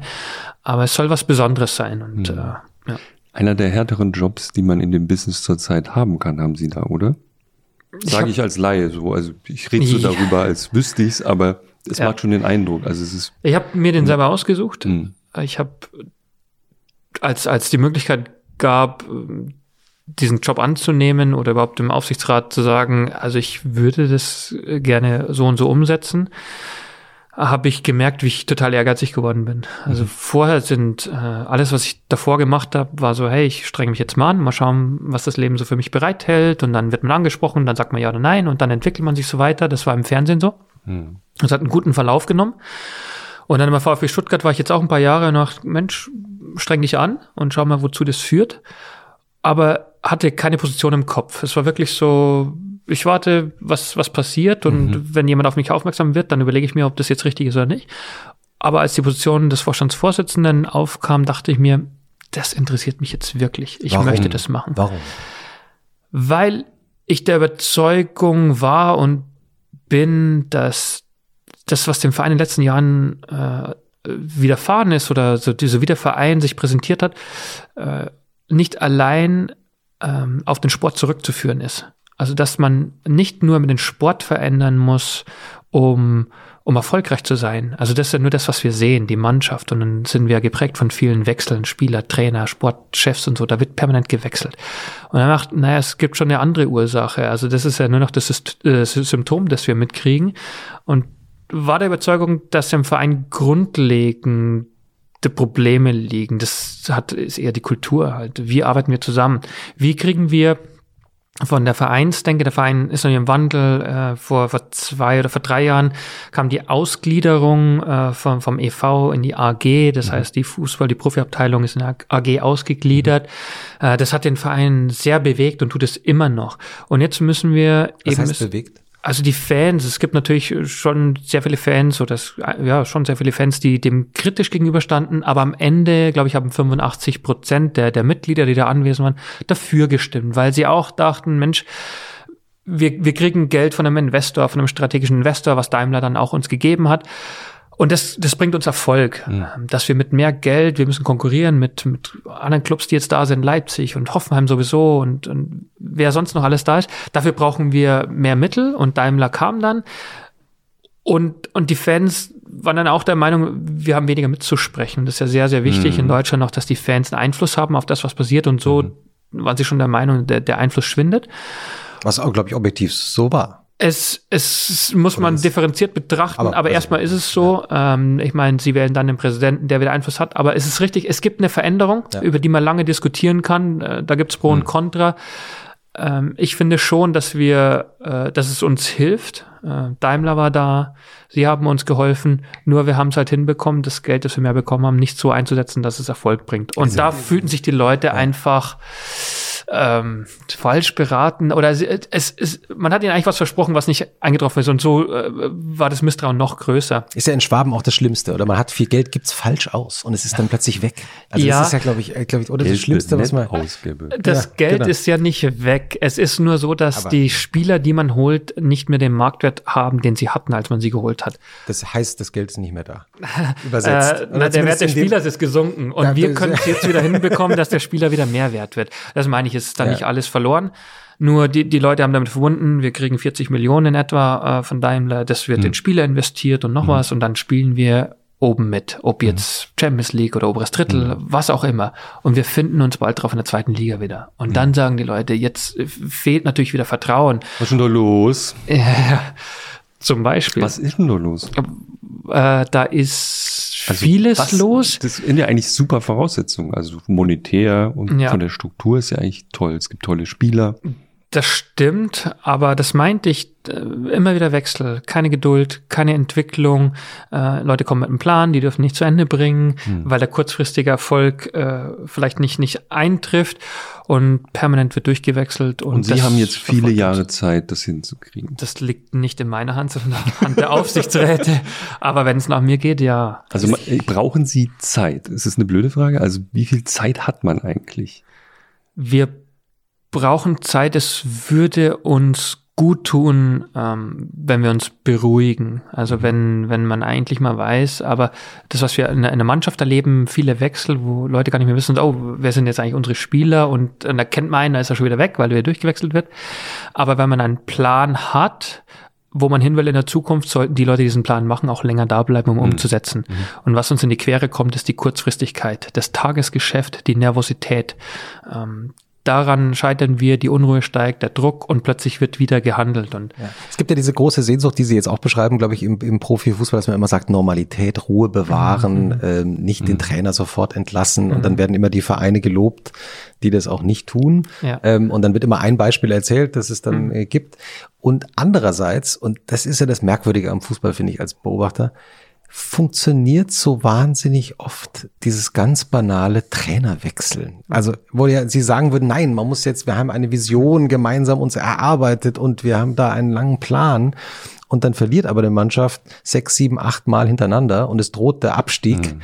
Und dann heißt es, okay, Trainer raus. und es kommt einer, der eine ganz andere Vision hat Ja. und tatsächlich in sehr vielen Fällen zumindest funktioniert das. Also Kurzfristig? Kurzfristig. Kurzfristig funktioniert's, genau. Wir müssen uns aber damit äh, auseinandersetzen, dass wir, äh, am Anfang habe ich das auch gesagt, ich, ich will Kontinuität im Verein. Ist ja Klingt auch gut. Klingt ja, immer ja, gut. Das ist sehr genau sympathisch. so ist es. Und Und alle stimmen auch zu. In die? Falle bin Am ich auch- Anfang stimmen auch alle auch. immer zu. Ja. in diese Jeder Falle bin ich ja, auch reingetappt. so schlecht. Jeder will ja Kontinuität. Nur, äh, ich will kein, keine Kontinuität, ich will Erfolg. Also man kann es auch mal ganz deutlich aussprechen, ich will Erfolg. Ja? Also wenn wir erfolgreich sind, geht es uns wahrscheinlich allen gut. Das ist schon mal. Äh, und da wir viel wechseln, ähm, müssen wir in der Lage sein, auf Wechsel entsprechend zu reagieren. Es ist es ist schöner, wenn nicht so viel gewechselt wird. Das, das ist schon klar. Aber wenn wir erfolgreich sind und, und das aber durch Wechsel äh, passiert, dann ist es auch recht den Leuten. Ähm, nur dieses äh, Vertrauen, das verloren gegangen ist, äh, hat auch damit zu tun, dass das so viele Wechsel sind. Keiner ist sich mehr sicher. So, jetzt, jetzt, jetzt sage ich den Leuten, was ich erwarte und die denken sich, ich weiß gar nicht, wie lange du da bist. Warum soll das jetzt gültig? Wie lange hat das eigentlich noch Gültigkeit? Und dieses Vertrauen wieder aufzubauen, ist, ist extrem wichtig, weil, weil die Menschen im Verein mittlerweile so viele in kurzer Zeit Trainer, Sportdirektoren, Präsenten erlebt haben, dass sie Saison nicht mehr genau wissen. Trainerwechsel oder so. ne? Ja. Also, Und, und dass sie nicht mehr so recht wissen, äh, ob das jetzt noch Gültigkeit hat oder wie Mhm. lange. Und da möchte ich, möchte ich hin. Äh, wichtig ist, dass man weiß, wo man hin will und noch wichtiger, wie man dahin kommt. Und das habe ich mit den entscheidenden Leuten besprochen und da möchte ich genau diese Zeit haben. hm. Und wir, und das hat äh, einer unserer Mitarbeiter auch gesagt, wir müssen uns aber genau diese Zeit erarbeiten. Wir Hm. müssen kurzfristig den Erfolg bringen, dass wir diese Zeit verdienen. Hm. Äh, Und das ist Profigeschäft. Dann werde ich auch nicht jammern, wenn, äh, wenn jemand anders entscheidet. Ich denke nur, ähm, wenn die gleichen Gesichter länger da sind, haben wir eine höhere Wahrscheinlichkeit auf Erfolg. Wer übt den größten Druck aus? Also sind das die Fans, die sagen, jetzt reicht's aber, oder sind das diese Geldgeber im Hintergrund, oder ich weiß es nicht. Die Leute im Verein, die Fraktionen im Verein, die es gibt, die alten, die Die Altvorderen. Manager-Kollegen, die sagen, so jetzt, ja. das geht so nicht. Jetzt können Sie fast erwarten, dass ich sage, ich selber über den größten Druck auf mich Natürlich, aus. Das ist ja, eine sehr das gute ist- Antwort. So, so das ist sagt der man das echte. Manager-Antwort. Genau. Und ähm, ich sehe das auch so. Druck, also bei den Fans bin ich mir sicher, das weiß ich sogar ich, ja, da wird Druck ausgeübt, klar. Mhm. Aber sind die anderen auch so ruhig? Also so ein, so ein Investor zum Beispiel oder so? Ja, ja. Und ich meine das auch so. Der, der Druck, den ich, ich muss versuchen, das, was an mich herangetragen wird, was nicht leistungsfördernd ist, von mir wegzuhalten. Also ich kann jeden Tag äh, so viele Artikel lesen, ob äh, im Print oder in Online oder sonst wo und Radio hören. Und dann kann ich alles mitkriegen, was die Leute über unseren Verein sagen, was sie von meinen Entscheidungen halten und grundsätzlich über den Verein denken. Dann wird mich das äh, erdrücken. Ähm, wenn, wenn wir erfolgreich sind, dann wird es mich vielleicht so ein Lesen Sie bisschen. gerne man Ihre schon öfter noch mal. Erfolgsberichte. Gib Aber mir noch das mal ist- die, ja, den dritten genau. Spielbericht. Das könnte, das könnte es tun. Aber Wie? genau das von mir zu halten, ähm, das versuche ich schon immer auch hinzukriegen. Sagen, ich muss wissen, wo ich hin will und wie ich das mache und nicht ständig mir die Bestätigung holen wollen oder auf Kritik hören, sondern ich muss äh, differenzieren, wer hilft mir dabei und wer könnte dem entgegenstehen. Das ist gar nicht so leicht in, in, einer, in einer Welt, wo wir dauerbeschallt werden. Ich kann so sagen, ich lese keine Zeitung. Ich krieg trotzdem mit, was geschrieben und gesagt wird. Aber möglichst viel Lärm von mir und von uns zu halten, ist die Aufgabe, um ruhiger arbeiten zu können, weil der Druck ist, ähm, könnte da sein, wenn man, wenn man zuhört, wenn man nachliest. Ähm, und daher ist es eine Herausforderung, das als Spieler es ja genauso, das nicht an sich ranzulassen, sondern so gut zu filtern, zu sagen, hey, jetzt bin ich sehr stabil, jetzt kann ich mir auch eine kritische Meinung anhören von Leuten, die nicht so nah dran sind, oder jetzt brauche ich mal äh, einen Eimer voll Lob, der über mich ausgeschüttet werden soll, bitte gib mal Artikel. Nur äh, besser ist es, ähm, sich mit den Leuten zu beschäftigen, die äh, zusammenarbeiten und sagen, da wollen wir hin und so machen wir es und wir lassen uns davon nicht vom Weg abbringen. Eine Frage noch, also so bei VfB ist ja, ja Riesentradition.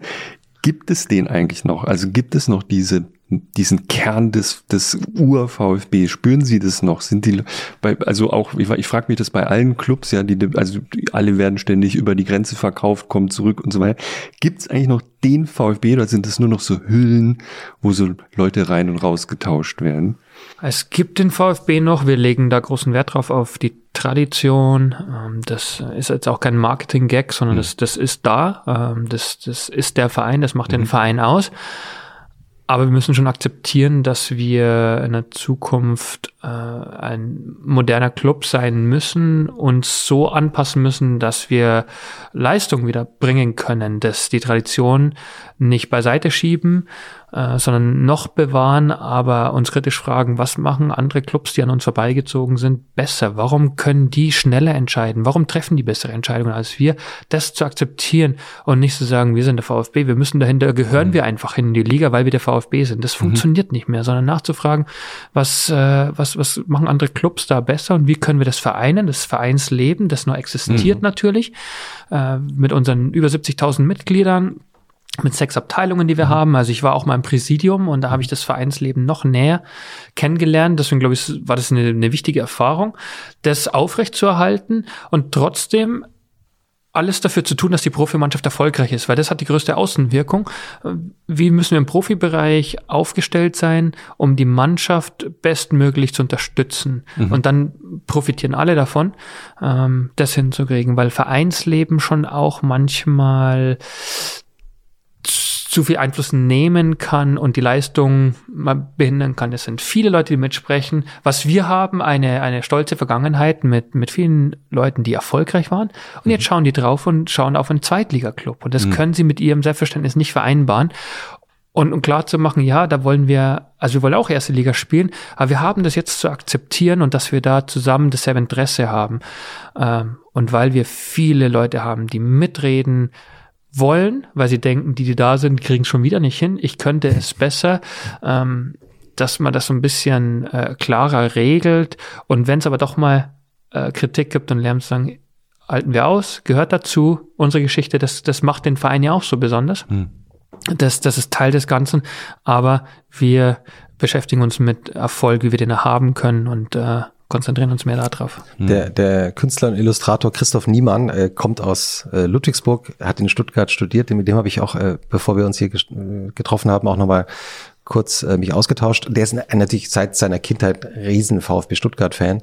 Und er sagte, also bitte sag Herrn Hitzelsberger, Sie können vieles ändern, nur der rote Streifen auf dem Trikot. Also der Hauptsache der muss bleiben. Wie heißt der? Rote Streifen? Das ist eine, das ist eine Frage an Sie beide. Jetzt ist das Nein, die sind, ja, Christoph ist ja Fußballexperte. Ja. Das, das macht Jochen immer, wenn er keine Antwort hat, dann sagt er, ja, Christoph, das weißt du doch. Ja, beim, beim Fußball auf jeden Fall. Der rote Brustring, ja, der ist heilig. Ja. Hm, stimmt. Aber was meinte er damit? Also wir haben ja auch so Ausweichtrikots. Manchmal ist er schwarz und gelb. Also da soll sich nie, bitte nie irgendwas ändern mhm. und auch, also sozusagen, wenn da irgendwie, wenn es da, ja. sollte es da Überlegungen geben, äh, meinte er so, bitte nicht. Also sozusagen. Das haben wir nicht vor. Das ist dann auch ein, äh, eine äh, Entscheidung des Präsidiums und der, der Mitglieder. Da sollte sich auch nichts tun. Das Wappen war ja auch, äh, es ist auch heilig natürlich. Da hat man auch mal in, in den vergangenen Jahren dran gearbeitet. Die Fans haben sich beteiligt und, und jetzt unser aktuelles Wappen, das sieht super schön aus Krankenhaus bestimmt das schönste, glaube ich, in Deutschland. Ähm, natürlich, und, natürlich. Wie bitte? Natürlich. Ja. Und der Brustring. Und das ist so einzigartig, dass wir gar kein Interesse haben, das zu ändern. Also guter Einwurf. Äh, weiß er eigentlich, dass er ein Bild für mich gemalt hat? Christoph Niemann? Hat er es gesagt? Der war, war, war offenbar zu äh, zurückhaltend. Ja, ich habe meins geschenkt bekommen. Wirklich? Ja, habe ich zu Hause. Mhm. Aus dem aus seiner Arbeit für, nee, für die Galerie, für, für Max Hetzler, die Ausstellung. Achso, ja, er hat sie, er hat sie ja, also jemand hat den Auftrag gegeben, dass mhm. zu meinem Geburtstag er sowas macht. Und da, da sieht man dann jemand mit so einem Hammer, also so eine Figur, die schießt und als Hammer dargestellt. Ah, der, ja. der Hammer. Und das fand ich irgendwie cool, weil ich weiß ja, wer er ist. Äh, wahrscheinlich weiß er das nicht, aber ich weiß, wer er ist. Und äh, auf einmal kriege ich dieses Kunstwerk und war geflasht. Ah, dann, dann können wir ja das können wir ja dann zurückgeben hier über den Podcast. Ich will, wir ja. grüßen ihn. Ja. Grüßen er hört doch den Podcast, denke ich. Ja, ja. Jede, jede Folge. Ja, ja. Er lebt doch in New York oder wo lebt er? Er lebt jetzt in Berlin seit einigen Jahren, ah, ja, hat aber lange in New York äh, gelebt, stimmt, ja. Hm, ähm, dann hätte er kommen können. Ähm, ja, er ist jetzt gerade im, ich darf, weiß gar nicht, er ist, glaube ich, also, er ist nicht, er ist gerade nicht, er ist gerade nicht in Berlin. Ist ja nicht in Berlin. Er ist gerade nicht in Berlin. Ähm, wir haben ja im Vorfeld auch recherchiert, dass sie, was sie gerne essen. Äh, Also ich wollte gerade fragen, ich habe nämlich auch. Ja, also ich wollte fragen, jetzt ich ist doch auch irgendwie mal- ein guter schon- Moment. Äh, ähm, soll ich mir kurz, darf ich kurz in die Küche gehen? Ja, Äh, und, ich habe äh, nämlich noch so eine Laien-Fan-Frage so lange. Ist doch gut, dann Ja, gehe ich ja, mal kurz in die Küche und hole Aber gibt es ein Menü? essen. Also darf ich mir was Natürlich, aussuchen oder äh, muss ich mal was Gänge. Also wir bieten, also ich hab, wir haben recherchiert, dass sie gerne Lachs essen. Lachs stimmt, Ich glaube muss ich. schon oder? sagen, diese Fußballerwelt, das ist nicht, also da reichen wir einfach noch nicht ran. ein ne? Menü? Ja, na, Ich glaube, also- es stimmt. Sie, haben, Sie sind der erste Gast, der. Es ist alles so mal- professionell also- hier und Ja, das sieht mal- auch so super mal, aus. Ich meine, so eine. Luxuswohnung hier in Ja, genau. Berlin-Mitte, Ja. in der wir uns gerade befinden. Ja. Die Zeit hat Guck echt mal, was Fake bringen News. Äh, lassen. guck mal, unser, unser Gast verbreitet Fake News. Luxuswohnung in Berlin Mitte. Es gibt immerhin Star Wars Poster, ja. Kids Das on ist the schon mal- Block, on Robert De. Niro, Und Ferris Film. macht blau ist auch, ich schaue ja immer auf Ferris macht blau. Rocky, guck mal, einen Sportler gibt's hinten, sehe ich gerade. Es gibt das Rocky Twitter 4. Ist Chaos. Das Rocky Aber 4 Trump ist Poster. so der beste Twitterer, den es gibt, sagen doch so viele. das? Ja, dass er versteht, wie das funktioniert, stimmt dass er es richtig einsetzt. Also es ist nicht so, ja, der wacht äh, äh, morgens wacht er auf und dann tippt er irgendwas rein. Das ist alles durchdacht. Also Das weiß ich nicht, ob es durchdacht aber auf Aber jeden Fall intuitiv, Aber äh, sozusagen in, in den Regeln des Systems richtig, ist ja nicht ja, genau, ja. zwingend für ein Staatsoberhaupt richtig, aber Sie haben, Sie haben völlig recht. Aber der wird ja oft herangezogen als irgendeiner, der, der verstanden hat, wie, wie, wie, wie Social Media oder halt eben Twitter funktioniert. Beschäftigen Sie sich damit, was auf Social Media passiert eigentlich, wenn wir schon drüber reden? Ich bin auch vertreten, ja. Hm. Also tue ich das. Aber beschäftigen Sie sich so, also jeden, es gibt ja Leute wie wir zum Beispiel, wenn man das beruflich macht, man hängt ja bestimmt drei Stunden am Tag im Netz rum und guckt. Also ja, ich tue das.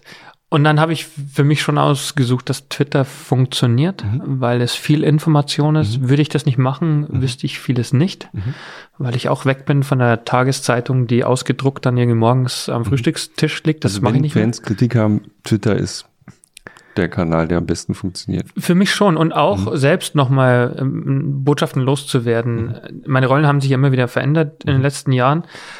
Und da habe ich vor, ich glaube, sechs Jahren oder wann bin ich da dazugekommen? Sechs Jahren, Mhm. denke ich mal. Das so für mich entdeckt und das hat gut funktioniert, ähm, hat Spaß gemacht auch irgendwie. Und plötzlich bin ich jetzt in der Funktion, wo ich mich ja schon frage, ist es noch angemessen, jetzt als Vorstandsvorsitzender zu twittern? Och, es gibt CEOs, auch andere, die das machen. Ja, Mit wechselndem Erfolg natürlich. ähm, das ist natürlich gefährlicher. Ne?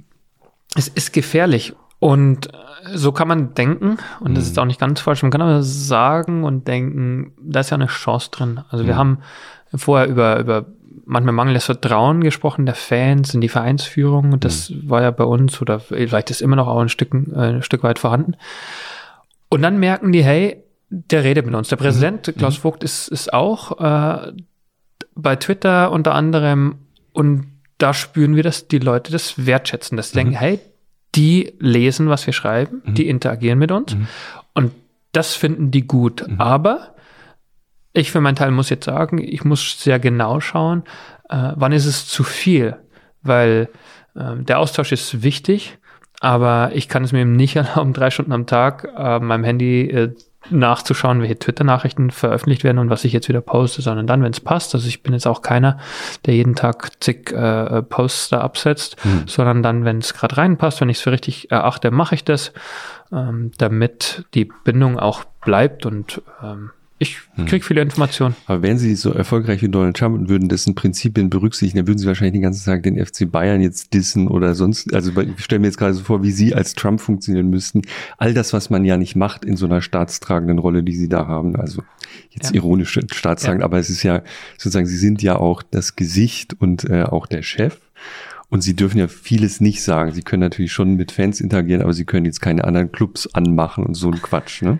Genau. Also da gibt's ganz strenge. Ich habe neulich über einen anderen Club mich geäußert Wirklich? Und was ist dann passiert? und dann Über haben welchen? manche, der spielt hier in Berlin, erste Liga seit neuestem. Und dann habe ich äh, da etwas getwittert und es unterschätzt, dass man immer, wenn eine gewisse äh, Komik dabei sein soll, Humor mit Oh, dem Augenzwinkern, wenn man das nicht ganz schlecht. kennzeichnet, dann denken die Leute, es ist todernst.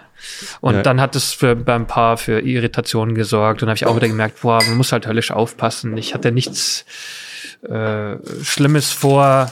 Ähm, und dann merkte ich wieder, es muss jetzt auch nicht jeder Tweet raus, den ich rauslasse. Hm. Manchmal nochmal, lass, lass stecken. Ja, ja, ja, ja. wozu Trump ist eigentlich? aber entspannt. Ne? Ja, ja, ich, äh, aber ich bin jetzt nicht. Also der, er ist, vielleicht ist er da sehr mutig, mutiger als ich, klar. Aber es passt, das sieht jetzt auch äh, super das aus. Menü, das, ist Wer- da. das Das Menü Essen ist da. Hitzelsberger Wann habe ich gesagt, dass ich Käse mag? Äh, das haben Sie nicht gesagt.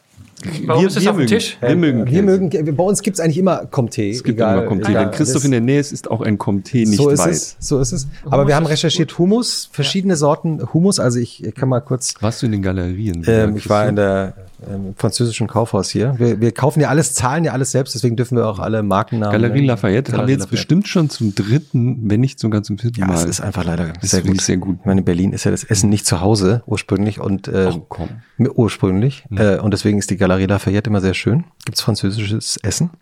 Ich Und, und also- wenn die jetzt äh, zu Ihnen kommen würden und sagen, so, wir bezahlen Sie jetzt mal dafür. dass das wir- machen wir nicht. Ja. Nein, das sie natürlich nicht. nicht. nee, Nein. da dürfen wir gar nicht. Nein. Es gibt Ja. einen strengen Zeitkodex. Naja, kein Journalist würde.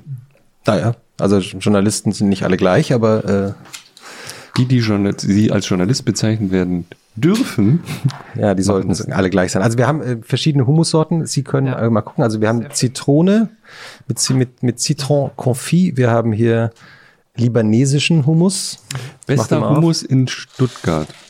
Bester Hummus in Stuttgart, in der Mal- Markthalle. Da gehe ich ganz gerne einkaufen. Aha. Aber ich kaufe den selten. Ja.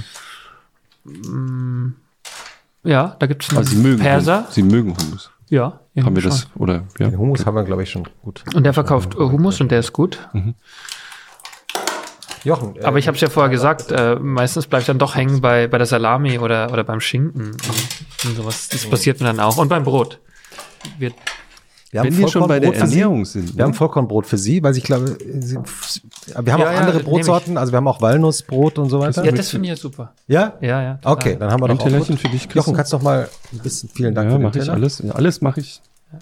Was aber, was ich auch erlebt habe, ich habe irgendwann gesagt, ähm, also als Spieler, ich, ich, ich lese Bücher ganz gern und ich esse Schokolade ganz gern. Ja. Dann kriegt man total viel zugeschickt. Bücher und Schokolade. Ja, ja. Jetzt haben Sie die Danke. einmalige Chance. Ich will jetzt keine Käselieferung bekommen danach und keine Hummuspaletten. Die werden kommen jetzt, vor, allem- vor allen Ja. Dingen aus, der- aus der Markthalle. Mhm. Hier so. Da ist auch mal Lachs, hier auf. ich. Und äh, Lachs haben wir auch, weil die, wir haben gehört, dass sie gerne Lachs essen. Ist Ja, ist, ist jetzt so, das ist richtig, richtig Info.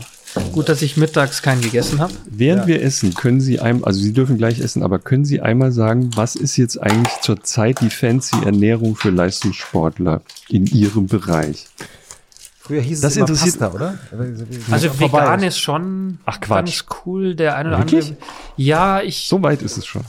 ich, ich denke, das kann ja funktionieren. Ähm, kann durchaus und Aber vegane Profis, die sozusagen. Ja. Aha. ja, gibt es. Das, das ist das Also neueste es gibt Ding. einige, die es ausprobieren, dann wieder zurückgehen, entweder zur vegetarischer Ernährung oder auch wieder mit Nicht- Fleisch und Hat nicht allem. Serge Gnabry, Ich glaube, Serge hat es mal ausprobiert. ja, oder ist aber wieder zurück. Ja. Aber- also das ist alles in Ordnung. Ich finde auch, die Spieler sollen das ausprobieren und jeder reagiert ja anders darauf. Und wenn jemand sich vegan ernähren will und das richtig erachtet und Leistung bringen kann, dann ist es ja super. Also äh, nicht jede äh, Ernährung funktioniert bei jedem gleich. Und ich habe es dann auch ausprobiert. Ich glaube, das Salz oder Zucker ist umgefallen. Oh nein. Ja. Solange wir keinen Kaffee ins Aufnahmegerät schütten, weil das ist meine Aufnahme große. Sorge. Ich habe Feigensenf noch. Oder ja, Sauce, überragend. Ja. Der ist bei mir aus zu Hause und den Ja, der, wollte ich. Und ich ist immer neulich, aus. Ja, ich finde, ja, Feigensenf ja. ist eigentlich immer aus. ja, immer und ich habe neulich aus. Birne genommen und das ist nicht gut. Das ist richtig. Dasselbe wie mit Birne, aber Ja. das ist nicht. Birne. Ja, ja. Ich finde auch, das ist so der ja. Satz. Soll Und- ich vielleicht noch, hatten Sie nicht nach Bier gefragt vorhin? Noch nicht. Ach so, ja. Wir Jetzt zum noch ein Essen. Bier? Ja, passt. zum Ja? Essen schon, oder? Also ich Ja, ja. Wir haben, wir haben, ich Aber, hab- aber welches? Ich habe, ich also habe, darf man darf man auch nicht verraten. ich habe, äh, ich doch, schaue doch, es mir an und dann stelle ich es weg, wenn es nicht gut ist, oder ich nehme es, wenn es gut Nein, ist. wir kommentieren sagen aber das nicht. ausführlich natürlich, alles, was ich jetzt mache. Ich habe einmal, ich habe einmal ein, ein so ein, so ein, so ein Manufaktumartiges Bier gekauft und dann habe ich ein helles gekauft aus dem Aber nicht so, Allgäu. so Ich hab- Craft Beer oder so. Ja, IPA ich. Ja, so ein Ale, ja, da können, Ja. können Sie gucken. Oder ich habe aber auch ein helles gekauft. ja, ja, aus dem genau. Allgäu. Ja. Und? Na, das hat, probieren wir jetzt. Ah, aus dem Allgäu. Ja, ja. Ah, okay. Ja, also die beiden Berliner Biere sind ja nicht so berühmt, ja. Das Ja. Ist ja so. Aber ich bin Haben- jetzt haben schon Lieblings- zwiegespalten. Sie müssen jetzt, Sie meinten jetzt, äh, Naja, wir haben ja auch einen Biersponsor. Und ich meine Herkunft ist ja eine andere. Ja, wie, wie, ist, Und- wie, ist, wie ist Ihr, Ihr Biersponsor? Sagen Sie es einmal, dann, dann, Ja. dann können Sie das andere Bier hier auch trinken. Also wir haben aktuell Krombacher, was Ja. unter den Fans ja schon für Diskussionen gesorgt hat, viele Jahre. Und dann war ich neulich auf der Mitgliederversammlung und, ähm, und mein Kollege vom Marketing hat dann einen Vertrag abgeschlossen mit Stuttgarter Hofbräu, weil den Fans natürlich wichtig ist, dass wir einen, den lokalen Bierbrauer haben. Natürlich. Und er hat mir die Freude äh, überlassen, dass ich das verkünden darf. Und so viel Applaus habe ich selten in meinem Leben gekriegt. Also ich auf der Mitgliederversammlung gesagt habe, ein guter Schuss gegen Ja, die genau, Verkündung eine- von Stuttgarter Hofbräu. unser neuer Biersponsor ab der neuen Saison wird Stuttgarter Hofbräu sein. Und das ist Das schon Stuttgarter Hofbräu nicht so gut. Aber ich bin ja auch nicht so. Ich bin, ja, ich bin in Baden in Baden groß geworden. Ja, was- da gibt's. Also Wein. ich, ich gibt's muss wirklich sagen, äh, seit ich nicht mehr da wohne, ich kannte das vorher nicht, obwohl ich wirklich in der Nähe des Schwarzwalds aufgewachsen bin. Aber ich finde, jetzt trinke ich wieder Tannenzäpfel. Ja. Das ist so, hier so ein Hipster-Ding. Wir haben hier Meckhatzer Hell aus dem Allgäu. Kannte ich nicht. Was äh, Und dann gibt's qualifiziert dieses Bier, jetzt hier auf dem Tisch zu stehen? Christoph hat's in den Galerie Lafayette gefunden. Nee, das ich- Und das war das teuerste, das Nein, billigste? das war einfach Natürlich Weg das teuerste. Ja. Und dann Quatsch. gibt's noch ein Pale, oh, ein Pale Ale. Ich finde ja von Braufaktum, das Craft Beer. Mhm. Liebe Blogger, also, das Bier habe ich schon gesagt und von Braufaktum Paler. Heißt es Paler? Pale Ale? Hm. Was was ist, hm? Ja, das helle. Das wir, ich. ja, Ja, das, das- haben wir einen Braucht man Öffner? einen Ich- habe mich vorhin noch gefragt, ob wir einen Öffner haben, sonst renne ich nochmal. hm. Man kann es aber auch Können mit der Flasche aufmachen. Oh, Machen jetzt kommt, jetzt kommt. Achtung, Audiokommentar. Wirklich jetzt? Warte. Herr Hitzesberger öffnet jetzt ein Pale Ale, ein helles mit einem Pale Ale. Das, und, und was soll ich noch öffnen? Äh, ich hätte gern ein Pale Ale. Ein Pale Ale, da muss ich, ja. hm. Und Oh, wieder hat es funktioniert. Ja, der Mann ist einfach. Ich nehme auch so ein Christoph, was möchtest Ah, du? Wenn sie es noch einmal machen können. ja. Aber, Das war, das war wie, Ja, wie der nee. Hammer. Das, die, die sind ja weggeflogen Das ist- hier. Wie bei, aber was, was sagt das jetzt über mich aus? Wie Dass nicht, ich das dass sie äh, die wichtigsten Grundfertigkeiten sich Ja. erworben haben im Laufe ihres Lebens. Dass ich nicht nur Fußball ich kann gespielt habe. Tisch, also nur wenn, wenn unsere Gastgeberin mitbekommt, dass ich ihre Tischkante benutze, dann Nee, das funktioniert nicht mit dem Holztisch, finde ich mal. Da macht man den kaputt.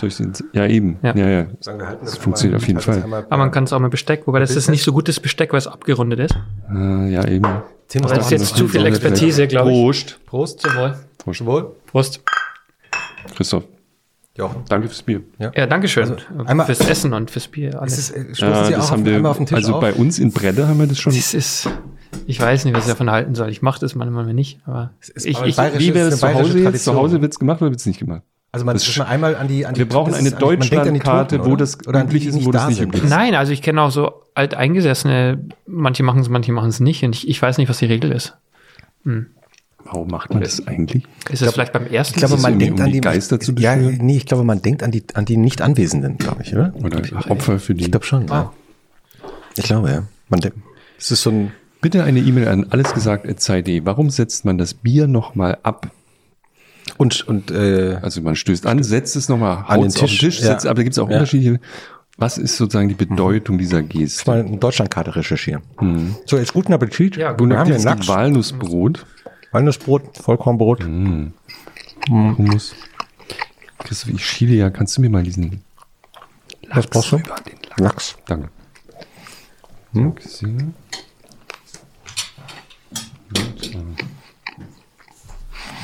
Oh Gott, das sind ja Riesen. Sie haben vorhin über Twitter geredet, ne? Ja, wir haben, äh, er hat ja damit begonnen, Genau. dass er äh, Donald Trump gelobt hat für seine Twitter-Strategie. Genau. Das fand ich sehr interessant. Ich fand interessant, weil ich nachgeschaut habe, wann Sie sich eigentlich auf Twitter angemeldet haben. Ich Und- war mir nicht sicher, aber ich glaube es zu wissen. Und äh, das war ähm, im Januar 2014. Ja, genau. Mhm.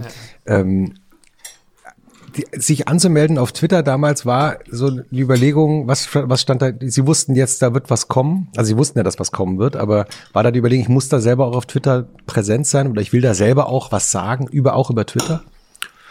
ja, das war. Ich habe es erst danach gemacht.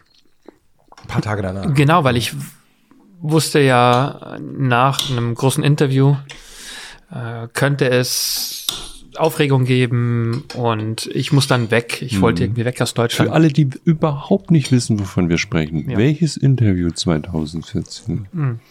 Es war kein Kicker-Interview. Ähm, Es war in der Zeit, habe ich ein Interview Ja. gegeben. Und es war geplant, gar nicht mal so von ganz langer Hand, sondern wenige Wochen davor bin ich auf ihren Kollegen Moritz Müller-Wirth und Grüße. Äh, Caroline Wir sollen Grüße bestellen. Ach, danke, Grüße zurück. Danke. Und ich äh, kannte die ja schon ein bisschen länger und dann habe ich gesagt, komm, äh, das ist ein guter Zeitpunkt, das muss ja irgendwann mal äh, festgezurrt werden und dann kein, ja, hm, passt gerade nicht rein und äh, wenn man dann noch mal ein paar Leute fragt, dann sagen die, ah nee, das ist ein schlechter Zeitpunkt und gibt doch bessere. Dann habe ich das sehr schnell gemacht, eine Agentur ähm, beauftragt, wenn man so will, zu sagen, ey, ich habe hier einen Plan. Ich, ihr müsst mir bei der Umsetzung helfen. Ich will ein Interview geben. Ich weiß, es soll in der Zeit stattfinden. Ich möchte äh, über Homosexualität im Fußball sprechen und alles, was zugehört. Ich selber Fußballer gewesen, jetzt Coming Out. Es gibt was zu erzählen und es soll Anfang Januar stattfinden. Und dann bleibe ich noch zwei, drei Tage in Deutschland, dann hau ich ab und bin ganz weit weg. Und das habe ich dann auch gemacht. Und dann war ich ganz weit weg und dachte mir, puh, ist auch schwierig. Zu Hause ist hier viel los und ich bin da allein, ganz weit weg. Und dann habe ich diesen Twitter-Account. Ähm, ach, Hawaii. Ja. Genau.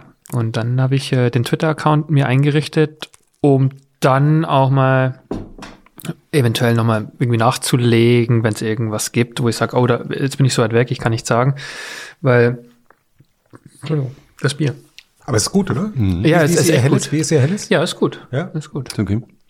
Ähm, gute, gute Wahl. Ich weiß, dass Sie das wissen, ähm, weil, ich, weil Sie später nochmal ein Interview gegeben haben, über das erste Interview ein paar Jahre später und da das ähm, erwähnt wird von äh, Ihnen im Gespräch von Moritz mit Ihnen, Moritz Müller wird mit Ihnen, nämlich uns hat's den Server weggehauen damals. Jochen hat es gab- nicht glauben wollen. Nee, Vorfeld, ja. ich war damals noch relativ neu in meiner jetzigen Funktion, bin da immer noch, also noch kein Trainerwechsel. Und ähm, uns hat's wirklich so versenkt. Und wir dachten eigentlich, alle Online-Journalisten dachten, nach dem 11. September haben wir alle das Zeug irgendwie sicher hingestellt und dann haben wir verstanden, nee, wir waren mindestens, ich weiß es nicht mehr, aber es war sehr lange offline. Einfach zu viele Abrufe und womit und, ich saß dann und dachte, was, was kann nicht sein? Also wir haben mit Caroline Emke auch mal über diesen Moment gesprochen, die ja auch bei dem Interview beteiligt war. Wir waren wirklich Folge fassungslos. mit- Wir waren fassungslos. Und wir hatten halt plötzlich aus der ganzen Welt haben natürlich, kann man im Nachhinein sagen, Leute dieses Interview gelesen. Mir war das nicht so klar, dass das so eine Resonanz, also globale Resonanz. Wie hat die. Zeit da verdient? So neue Abonnenten bekommen? Da, da muss ich ja noch was zurückkriegen dann. Ich oder? glaube, man schon- schaltet dann als erstes, die, äh, liebe Geschäftsführer, hört mal kurz weg die Werbung ab, weil, weil wenn wir Auslieferungsschwierigkeiten haben, dann äh, ist es die größte Last sind natürlich die Anzeigen. Das ist, also wir haben da, glaube ich, äh, erstmal gar nichts verdient, aber es ist natürlich eine fantastische Geschichte und ähm, an die sich viele immer noch erinnern. Ne? Und äh, es ist wirklich wahr, danach haben wir unsere komplette, also dank Hitzes, wir haben unsere komplette IT neu, neu gedacht. Ah. Und dann sind wir noch einmal Also es versenkt. hat Geld gekostet. Hat- Mit anderen ja, Worten, Ja. also Ich habe was dabei. wenn Sie uns die Rechnung schreiben, dann kommt Das ist ja ja, Rechnung. ich, äh, Nee, das ist wirklich, äh, es war so ein Test und es gab noch einen, das war Donald Trumps Wahl übrigens, weil wir gerade dabei waren, wo wir auch nochmal, nicht so lange, aber wo dann sozusagen der nächste Test war, weil es so, am frühen Morgen wurde das bekannt und die Leute waren alle auf ihren Handys, es gab eine Push-Mitteilung und da sind wir auch nochmal kurz weg gewesen, seitdem nie wieder. Aber das war wirklich, hat auch meine Welt verändert, weil ich das nicht verstanden habe damals, das weiß ich noch. Ich war fassungslos, Wieso interessiert das so viele Leute? Alle können über mich lachen, ich weiß es aber noch genau. Ich habe damit nicht gerechnet. Sie schon. dass der Server zusammenbricht? Nee, Oder dass aber so viele dass, Leute dass interessiert? die einmal die Welt sagt, da ist ein Fußballer, der sagt übrigens, übrigens ein Schwul. Mhm. Das, das reicht aus, um ähm, so viel Aufmerksamkeit zu, zu erzeugen. Äh, Ich wusste es nicht. Ich- Es war schon klar, äh, dass, dass es Reaktionen geben wird, aber wir Hm. konnten es nicht abschätzen. Deswegen, wir mussten da ähm, davon ausgehen, dass, dass es Nachfragen geben wird, Interviewanfragen, aber die Dimension war nicht klar, weil er immer so ist, die Leute sagen, Mensch, ein aktiver Fußballer, wenn der sich outet, das gibt einen Donnerschlag. Und dann war mir klar, Karriere zu Ende, ein halbes Jahr. Ist es noch eine Nachricht? Ist es eine große Nachricht? Ist es eine mhm. Sensation? Es war nicht genau abzuschätzen, mhm. aber wir haben auch gesagt, klar, jetzt gehen wir davon aus, dass es noch sehr viele interessiert, mhm. dass darüber gesprochen äh, wird und geschrieben wird. Für den Fall sind wir vorbereitet. Und äh, es kann auch sein, dass es eine Meldung ist. Ich glaube, eine Woche vorher ist Michael Schumacher verunglückt beim Skifahren. Mhm. Also wenn jetzt großes Ereignis passiert, und das war ja auch ein großes Ereignis und das mhm. läuft parallel oder so, dann ist auch klar, dann ist es eine kleinere Meldung. Das muss man mhm. einfach realistisch so sehen. Ähm, und dann war in dieser Zeit nichts und dann wurde darüber breit diskutiert und ja, ich war auch überrascht, dass es so eine Dimension hatte, aber es war unsere Pflicht, uns darauf vorzubereiten. Ich glaube, das ist mhm. ganz gut gelungen. Mhm. Warum Warum ist das so ein Ding? Viele Leute haben versucht, mir das zu erklären. Caroline Emke hat es auch versucht, mir zu erklären. Ich bin da so ein bisschen bockig. Ich, es interessiert mich wirklich, warum ist das für alle so ein Ding im Fußball? Es ist ja an sich kein Ding. Ja. Ähm, Im Fußball war es damals, und vielleicht hat sich das auch verändert, vielleicht können wir darüber auch sprechen, aber damals war das irgendwie weltverändernd. Also das äh, hoffe ich ja, dass äh, ich, dass ich habe die Welt von ein paar Menschen verändert, weil mhm. die mir das auch persönlich gesagt haben. Mhm.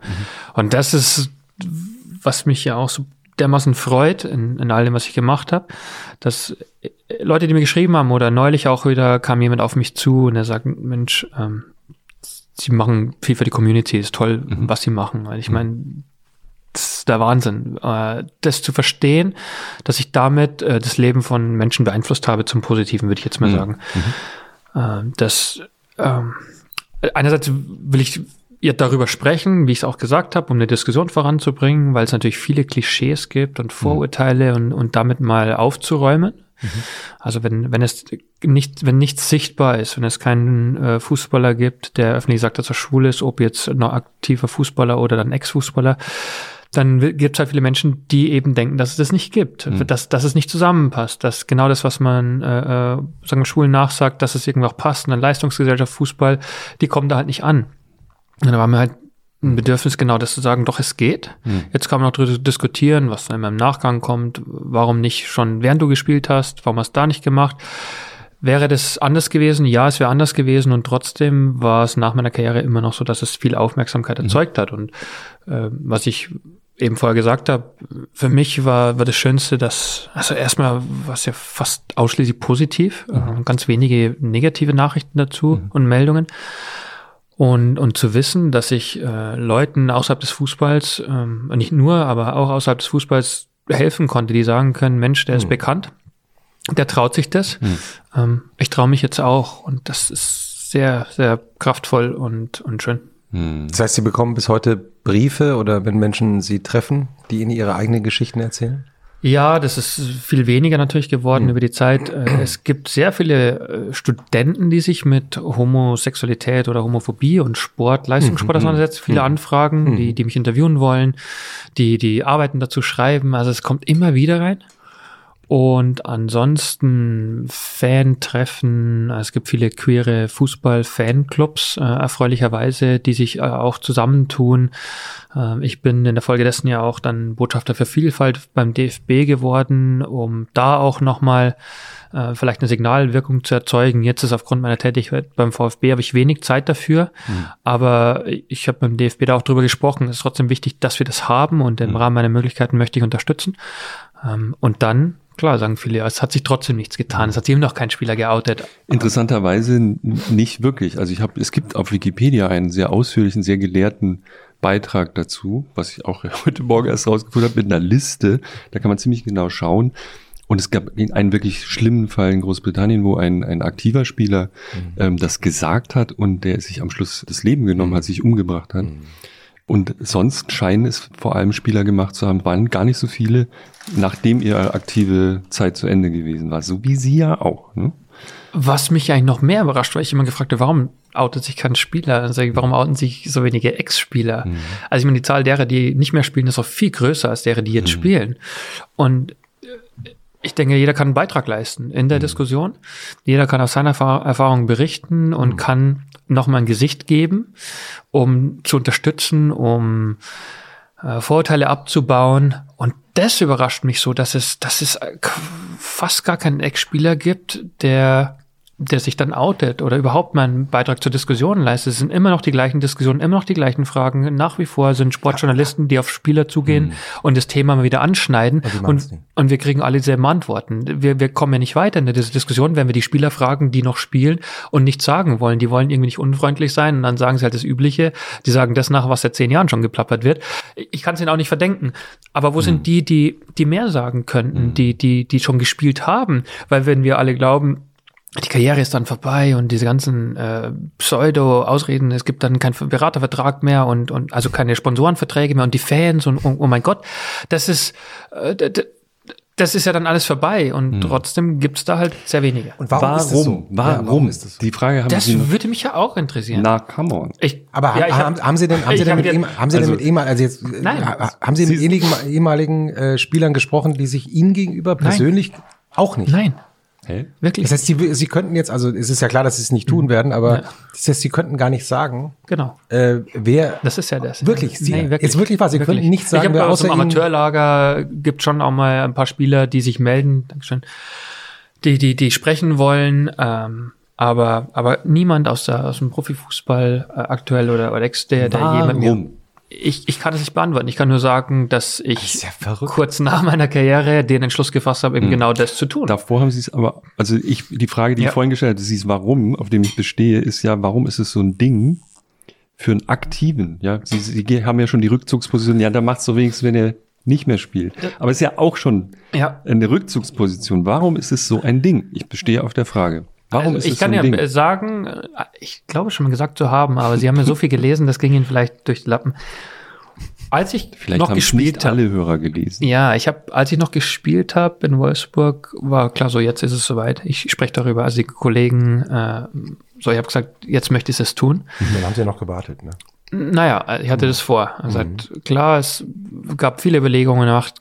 Ich hatte ja genau dieselben Gedanken wenn ich warte, bis die Karriere vorbei ist, dann ist es immer so, ja, dann weiß ich ja selber nicht, wie ist eigentlich die Fußballwelt? Was, was, mhm. was passiert dann?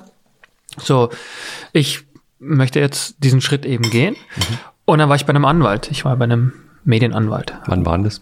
Hm, äh, das war 2012 oder mhm. 13. Ich habe in, Wolfs also in Wolfsburg gespielt. Mhm. Also ich war unter Vertrag bei, äh, beim VfL Wolfsburg. Mehrere Jahre, bevor es dann wirklich zwei Jahre. Anderthalb, ja. anderthalb mhm. Jahre sowas davor mhm. und äh, aber war unter Vertrag beim VfL und dachte, jetzt ist es halt soweit und war beim Medienanwalt, weil es jetzt auch keine Kleinigkeit, muss man aussehen und wenn man ein Interview gibt, muss man schon auch mal klar überlegen, äh, kann daraus ein Schaden entstehen, mhm. was darf man sagen, was darf man nicht sagen, das ist ganz normal. Und der Anwalt hat mir eine Stunde lang den Kopf gewaschen. Der hat gesagt, lassen Sie das, tun Sie das nicht. Mhm. Ja, Warum? tun Sie das nicht. Warum? Er, er war der Überzeugung, ich halte das nicht aus. Das ist mhm. einfach, ähm, dass nichts das Richtige ist. Also der schon sagt, quasi machen, was sie wollen, aber reden sie nicht in der Öffentlichkeit darüber. Geben sie mhm. kein Interview.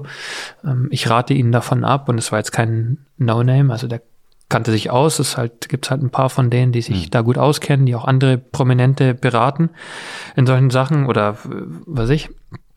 Und der, ich bin dahin in der festen Überzeugung, ich sagte ihm jetzt mal, ich werde ein Interview geben, helfen Sie mir, das richtig zu machen. Mhm, und der redet Ihnen aus. Und er sagt, mhm. dann schon nicht raus und dann, okay, ich lasse es. Ich lasse es einfach. Und mhm. glauben Sie, dass es anderen auch so vielleicht schon gegangen ist? Ja, ich habe äh, im Umfeld von Spielern sind ja so viele Menschen. Also das sind Familie, Freunde, Berater, die dann da sind und genau, das habe ich auch erlebt. Es, es gab ja dann mehrere Menschen, die dann gesagt haben, boah, lass das mal, musst du nicht drüber reden, ist ja kein Problem für uns, aber musst du nicht drüber reden oder das wird ganz schlimm.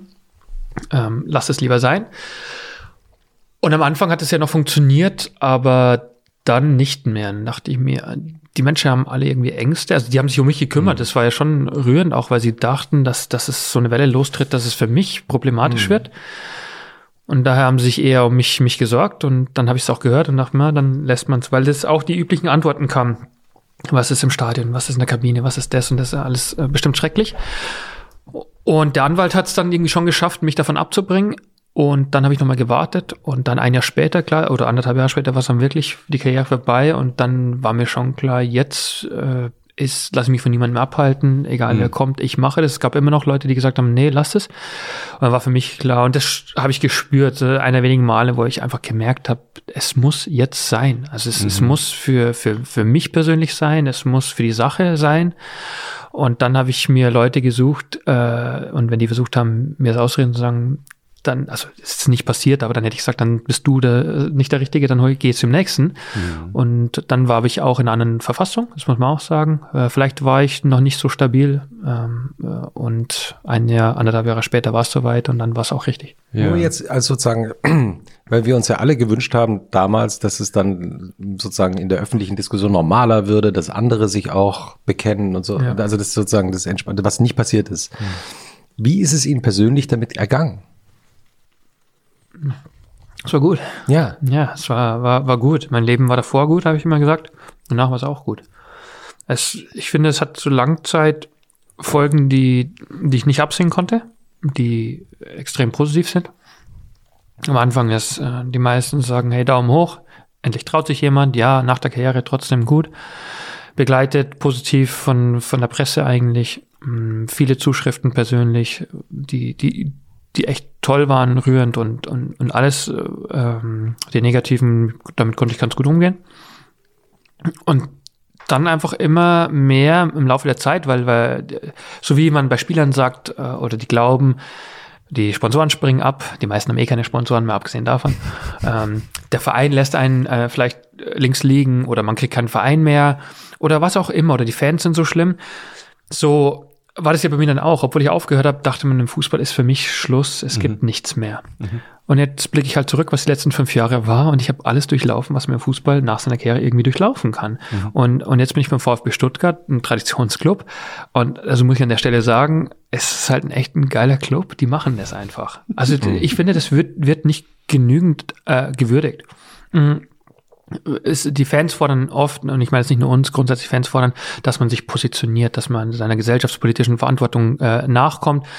Und wir, wir haben dann in der Vergangenheit auch vielleicht nicht alles richtig gemacht, aber ähm, jetzt, glaube ich, positionieren wir uns wieder deutlicher. Aber die Tatsache, dass der VfB Stuttgart einen Vorstandsvorsitzenden hat, der offen homosexuell ist, finde ich, ist ein Statement. Und das einfach. ist auch ein Statement. Das ist ein Statement. Und mhm. das, finde ich, kann, kann man auch mal würdigen. Statement sein. Genau. Es ist ein Statement. Dass der Aufsichtsrat genau das nicht als Kriterium nimmt, überhaupt keine Rolle spielt. In der Zeit, in der ich da bin beim VfB, ich das nie gespürt habe, dass es irgendetwas verändert in der Art, wie. Leute mit mir umgehen, äh, ob ich befördert werden kann, ob ich entlassen werde, was auch immer, das spielte keine Rolle. Mhm. Und das finde ich so bemerkenswert, dass wir dass wir das so kleinreden, weil wir reden ja, es hat sich ja nichts verändert. Für, für viele ist Veränderung ein aktiver Spieler sich outet. Erst dann hat sich was verändert. Und ich sage nein. Es ist ein bisschen, oder es ist vielschichtiger. Veränderung kann auch dann stattfinden, wenn sich noch kein aktiver Spieler outet. Ja, das wäre für viele wirklich toll, muss mhm. man sagen. Mhm. Fände ich auch, wäre wär richtig gut. Es würde wieder was bewegen. Mhm. Es würde vielen Menschen helfen. Aber aber das kann nicht das alleinige Kriterium sein, ob jetzt sich was verbessert hat. Und das meine ich, dass ich im Fernsehen gearbeitet habe. Jetzt habe ich bei der ARD im öffentlich-rechtlichen, im ZDF vorher. Ähm, Nachwuchsleistungszentrum war ich der Leiter beim VfB. Mhm. Jetzt in der, in der jetzigen Position. Ich habe in den USA für Fox Sports gearbeitet. Mhm. Hätte man mir das vor fünf Jahren gesagt, oder beziehungsweise hätte ich gesagt, das könnte passieren, hätten alle gesagt, vergiss es, im Fußball für dich hast vielleicht am Rand eine, eine Chance. Und das ist nicht äh, passiert. Nur das wird vielleicht unterschätzt. Ich, ich möchte damit ja auch ausdrücken, also ich habe es jetzt dahin geschafft, dass es möglich ist. Und hätte ich vorher auf diese Leute gehört, dann hätte ich es gar nicht erst versucht. Und mhm. das will ich damit irgendwie demonstrieren, dass es, dass es schon geht. Und äh, diese super positive Geschichte führt, wir wundern uns alle darüber, trotzdem nicht dazu, dass alle etwas entspannter werden also man muss ja, also ich erwarte jetzt nicht, dass jeden Tag Fußballspieler über ihre sexuelle Orientierung reden, dass es aber immer noch so ein Ding ist. Obwohl, ich finde, dass sehr viele Fußballer über ihre sexuelle Orientierung reden. Auch wenn ihnen das nicht bewusst ist. Mhm. ähm, sie tun es nicht in, in dieser Form, dass es dann ein großes Coming-out ist, aber sie sprechen halt sehr häufig über ihr Privatleben, über ihre Freundinnen und Frauen und was sie sonst für Präferenzen haben. Mhm. Also das ist auch eine, eine sehr private Sache, mhm. die aber nicht als solches gesehen wird. Äh, mhm. Äh, wenn, wenn ein Schüler sich äh, outet, dann ist es, oh, das ist jetzt äh, ganz groß, da redet jemand über sein Privatleben, über das Intimste. Warum muss das denn immer so sein? Mhm. Müssen die das irgendwie so, so äh, groß ankündigen? Ich bin fast täglich von Leuten umgeben in dieser Fußballwelt, die sehr wohl über ihr Privatleben reden, aber denen ist es halt nicht mehr bewusst. Das gehört halt dazu, wer jetzt die Freundin gewechselt hat, wer jetzt gerade geheiratet hat. Das ist auch alles Privatleben. Mhm. Aber das Tag ist irgendwie normal. Instagram sieht man dann den neuen Model Genau so ist es. Ja, ja genau. Mhm. Mhm. Warum? Warum, warum? Hm. Ist es so ein Ding im Fußball und vielleicht noch zwei, drei anderen Sportarten, aber da. Hat es nicht Caroline letztes Mal auch gesagt? Äh, Hollywood? Auch nicht viel, hm, oder? Da gibt es ja. auch nicht viel. Hm. Es gibt schon noch ein paar, paar Branchen, da ist es jetzt auch hm. nicht so easy. Mhm. Ähm, das hängt von jeder einzelnen Person ab. Ich bin jetzt viel weiter, sechs Jahre danach, bin natürlich viel entspannter, habe diese Sorgen nicht mehr, die ich dann vor sechs Jahren hatte oder vielleicht vor, vor sieben, acht Jahren. Mhm. Die sind weg. Ich möchte schon auch, also heute jetzt vor dem Gespräch war mir schon bewusst, dass wir da wahrscheinlich drüber sprechen und. Aber nur weil uns der Server weggeflogen ist. Ja, genau, das ist, stimmt, ne? das ist ja klar. Das müssen wir nochmal kritisch erwähnen. Und dann äh, weiß nicht, ob immer alle da das auch dann gerne hören, weil es so privat ist und intim. Ich tue das sehr selten, finde ich. Und ich denke, dieses Format, da kann man das auch mal machen und man mhm. kann es den Leuten schon ja auch mal zumuten, ähm, dass man darüber spricht, weil ich habe, ich sehe eine gewisse Verpflichtung in dem, was ich tue. Ein, ein Coming Out war das eine, das ist ein großes Ereignis für mich persönlich und für manche andere. Und dann kann ich eine Botschafterrolle einnehmen. Aber ich möchte nicht, dass ich jetzt in meiner Tätigkeit irgendwie so das gar keine Rolle mehr spielt, dass mhm. irgendwann Leute auch so vergessen. Das, mhm. das möchte ich nicht. Das, das kann auch gerne mal wieder erwähnt werden, mhm. weil sonst ist es, naja, ich weiß nicht, die Erwartungen sind schon auch da. Ich, wenn ich an Tim Cook denke, was, wie, wie geht er damit um? Der, der Apple-Chef. Ja, genau. Mhm. Wissen die, die Kunden von Apple wirklich alle, dass der CEO von Apple homosexuell ist? Da bin ich mir nicht so sicher. Ist es ihm dann wichtig? Will er das mehr nach außen kehren und sagen bewusst, das müssen die Kunden wissen? Da geht jeder anders mit um und die Erwartungshaltung der Community ist vielleicht eine andere als das, was dann diese Leute praktizieren, weil das kann in meinem Alltag nicht jeden Tag eine Rolle spielen. Nur es soll nicht so sein, dass irgendwie nach zwei, drei Jahren Leute sagen, ähm, hey, hast du eigentlich gar keine Freundin oder Frau, dass mhm. die es eben gar nicht mehr mitkriegen. Das ja, genau. soll auch nicht der Fall sein. Mhm. Wie war eigentlich, ich meine, Sie haben damals in dem Interview auch gesagt, einen Satz, den ich mir, den ich mir rausgeschrieben habe, äh, ich selber bin im katholisch geprägten Bayern in einer kleinen Gemeinde aufgewachsen. Homosexualität wurde als etwas Widernatürliches, gar Verbrecherisches behandelt. Das war mir egal. Denn ich konnte mir nicht vorstellen, dass diesmal für mich ein Thema werden würde. Wann ist es eigentlich für Sie ein Thema geworden? Sie haben vorhin ganz am Anfang unseres Gesprächs ja so am Rande auch erwähnt, dass Sie nach England gegangen sind, damals in Ihrem ersten Verein, zur Aston Villa, mit Ihrer Verlobten. Mhm. Genau. Später ist es ein Thema geworden. Mhm. Ganz einfach. Das war in, den, in ein paar Jahren davor, wo es einem wirklich, weil das ist ja auch so, wenn man aufwächst, die, äh, es spielt beim Aufwachsen gar keine Rolle. Mhm. Es ist so fremd, man kennt niemanden, die Familie mhm. kennt niemanden, es ist überhaupt nicht präsent, deswegen ist es so unvorstellbar. Und daher war es für mich wirklich erst im, im Laufe meiner Karriere so echt ein Thema, sagen, hey, ich bin anders. Mhm. Also das erstmal sich einzugestehen, das zu akzeptieren und sich selbst damit konfrontieren. Das, das war das. Und daher ist es ja ein Prozess, bis man dann an die Öffentlichkeit geht. Was muss nicht jeder machen, ist auch klar. Viele machen es eben nicht. Äh, und dann kam alles zusammen, sagen, puh, wie gehe ich jetzt hier mit dem um, dass ich hier nicht Mainstream bin. Ich habe vieles, was andere Fußballer auch haben. Viele Interessen, viele Eigenschaften habe ich auch. Aber da bin ich anders, da bin ich mir ziemlich sicher. Und dann aber klarzukommen in dieser Gemengelage, ja, Druck zu haben, Leistung bringen zu wollen, äh, Vereinswechsel, Enttäuschung, also alles mhm. mitzunehmen und plötzlich, puh, äh, mit wem rede ich denn darüber? Äh, drückt mich mein Gefühl oder, oder wie gehe ich an die Sache überhaupt ran? Und das war gegen Ende meiner Karriere dann wirklich sehr eindeutig und sagt, ich muss mich damit beschäftigen, ich möchte mhm. davon nicht weglaufen, weil ich schon auch gemerkt habe, dass es einen Einfluss auf meine Karriere, auf mein Leben hatte, ähm, der natürlich nicht, nicht förderlich war und da habe ich mich damit beschäftigt. Übt das auf einen aktiven Fußballer Druck aus, wenn er sowas nicht besprechen kann? Also wenn das sozusagen ein Geheimnis bleiben muss? Ich möchte behaupten, dass alle Fußballer irgendwie Druck haben und hm. daher ist es... Macht jetzt auch nichts. Ich glaube nicht, dass... Äh, äh, es gibt wahrscheinlich genügend Spieler da draußen, die empfinden noch mehr Druck, als ich das empfunden habe. Äh, und bei mir war es so, ich konnte jetzt über mein Privatleben nicht so ausgiebig sprechen, wie ich das vielleicht gerne gehabt hätte. Mhm. Aber ich mache mir nichts vor und denke, boah, mein Druck war der größte und das war so unvorstellbar und ich konnte nicht spielen. Doch, es geht. Ich mhm. habe dann auch äh, irgendwann schlechtere Leistungen gebracht. Das gehört zum, zum Geschäft dazu und musste damit klarkommen. Und dann kann man nicht genau sagen, was der Anteil daran ist, dass, dass mein Privatleben jetzt ich nicht so leben kann, wie ich es mir vielleicht vorstelle und was normaler Alltagsdruck im Profifußball ist. Also mhm ähm, der Druck war dann irgendwann so groß, dass ich sage, ich beschäftige mich damit. Ich setze mhm. mich damit auseinander und ich brauche eine Lösung, äh, mhm. die, die mein Leben wieder verbessert. Und das habe ich hinbekommen mit einem gewissen zeitlichen Rahmen. Mhm. Ähm, und wenn ich zurückblicke, war das irgendwie alles auch sehr zufriedenstellend. Haben Sie einen Tipp für aktive Profis, die solche Gedanken haben? Mit wem redet man? Vielleicht haben Sie, können Sie sogar dafür werben, dass Sie vielleicht auch mal überlegen, doch so einen Schritt zu wagen? In dem Fall würde ich sagen, äh, Sie sollen auf sich selber vertrauen, hm. nicht so viel mhm. fragen. Sie werden kaum eine positive Antwort kriegen. Werden mhm. ganz wenige finden, die sagen, ja, gut. Auf die innere Stimme hören, auf, auf seine eigene Überzeugung. Wir, wir wachsen so auf im Fußball, das sehe ich jetzt wieder bei unseren Nachwuchsspielern. Wird, die werden natürlich also die, die Spielerberater, die an Nachwuchsspieler gehen, äh, da werden die Spieler immer jünger. Also man beginnt sehr früh. Äh, Wie alt? Bei der Kontaktaufnahme. Also ich habe natürlich auch schon von, von ganz jungen äh, äh, 10-, 11-Jährigen gehört. Bei uns möchte ich sagen, Normalität wird so ab dem Alter 14, 15, 16. Die besten Spieler, wenn sie 14 sind, kann, können schon mal einen Berater aufkreuzen. Das, mhm. das kann sein. So, und ab diesem Alter verstehen Spieler sehr schnell. Wenn sie ein Anliegen haben, wird es jemand geben, der dieses Problem, sage ich jetzt mal, löst. Egal, also es wird diesen jungen Menschen vieles abgenommen.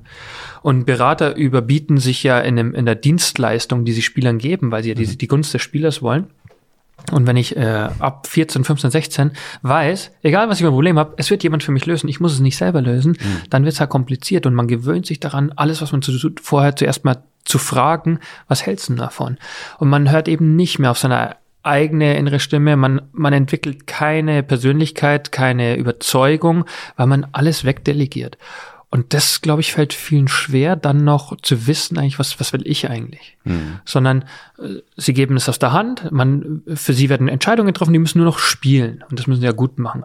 Aber in der, in der Lebensplanung wird alles delegiert. Äh, man zieht um, Irgendjemand findet schon eine Wohnung. Hm. Irgendjemand mhm. meldet ihn schon an. Irgendjemand macht es schon. Aber ich mache es nicht. Ich muss mich nur auf Fußballspielen konzentrieren. Und wenn sie das lange genug machen, sagen wir 15 Jahre, von 15 bis 30. Also das ganze äh, so, Leben quasi. Äh, dann wird man auch nicht mehr in der Lage sein, selbst hm. zu wissen, was richtig ist und was falsch ist. Sondern hm. es muss ein anderer entscheiden. Dann fange ich an zu fragen, und das habe ich ja auch erlebt. Und die meisten sagen, oh, keine gute Idee, ist ja alles okay. Und erstmal erstmal froh, dass die Leute nicht einen gleich mal verstoßen und sagen, ich will mit dir nichts mehr zu tun haben. Mhm. Die Geschichten gibt's ja auch. Mhm. Aber, die meisten sagen, oh, schwierig und so, weil die wissen ja auch nicht mehr. Dann, jeder hat vielleicht irgendwie ein Interesse, der eine ein monetäres Interesse, der andere die Freundschaft, was, was passiert dann in unserem Verhältnis und so, kann ich mit dem dann noch zeigen. Also da, da hängt so vieles dran. Mhm. Und Spieler sollen auf, sollen selber diese Persönlichkeit entwickeln, zu wissen, was sie eigentlich wollen. Das hilft ihnen für ihr spätes Leben, aber das, soweit blicken die meisten dann nicht und nicht so viel nachfragen, wenn es um die Entscheidung geht. Ja, ich erinnere mich, ich habe mal ein Interview mit Guido Westerwelle vor seinem mhm. äh, Outing geführt und der hatte wahnsinnige Probleme damit, über dann sein Privatleben, also das Persön gar nicht, es ging gar nicht um private, sondern persönliche Dinge zu reden. Man merkte das während des Gesprächs, dass er dann so, und der, der hat das dann so versucht zu überspielen, indem er immer besonders schlagfertig dann mhm. so zurück äh, geantwortet hat. Frech.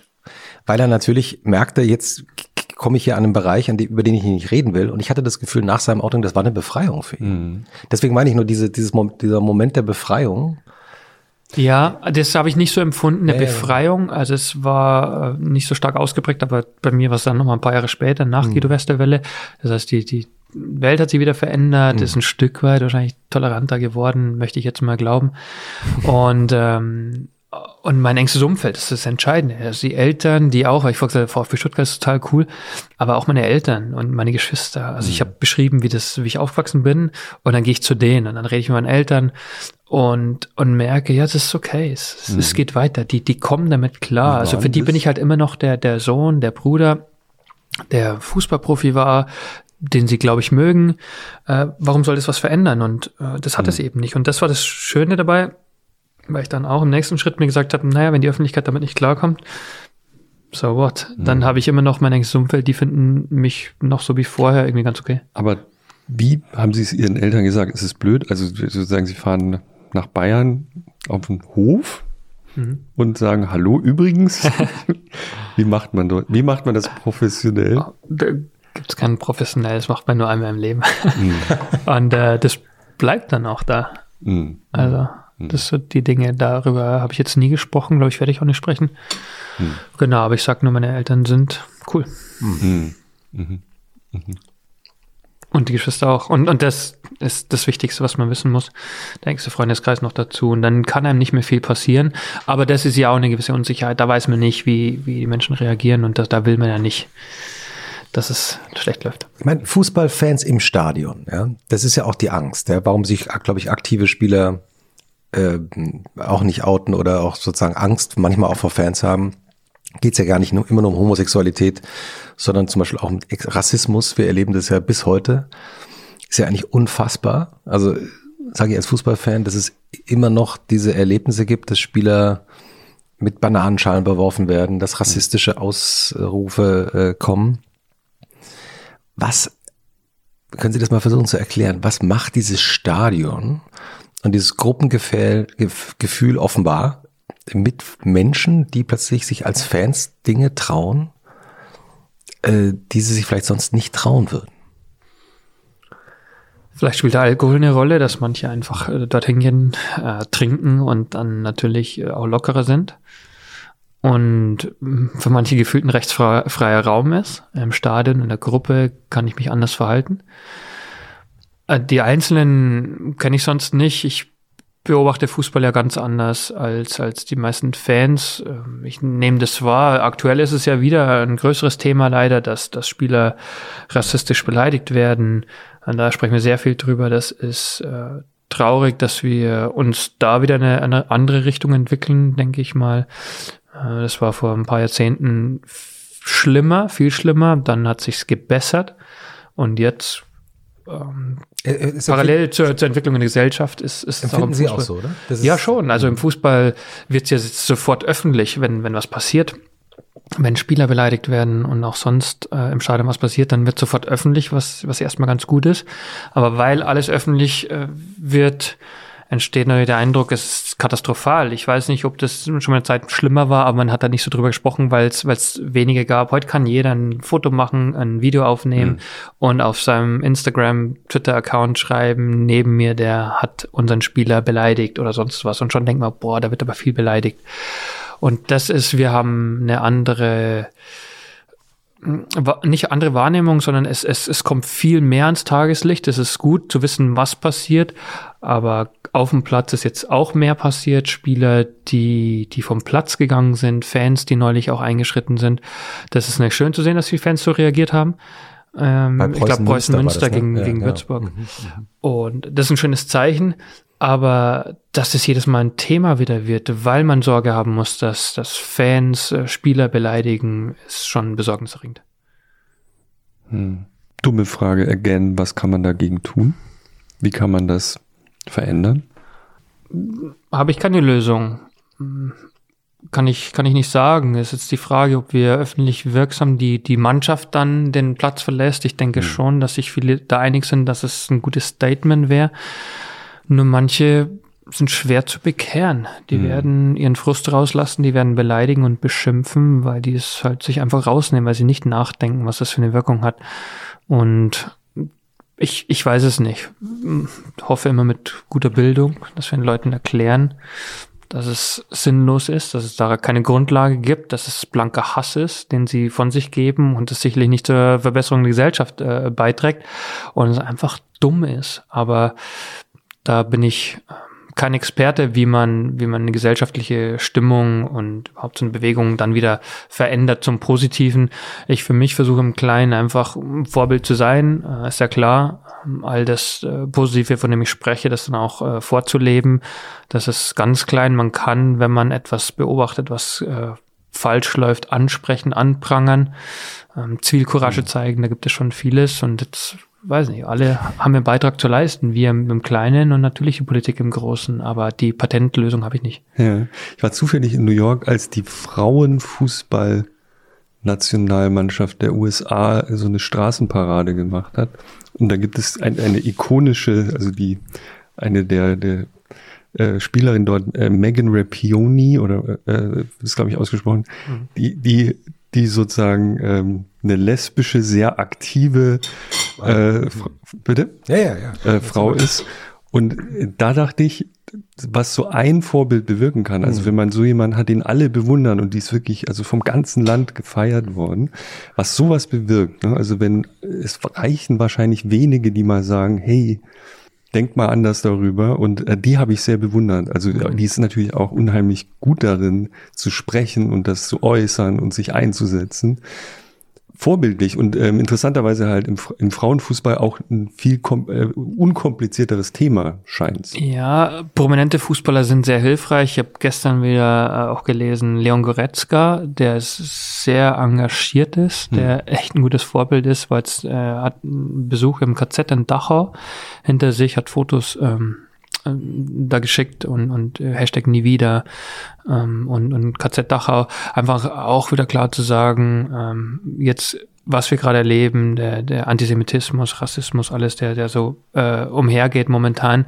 sich zu positionieren. Leon hat es immer wieder auch gemacht und das ist sehr wirkungsvoll, finde ich. So ein bekannter Spieler, so ein guter Spieler für Bayern München, Nationalspieler, der ist ein, ein tolles Beispiel für Vorbildcharakter in diesem Fußball. Mhm. Geschäft. Hm. Ähm, äh, am schönsten wäre Cristiano Ronaldo, sagt mir was in der Richtung. Ich mhm. glaube auch, dass er da vielleicht schon was gesagt hat für Juventus Turin. Wenn mich nicht alles täuscht, habe ich mal einen kurzen Clip gesehen.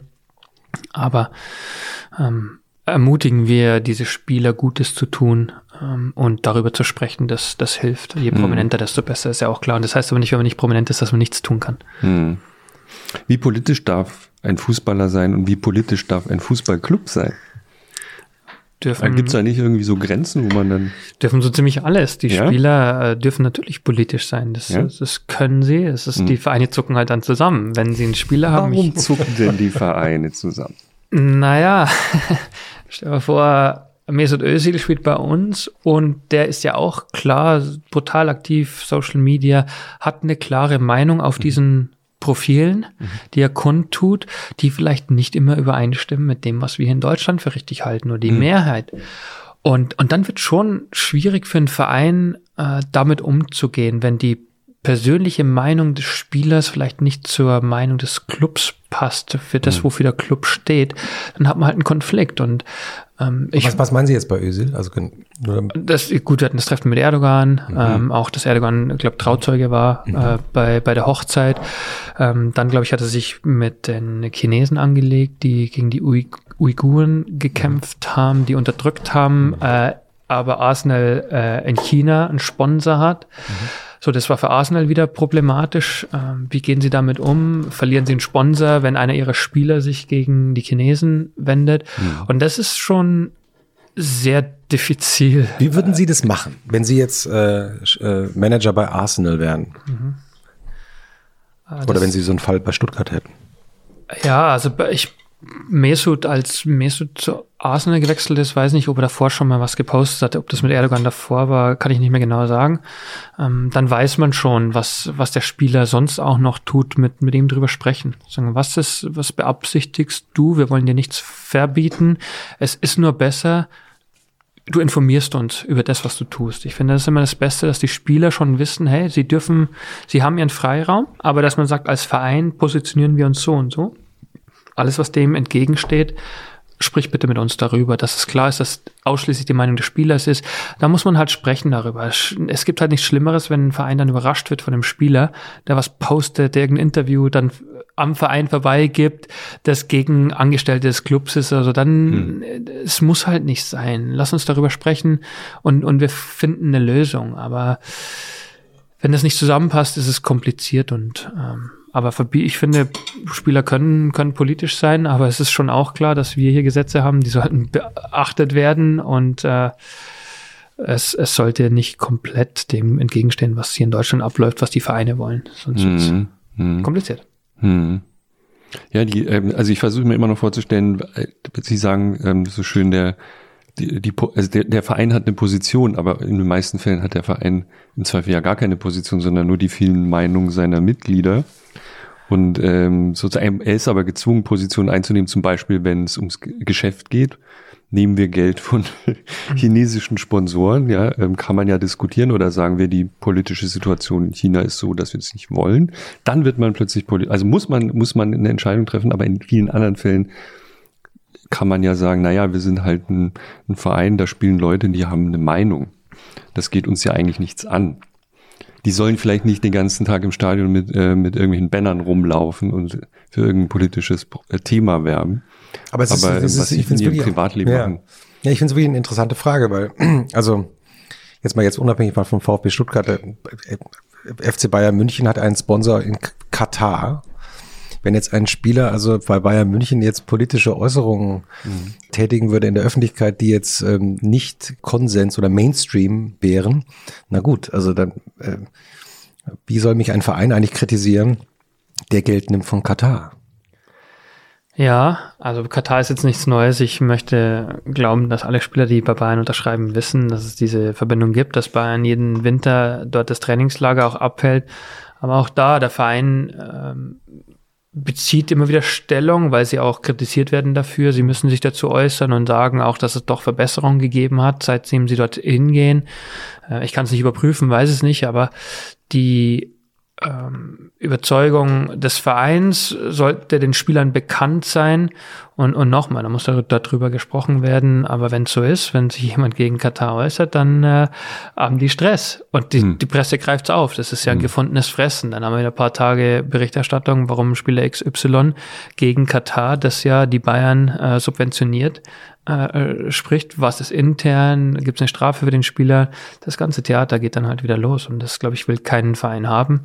Ähm, nur Spieler äh, soll man auch wissen, äh, sind die meisten nicht wie Donald Trump, die einfach mal reintippen und das dann als ihre Meinung verkaufen, sondern viele Spieler haben Manager für ihre Accounts. Social Media Agenturen. Wird, äh, vorher schon mal einen Text vorbereitet und dann wird es abgestimmt.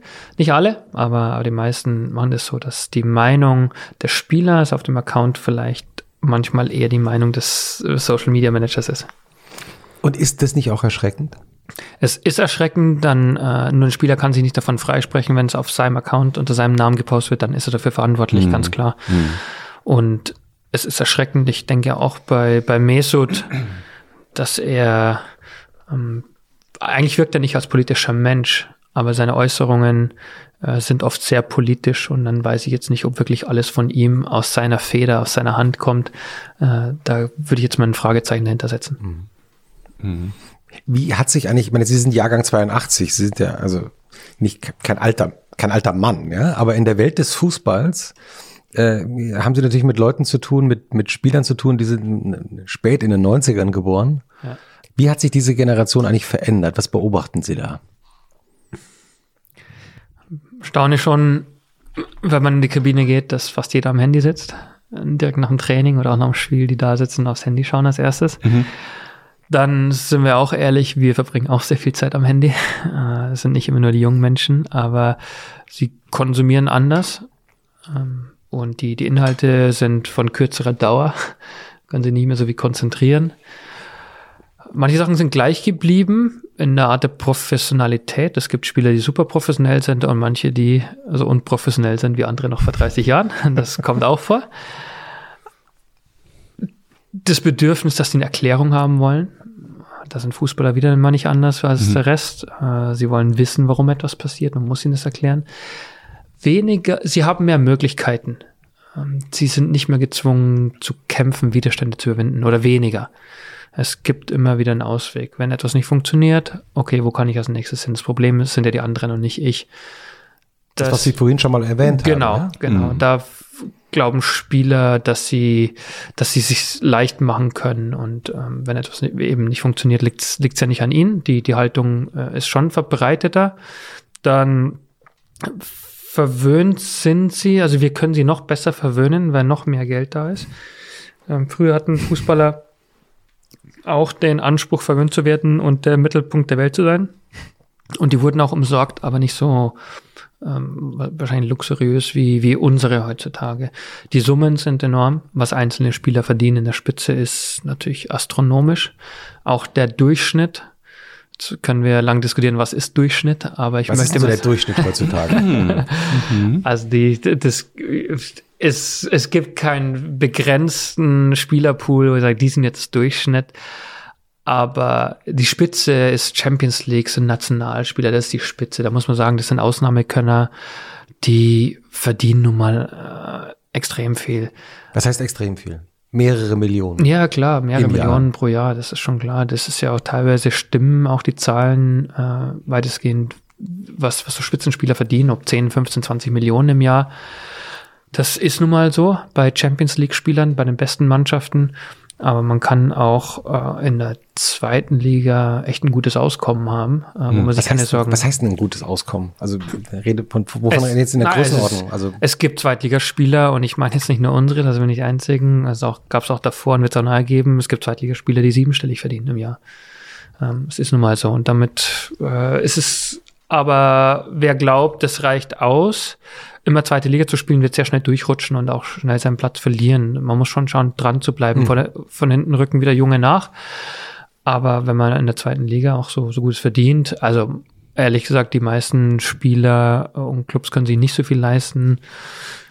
Da kriegt man halt fünf oder 10.000 Euro im Monat. Bei, bei man, manche Spieler kriegen das. Das ist auch immer noch viel Geld, würde man sagen. Aber das ist auch Profifußball. Und in derselben Liga sind Spieler, die halt siebenstellig verdienen. Und in der Bundesliga ist der, ist der Schritt noch größer. Ähm, da verdient jetzt auch nicht jeder Spieler siebenstellig, aber manche verdienen halt achtstellig. Sind das so reisende Geschäftsleute, Fußballer geworden? Oder gibt es noch eine Verbindung, gerade der Jüngeren, zu dem Umfeld, wo sie groß werden? Also hängen die an ihren Clubs oder ist das, trainiert man sich das ab? Alle äh, haben gelernt, dass es, dass es eben nicht von langer Dauer ist. Also die Spieler wissen, dass sie bald wieder weg sein können. Wir wissen, dass wir auch schnell wechseln können und dass es so ist. Das hat sich dahingehend entwickelt, dass das System so am Laufen gehalten wird. Man kann es durchbrechen. Äh, Das macht dann meistens die FIFA, glaube ich, wenn die Transfersperren verhängen. Das ist immer ganz gut, dann kann man nichts machen. Dann finden Clubs zwar trotzdem wieder Wege, äh, Dinge vorzubereiten oder schnell noch schnell Transfers abzuwickeln. Und aber da ist mal kurz Stopp. Ansonsten wird sehr viel bewegt. Transfers, ja, Spieler haben diese Bindung nicht mehr. Das sind dann die Exoten, die sagen, das ist mein Verein. Nur, jetzt würde man sagen, ach toll, ein Spieler will immer beim Verein bleiben, aber es kann auch sein, dass der Verein dann keinen Wert drauf mehr legt, weil der Spieler nicht mehr die Qualität hat. Also beide sind dafür verantwortlich. Aber wie ist es dann, also warum macht es dann Sinn, in Ausbildung von Fußballern zu investieren für einen Verein? Es gibt eine Ausbildungsentschädigung, also wenn wir Das, ist ein Geschäftsmodell. Ja, aber das ist einfach, um, um kleinere Clubs zu unterstützen, wenn sie Spieler ausbilden, die sie dann nicht mehr halten können, die dann bei Top-Clubs spielen, kriegen sie dafür auch noch Geld. Das ist gut. Äh, unser Ziel ist ja nicht, Spieler auszubilden, dann zu verkaufen, sondern im Idealfall noch, dass sie für uns gut spielen und erst dann, wenn sie tolle Leistungen bringen, zu einem absoluten Top-Club zu gehen. Klar, dann verdienen wir ja auch Geld. Aber diese Ausbildung ähm, betreiben wir äh, in erster Linie dafür, dass, dass diese Nachwuchsspieler dann in unserer Profimannschaft als erstes zum Einsatz kommen und dann je nach Entwicklung entweder lange bleiben oder äh, besser weiterverkauft, also teurer weiterverkauft werden. Dafür aber viele andere haben sich spezialisiert nur auf Eine Ausbildung. Geldanlage. Es ist eine Geldanlage. Äh, Früher, äh, und da sind wir wieder beim Vereinsleben, für viele Vereine ist die Jugendmannschaft fester Bestandteil und da geht man hin und schaut man zu. Ähm, Das war mehr Vereinsleben. Heute ist es auch so im Jugendbereich, dass viel durchgewechselt wird und da beginnt das Geschäft schon. Also es ist nicht ein Leistungszentrum, da sind die Spieler aus der Region, da bleiben die. Das war ursprünglich die Idee. Heute gibt es einen Transfer von Jugendspielern in ganz Deutschland. Also mit 14, 15, 16. Ja, genau. Und das ist halt das, was zu erschreckend ist und das, wenn wir nicht mitmachen, dann abgehängt werden und dann auch partizipieren. Und, und so wird es immer weiter nach unten durch äh, gereicht und im Nachwuchsfußball gibt es Transfers auch in, auf internationaler Ebene. Wo ist die Schamgrenze beim Alter sozusagen? Ab wann? Also Sie, Sie sind mit sieben entdeckt worden. Dann ist die Jugend vorbei, sozusagen. Ist es das? Oder wann ist man, ist man eigentlich schon so ein Vorprofi? Also wann wird vom Spiel, von, von einem Chauffeur abgeholt und zum Training gefahren und diese ganzen Dinge? Wann geht es los? Wann ist die Unschuld vorbei? Vielleicht, wenn sie einziehen in ein Internat, so mit 14, 15. Okay. Äh, also die, die äh, Clubs haben Internate, da wohnen die Spieler, wenn sie von weiter weg kommen und dann. Hm. Dann hat man auch schon Berater und So ist es. Das Bier nicht gut. Wir noch Doch, eins. ist gut. Ich hol nee, noch aber eins. es muss mal. Äh, Ich hol noch mal. Ach so, nee, ja, genau. also, ich ich ja, ja, verabschiede genau. mich kurz und dann. Ja, ja, Ja, ja, bitte. genau. Ja, ja, ja. Wir haben auch noch eins. Bitte. Ja, ja. Nee, sehr gut. Ähm, es gibt äh, mehrere Handtücher im Bad neuerdings bei, haben- in der podcast Für, für alle, die den, für alle, die den äh, Instagram-Post von Maria Lorenz, von unserer Produzentin, noch nicht gesehen haben, wir haben tatsächlich jetzt eigene Handtücher jetzt. hier äh, eigene Handtücher. Wir wollten ja eigentlich auch einziehen, weil wir Jochen, Christoph und das dritte Handtuch heißt Schlusswort. Schlusswort. Ja. Das finde ich sehr cool Sag mal, für Jochen, du, du Mhm. hast ja jetzt zwei, dreimal erwähnt, dass du eigentlich mit Fußball jetzt nicht so viel. ich gehe nicht wöchentlich ins Stadion. genau. Ähm, aber sag jetzt, wie, wie, Ich, wie, mir wie, ist bekannt, dass es Fußball gibt. wie, wie, äh, was, äh, wie fandst du ihn jetzt bisher? Ich finde das total faszinierend, weil er so, so ähm, wohl durchdacht über seine Sportart redet. Ich habe das, also ich, ich habe mich ja mit ihm beschäftigt und weiß, dass er das kann, aber das ist jetzt schon toll für mich, weil er mir auch Sachen erklärt. Und äh, dann denke ich so, hm, vielleicht lernst du ja auch noch was dabei. Ja, ja, absolut. Äh, an vielen Stellen ist es wirklich interessant, äh, so ein bisschen in sein Gehirn zu gucken. Sehr überlegt, sehr klar durchdacht. Ist das, sind alle so? Alle Fußballer? er, er ist, glaube ich, nicht Lothar Matthäus. Hm. Ja, oder also. Ja, nee, es ist interessant, weil es ist ja auch die Tatsache, dass er ja sich so äh, jetzt auch als Vorstandsvorsitzender und so weiter weiterentwickelt hat. Viele ganz tolle Fußballspieler ähm, schaffen das ja nicht. Ist ja auch interessant. Es gibt ja diesen Typus von Mannschaftsführer, so wie Lothar Matthäus oder Stefan Effenberg, die es äh, nach ihrer aktiven Karriere eigentlich nicht geschafft haben, ne? die als Trainer scheitern, die offenbar das eben nicht dann so hinbekommen. Ist ja interessant. Hm. Du, bevor ich es vergesse, ich wollte noch mal sagen, wir verdienen keinen Euro, aber ich wollte noch mal sagen, wir haben auf Ihren und euren Wunsch, liebe Hörerinnen und Hörer, einen Shop eingerichtet mit, wie heißt das? Merch. Merch. Äh, muss ich eigentlich seit Rezo Merch. wissen. Also sowas, was Rezo auch hat, haben wir jetzt auch. Da kann man auch alles gesagt Kappen kaufen Ja. und alles gesagt Lätzchen, Babystrampler, aber auch ähm, Kochschürzen, T-Shirts, habe ich alles gesehen. Wir verdienen da nichts dran, wir kriegen gar kein Geld davon, sondern es ist nur die Selbstkosten sozusagen bei der Produktion. shop.spreadshirt.de slash alles minus gesagt. Wollte ich nur noch mal gesagt haben. Und Äh, Wo ähm, kann man abstimmen? Dann? Äh, das wollte ich gerade Ja, sagen. danke. Und beim deutschen äh, Podcastpreis gibt es einen Publikumspreis. Da kann jeder, jede, jeder abstimmen, eine Stimme abgeben. Wir würden uns natürlich wahnsinnig freuen. Also zum Beispiel für uns. Ja, Hüstel. Es gibt Äh, auch aber andere aber, gute aber es ist natürlich auch ähm, in der Kategorie besondere journalistische Leistung Hm. ist der Podcast von Sabine Rückert und Andreas Sendker Zeitverbrechen Mhm. nominiert. Auch ganz, also freuen sich für eine Podcast. Stimme. Aber die kriegen viel, eh viel mehr als wir. Also insofern, liebe Hörerinnen und Hörer. Auch produziert von äh, auch der Firma von Maria Lorenz, von unserer Produzentin. mh, Die, die jetzt auch übrigens äh, Hummus isst. Die endlich. Ja. Sie hatte schon ja. Sorge. Ich hatte wirklich äh, Hunger, weil ich heute nicht so Aber der Lachs ist, wie ist der Lachs? köstlich. Schon der Lachs gut, ist köstlich. Der Hummus ist erstaunlich gut. Wir haben hier schon viel ja. Hummus gehabt. Danke, Christoph, ist wirklich. Danke, ja. Ich habe mal eine Frage, jetzt unser Wo- Gast sagen- wieder äh, zurückgekehrt Äh, Herr ist. Hetzelsberger, darf ich uns noch eine Runde Bier bringen? Noch eins? Ich bin noch nicht fertig. Ich Also- kann das von hier besser sehen, da ist noch ein halbes Bier Da ist drin. Nicht, dass es warm du wird. Nee, das auf keinen Fall. Das Aber Schlimmste, Wasser. was es gibt. Wasser? Ich nehme noch Wasser dazu. Ja, genau. Gibt es das eigentlich noch, die, dieses Klischee, dass es in Großbritannien Leute gibt, die warmes Bier? Okay. Bitte. Gibt es warmes Bier? Jochen, du auch noch, ein, Nee. äh, noch was an, ne? Wenn Ja, man danke. krank ist, trinkt Jochen, doch manche. Ja, ja. Jochen, Christoph, ähm, jetzt mal, unser gibt Gast doch- wieder da ist. es gibt doch dieses Das weiß er nicht. berühmte Mhm.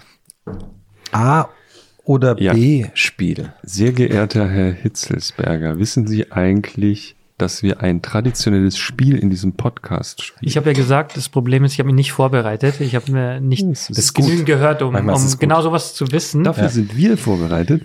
Ähm, es gibt ein Spiel in diesem Podcast, das wir in jedem Podcast bisher gespielt haben. Es ist auch nicht schlimm. Es ist sehr einfach. Es heißt A oder B oder weiter.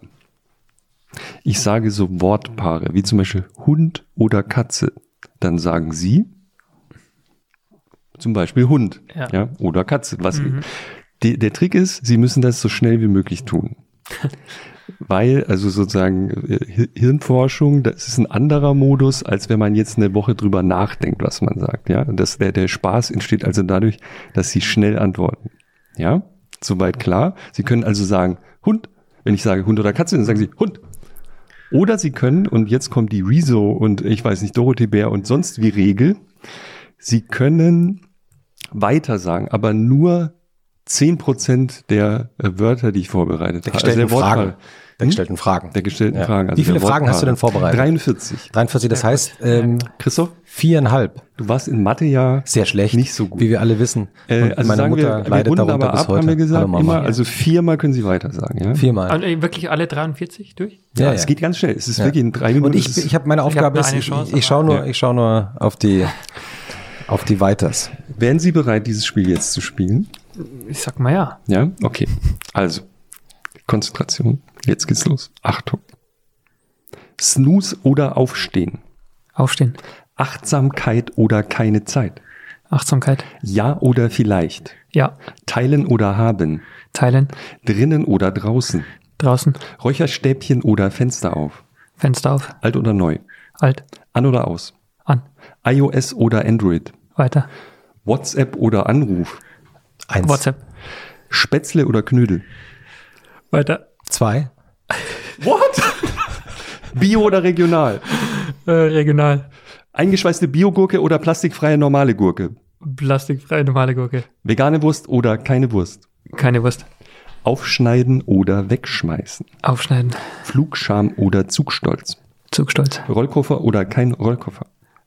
Kein Rollkoffer. TV oder Netflix. TV. Messi oder Kondo. Kondo. Messi oder Ronaldo. Messi. VW oder Mercedes. Mercedes. BMW oder Mercedes. Mercedes. VW oder BMW. Mercedes. Dieser Profifußball Boah, total Moment, kommerzialisiert. er jetzt die Frage Der? Kommerz im Fußball. VW oder BMW? BMW. War das ein weiter? BMW. Es ist eigentlich Jetzt mal okay, ja, BBB, ich hab's danke. nachträglich, Ja, aber ja, ja. Alter Mini oder neuer Mini? weiter. Drei. Laufband oder Waldweg? Laufband. Halten oder passen? Passen. Freistoß oder Eckball? Freistoß. Offensiv oder defensiv? Offensiv. Ballbesitz oder Abwehr? Ballbesitz. Reden wir gleich noch drüber. Hertha oder Schalke? Weiter. Vier, das war's. Wir sind schwierig. Jetzt, jetzt, Kahn jetzt oder Lehmann? aufgebraucht. Alle vier sind Lehmann. aufgebraucht. Ballack oder Frings?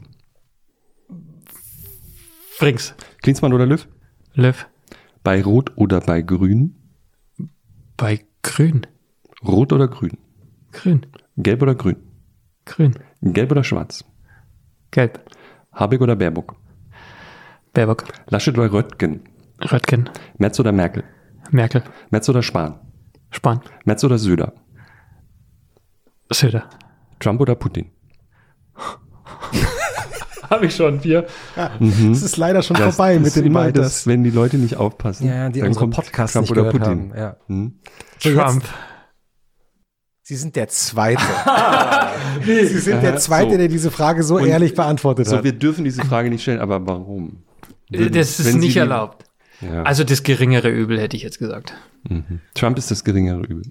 Also das, ja, es ist echt extrem schwere Frage. Ähm, hab gesagt, nein, eigentlich zu früh viermal weiter gesagt. Hochkompliziert, aber Also, Sie, also ich bleib wirklich- dabei, ja. Ja. Was hat Ihnen McEwen nochmal geantwortet?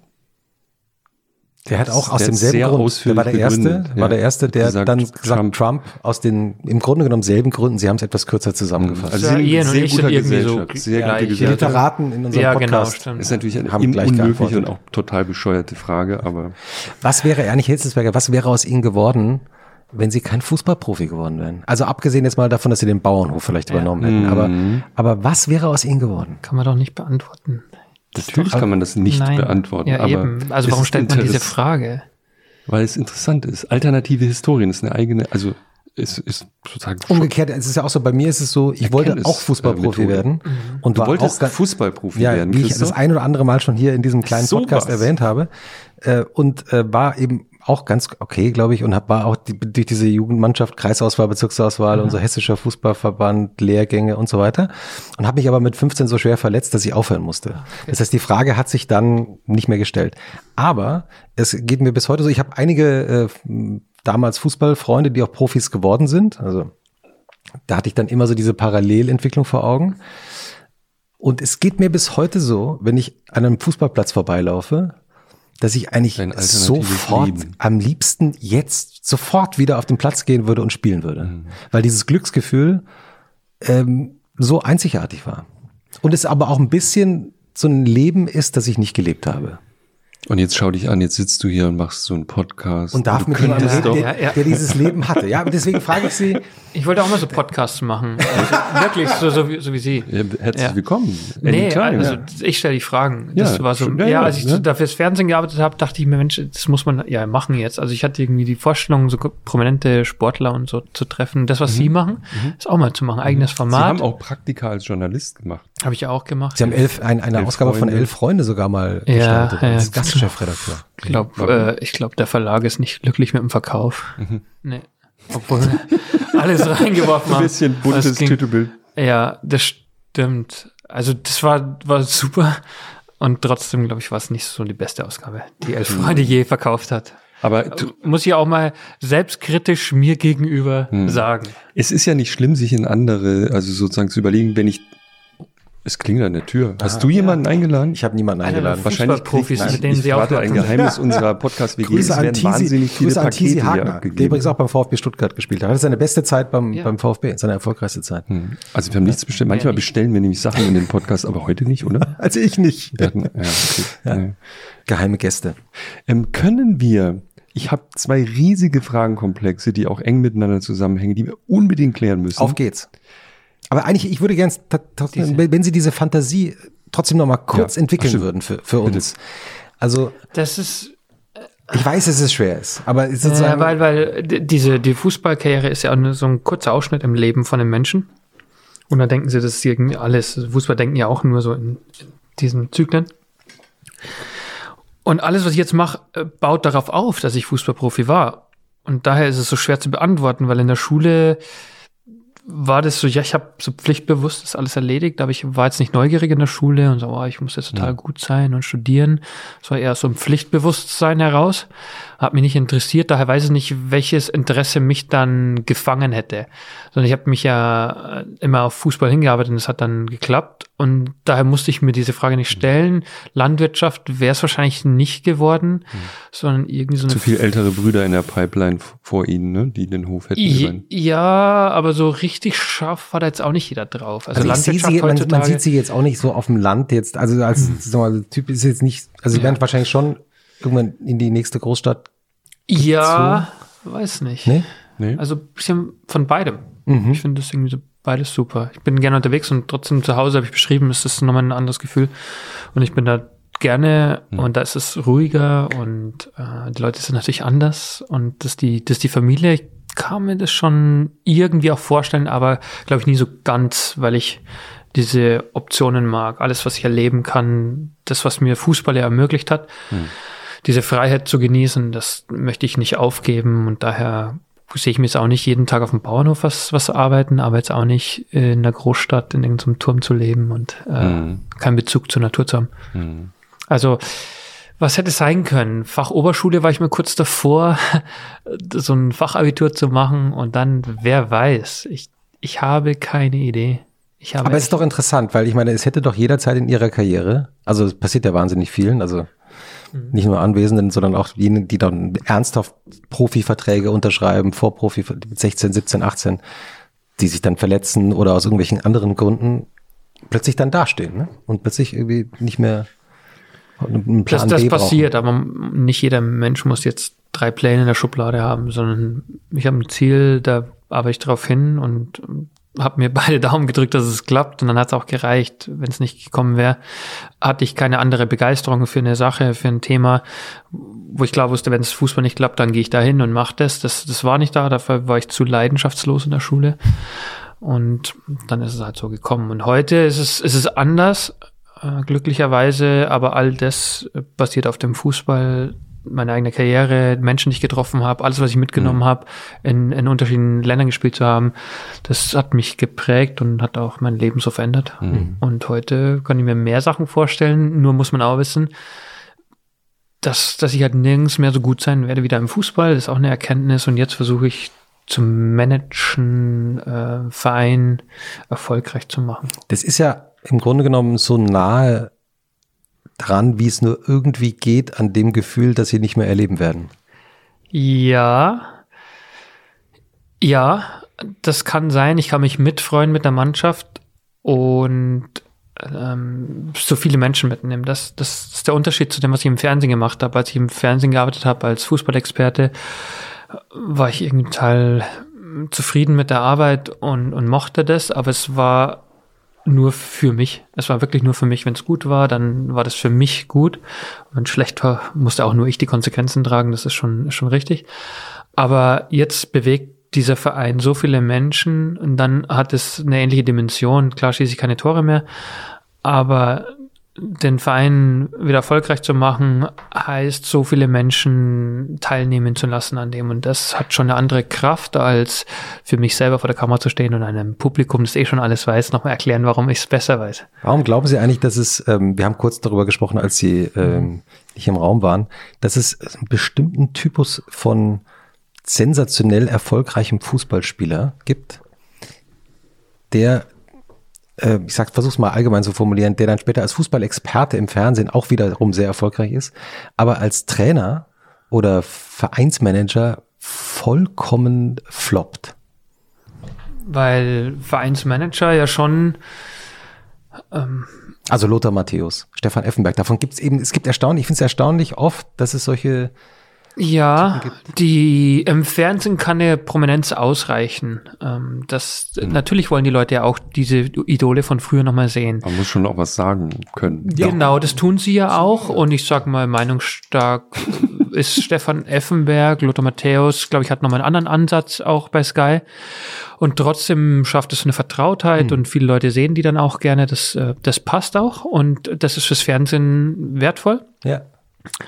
Aber in dem Moment, wo sie Verantwortung haben für eine Gruppe von Menschen, die sie zur Leistung bringen müssen, ähm, reicht das nicht mehr. Dann muss mehr kommen. Und daher als Spieler waren die, sage ich mal, über jeden Zweifler haben, die beiden. Und auch vielleicht noch ein paar andere. Und im Fernsehen funktioniert das auch, weil sie, äh, weil sie viel wissen über Fußball und das auch ja immer wieder dazu beitragen, dass Leute was Neues erfahren. Aber vor einer Mannschaft zu stehen, das Handwerkszeug als Trainer, da, da sind wir heute so weit, dass viele junge, vielleicht eher unbekannte Menschen, die nicht Profis waren, gute Trainer sind, weil sie von klein auf oder schon mit Jugendmannschaften trainiert haben, weil sie besser verstehen, wie sich eine Gruppe verändert, wie eine Ansprache äh, gut funktioniert, was, was eine Wirkung zeigt. Das reicht heute nicht mehr einfach auf den Platz zu gehen, sondern ich habe selber super gespielt und ich weiß, wie es geht und mach mal mir das nach. Das reicht nicht mehr. Also wie, wie sagen wir mal, Franz Beckenbauer dann gesagt hat, geht's raus und spielst Fußball. Das reicht heute nicht mehr. Man kann in die WhatsApp-Gruppe das reinschreiben, dann kriegen es noch mehr mit, aber das bringt ja auch nicht dazu, dass sie wirklich Leistung bringen. Also das Beispiel des jungen Trainers ist ja Julian Nagelsmann zum Beispiel, der ja mhm. sehr früh angefangen hat, als Trainer zu arbeiten. Das ist, das ist das die, jemand, von dem Sie gerade gesprochen haben. Domenico Tedesco ist auch so ja. einer. Äh, Thomas Tuchel hat auch im Nachwuchs begonnen. Die haben alle irgendwie auch schon Fußball gespielt. Es ist nicht so, dass sie gar nicht gespielt haben, aber eben nicht ganz oben Champions League Nationalmannschaft und trotzdem den Trainerberuf als solchen erkannt haben und sagen, ich kann auch so erfolgreich sein, wenn ich verstehe, worauf es im Profifußball ankommt, äh, sich viel über Taktik anzueignen, über, über Menschenführung, das kann funktionieren. Eine Frage habe ich dazu noch und dann kommt natürlich auch mit den zwei großen Danke, dass du es nicht vergessen ja. hast, Christoph. Haben wir, haben wir 43 äh, Wortpaare schon? Oder sind wir schon durch? ja. Äh, Trump Echt? oder Putin. Und das war das letzte? Ja, ach so, sie warten immer noch mit Anspannung, dass jetzt die richtig harten Fragen kommen. Noch, ja. Nee, Trump oder Putin ist das Härteste, was wir den Leuten in diesem Podcast tun. Ah, ja. Und die anderen haben alle, Entschuldigung, Putin nein, nein, gesagt. Problem. Nee, die meisten haben noch ein Weiter übrig oder winden sich raus, äh, oder? oder? weiter. Liebe Leute, machen weiter. hallo heißen, Leute, äh, die ihr den äh, Wikipedia-Eintrag betreut. Auch dafür danken wir herzlich. Ja, es gibt jetzt einen Wikipedia-Eintrag unseres Podcasts mit allen Schlussworten. Und ähm, könnt ihr das mal, könnt ihr das mal statistisch erheben, bitte? Ja, jetzt wie, wie ich habe noch eine Frage. Sind. Eine Frage habe hm? ich noch. Ähm, zu diesem kleinen Themenblock. Warum sind Sie eigentlich kein Trainer geworden? Da hat mir was gefehlt dazu. Ich habe die Trainer gesehen, die erfolgreich sind. Und sie beobachtet und dachte mir, das fehlt mir diese Besessenheit, in jeder Sekunde über Fußball nachdenken zu wollen, über das Spiel, über über Systeme, Veränderungen, ja, wirklich so eine Besessenheit, weil ich so lange Fußball gespielt habe und ja auch besessen war und irgendwann erstmal durch war damit. Also es war ja danach, also jetzt bin ich auch mal froh, nicht Fußball spielen zu müssen. Mhm. Also ist es ja dann. Und ich dachte, und das denke ich ja heute noch, um ein guter Trainer zu sein auf Top-Niveau, gibt es nichts anderes. Bist du Fußballtrainer und zwar in jeder Sekunde. Und das ist so viel Arbeit. Und da kannst du nicht hingehen und sagen, ja, jetzt trainieren wir mal zwei Stunden und dann gehen wir nach Hause und, und gehen Kaffee trinken. Das läuft nicht. Und diese Besessenheit hat mir dann am Ende auch gefehlt. Ja. Ich habe ich hab mal eine, eine, Reportage geschrieben über Bayern München, als die äh, mit unter Pep Guardiola ähm, in China waren und da diese Sommerreise gemacht haben. Und ich werde nie vergessen, nach einem völlig unbedeutenden Freundschaftsspiel äh, dort saß sie dann im Mannschaftsbus und alle lenken sich irgendwie ab. Pep Guardiola kommt rein, setzt sich in diese erste Reihe nach links, klappt den Laptop auf und es schaute sich das Spiel, das er gerade gesehen hatte, noch einmal an und die ganze Busfahrt über stoppte der die ganze Zeit. Also alle 30 Sekunden machte sich eine Notiz, ging weiter bis zum Ende der Busfahrt und dann klappte er das Laptop zu.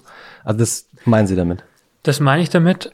Und das finde ich ja faszinierend, wie, wie Pep ist. Und dann hat man dann, hatte ich ja auch im Kopf und sagen, wenn ich es mache, will ich ja sehr gut sein. Dann will ich der Beste sein. Mhm. Und dann macht, da werde ich nicht hinkommen. Mir fehlt, genau das fehlt mir. Und dann macht, dann kann ich das ja erstmal beiseite legen aber es gibt schon so einen Hang, Trainer mal sein zu wollen, aber eher im Nachwuchsbereich. Und da stelle ich ja bei uns fest, die müssen auch ambitioniert sein. Die müssen ja auch äh, erfolgreich sein, Spieler entwickeln, besser machen und haben einen gewissen Stress dann schon wieder. Das ist nicht so einfach, ich gehe zu Nachwuchs, ich habe so eine junge Truppe, 15-Jährige, 16 Stück von denen und wir spielen mal ein bisschen Fußball und ich erkläre denen mal, wie Fußball funktioniert und, und helfe denen besser zu werden. Das ist, sobald man in ein Nachwuchsleistungszentrum geht, ist Druck drauf, weil der Verein eine Vorstellung hat, äh, im Idealfall, wie ausgebildet werden soll. Und dann wird man beobachtet, man wird bewertet und die Leichtigkeit äh, kann mal verloren gehen. Und ähm, deswegen passt das nicht zusammen mit meiner lockeren Vorstellungen, mal Trainer zu sein und einfach in Ruhe junge Menschen zu entwickeln, das passt noch nicht. Und dann bin ich jetzt in eine andere Richtung gegangen und das hat auch gut funktioniert und macht das, weil ich weiß, dass es schwer genug ist. Jochen. Kann man sich seines eigenen Körpers völlig ermächtigen? Ist eine riesige Frage, über die ich viel nachgedacht habe, als ich über sie gelesen habe. Ähm, wenn ich das richtig verstehe, hatten sie am Schluss auch, waren sie verletzt und es wurde immer schwerer. Dann ist mir dieser Film wieder eingefallen über Boris Becker, wo äh, Christoph zufälligerweise auch ein führender Experte ist.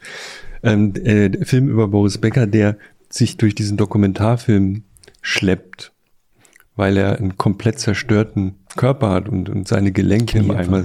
So, sie sind sehr ähm, wie ein Hase hier reingehüpft, aber ähm, es gibt offensichtlich ähm, so ein Mismatch zwischen was ich gerne tun würde und was mein Körper mir erlaubt zu tun. Und äh, frage, diese Leute, die so wahnsinnig erfolgreich sind im Fußball oder anderen Sportarten, ist es nicht auch im Grunde eine, ein physischer Vorteil, den die haben? Die haben eine Maschine gekriegt, die andere Leute, so wie ich zum Beispiel, nicht, nicht gekriegt haben einfach. Und ist das nicht, ist das nicht schon ein zentraler Punkt? Also sozusagen wie, diese Managerweisheit, die halten halt länger durch, ja, mit diesem Wahnsinn, den die da treiben mit ihrem Körper die, die Spieler haben diese Maschine irgendwie auftrainiert. Die, die sind da nicht als Maschine auf die Welt gekommen.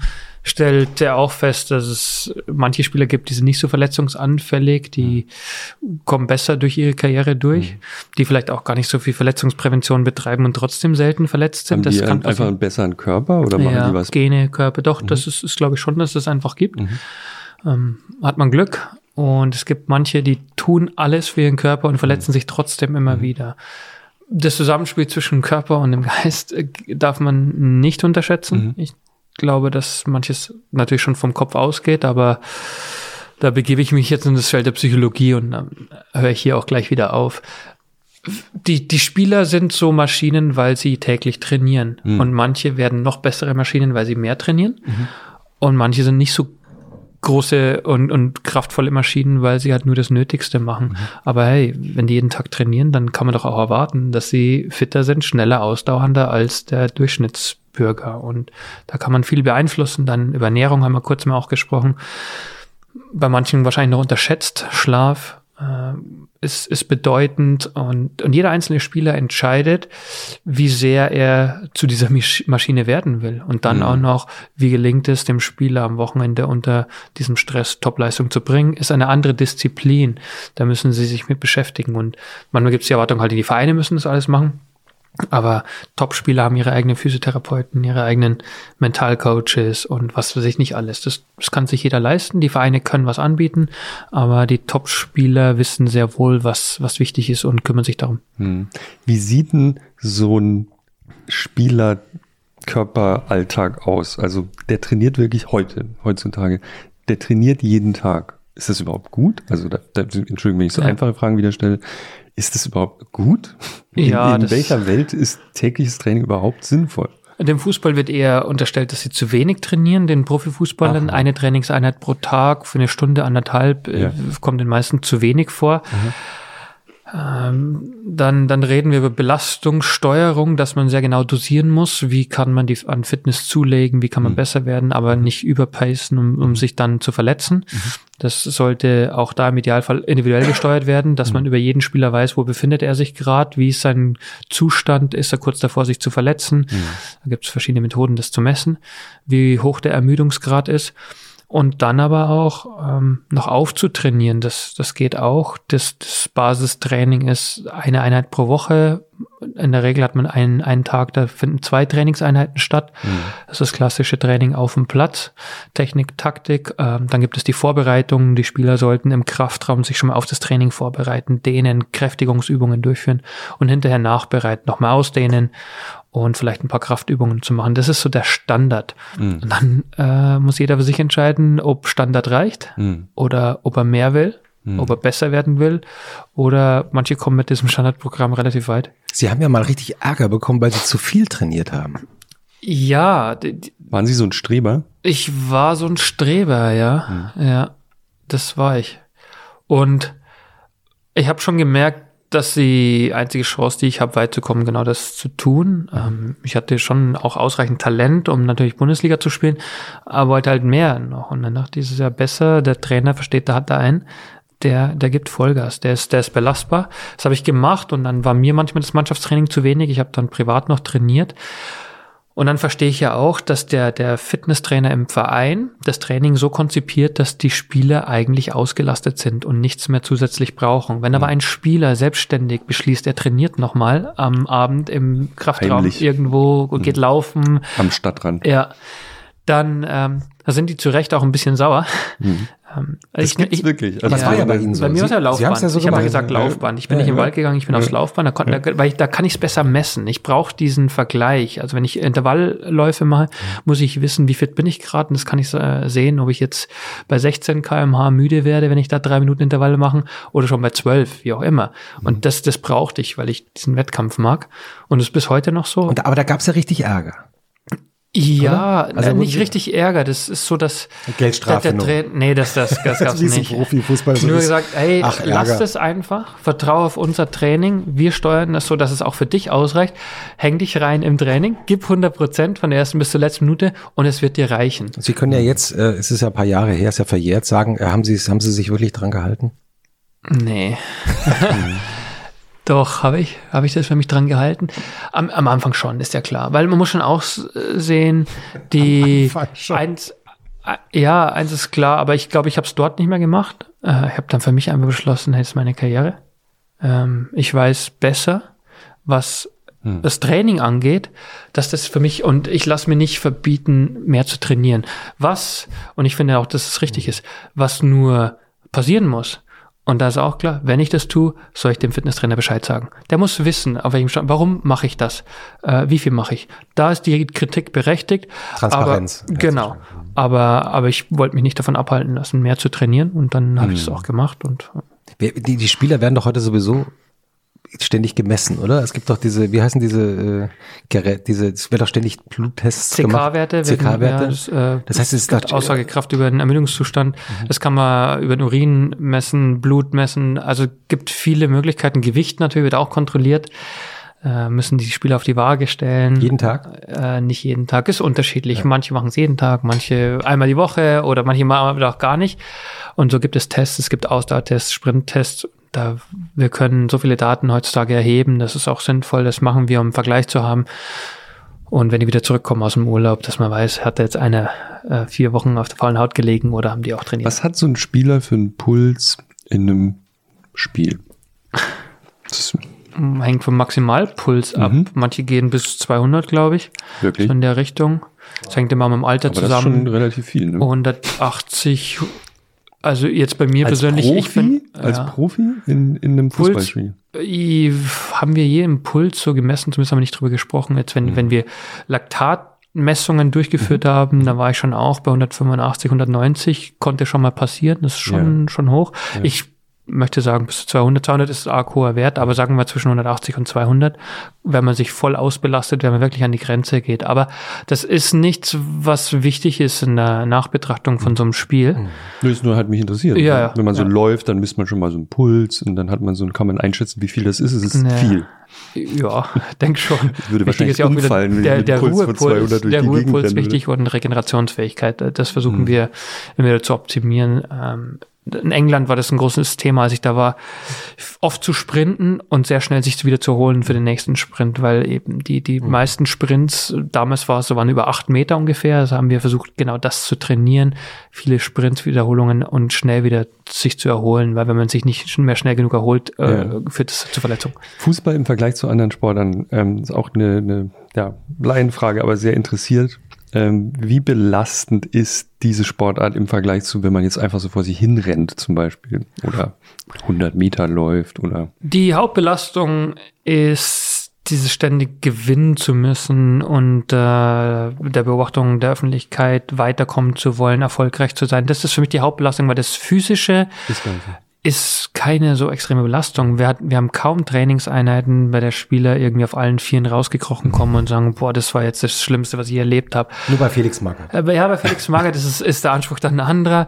So, das, äh, heute trainiert man einfach anders. Es ist selten, dass Spieler Hm. Total kaputt vom Platz Feld, gehen. äh, man rennt ja 90 Minuten Die, durch die die bleiben oft doch. äh, Ja, darf das, die- man, Dann stehen die auch rum? Die stehen viel rum. Nein. Die stehen dann auch mal Doch, Wirklich? Doch, doch. Man Also sieht es im Fernsehen, sieht man es nicht so, weil das, die Kamera ist Man halt Man genau da, wo der Ball ist. Ja. schon erschöpft danach, aber ein Marathonläufer oder andere Sportler sind wahrscheinlich erschöpfter. Und das, ich meine, die Erschöpfung kommt schon auch durch, durch äh, die Gedanken, die man, die man sich macht, das, das führt zur, zur Ermüdung. Aber das, das physische, die physische Belastung, 90 Minuten, die laufen an, um die 12 Kilometer, die meisten Spieler, das kriegt man ja eigentlich hin. Das Naja, ist aber nicht mit, mit unzumutbar. ähm, so Ultrasprints dazwischen und Ja, aber da müssen sich keine Sorgen machen um die Spieler. ja, ja. ich, ich, gibt einen fantastischen Dokumentarfilm ähm, vom britischen Künstler Douglas Gordon.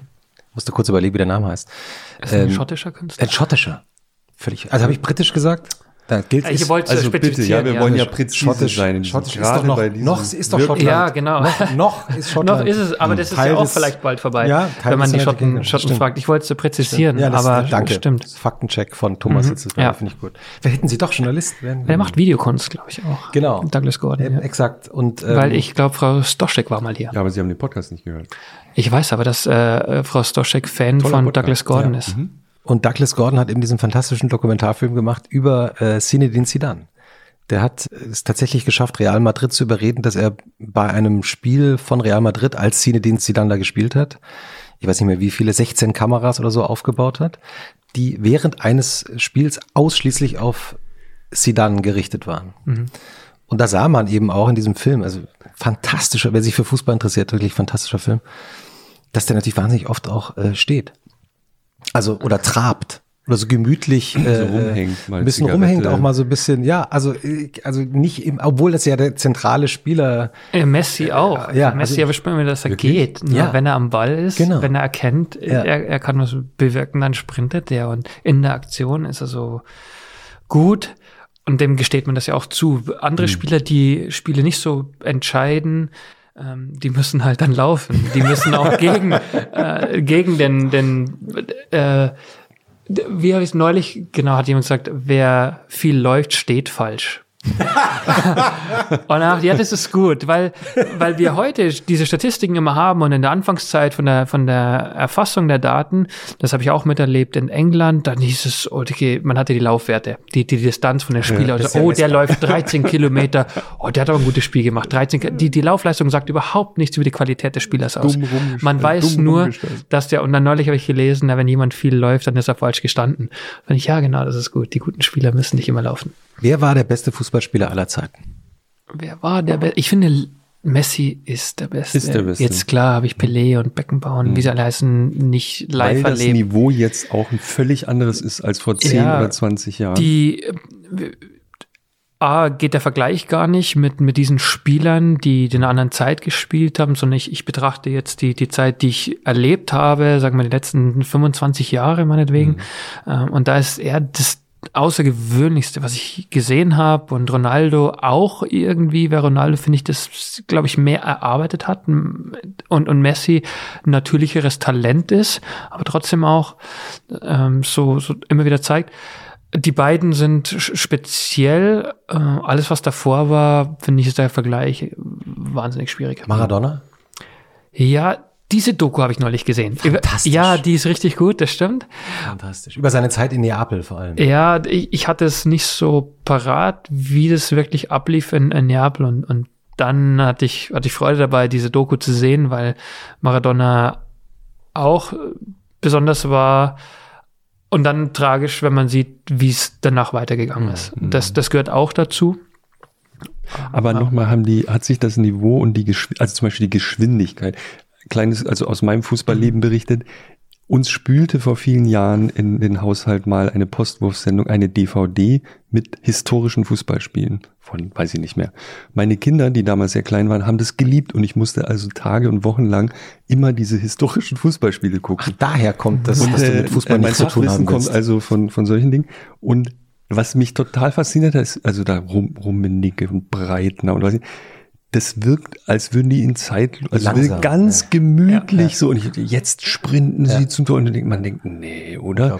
Ist das nur die Inszenierung moderner Videotechnik, die das heute möglich macht, dass das so dramatisch aussieht? Oder ist es echt so krass viel schneller geworden, wie es den Eindruck macht? Das ist es. Und ich bin überrascht, wenn ich immer höre, wie die damals trainiert haben. Die wurden ja nur laufen geschickt. Also. Im Wald geht's mal raus, in den Wald. Ja, äh, Magath zu seiner Zeit, äh, ich glaube, Ernst Happel war sein Trainer in, in Hamburg. SV, ja. Und dann wurde es beschrieben, wie die dann einfach nur gelaufen sind. Und dann denke ich, wenn die ständig nur laufen, dann müssen es ja Laufwunder sein. Und dann sehe ich auch solche Spiele und merke, dass die viel weniger gelaufen sind, als man heute läuft. Aber die Trainingsmethodik hat sich verbessert. Die Spieler ähm, werden auch als, als, als Kinder schon besser trainiert und haben andere physische Voraussetzungen. Die, die machen das ja nichts anderes. Wenn die ab 15 machen die kaum was anderes als Fußball spielen. Und das war früher anders. Äh, großer Unterschied in der, in der Laufdistanz. Aber da gibt es nichts zu verurteilen. Der, man muss sie ja immer vergleichen mit denen, gegen die sie gespielt haben. Und da stach ja Pelé raus, Maradona, ein bisschen später, Beckenbauer, irgendein Platini, wie sie, wie die alle heißen, da kann man noch ein paar nennen. Und obwohl die anderen halt nicht so viel Hatten gelaufen die ein cooleres Leben damals? War das nicht so schlimm mit dem Fußballtraining und hatte man mehr vom Alltag? Also ja, sie wurden nicht so sehr beobachtet, wenn etwas mal nicht funktioniert hat und die aus der Reihe getanzt sind, hat es nicht die ganze Welt mitbekommen. Das glaube ich, Können Sie Milch kaufen gehen, ohne dass Sie auf Instagram erscheinen? Die Spieler, ob sie das können, ja, das Milch kaufen ist sowas Hatte Sie, Triviales. Sie persönlich auch äh, gemeint, aber ja, ist wahrscheinlich auch schwieriger geworden, ein, ein irgendwie geartetes, verrücktes, normales, was auch immer Leben zu führen als, als Fußballstar heutzutage. das, das ist es. Das heißt, der Vorteil früher war, dass sie eher anonymer waren, dass sie wirklich mal auf den Putz hauen konnten, die vielleicht auch noch am Abend vorm Spiel äh, Bier getrunken Ordentlich haben. mal ein Bier. Äh, Das hat funktioniert, die hatten da auch Spaß. Aber wenn man sich heute vorstellt, dass Fußballspieler in ihrer Zeit natürlich sehr viel Geld verdienen und hinterher alle Freiheiten haben und ihr Leben gestalten können, wie, wie es ihnen lieb ist, ist das schon auch eine Lebensqualität, die anders ist. Und wir glauben immer, die, die wollen, also die, die werden beobachtet, ist alles so schrecklich. Das finden nicht alle. Da sind schon auch äh, viele sehr froh. Wie lässt sich ja sonst erklären, dass wir alle äh, Accounts haben und uns präsentieren? Ich sehe die Spieler mit ihren Partnerinnen, wie, wie sie in Urlaub Bilder posten, wie sagen, heute habe ich das wieder gemacht. Die wollen sich ja inszenieren, die wollen gesehen werden, sie brauchen Publikum und daher sind sie ja gar nicht zu bemitleiden.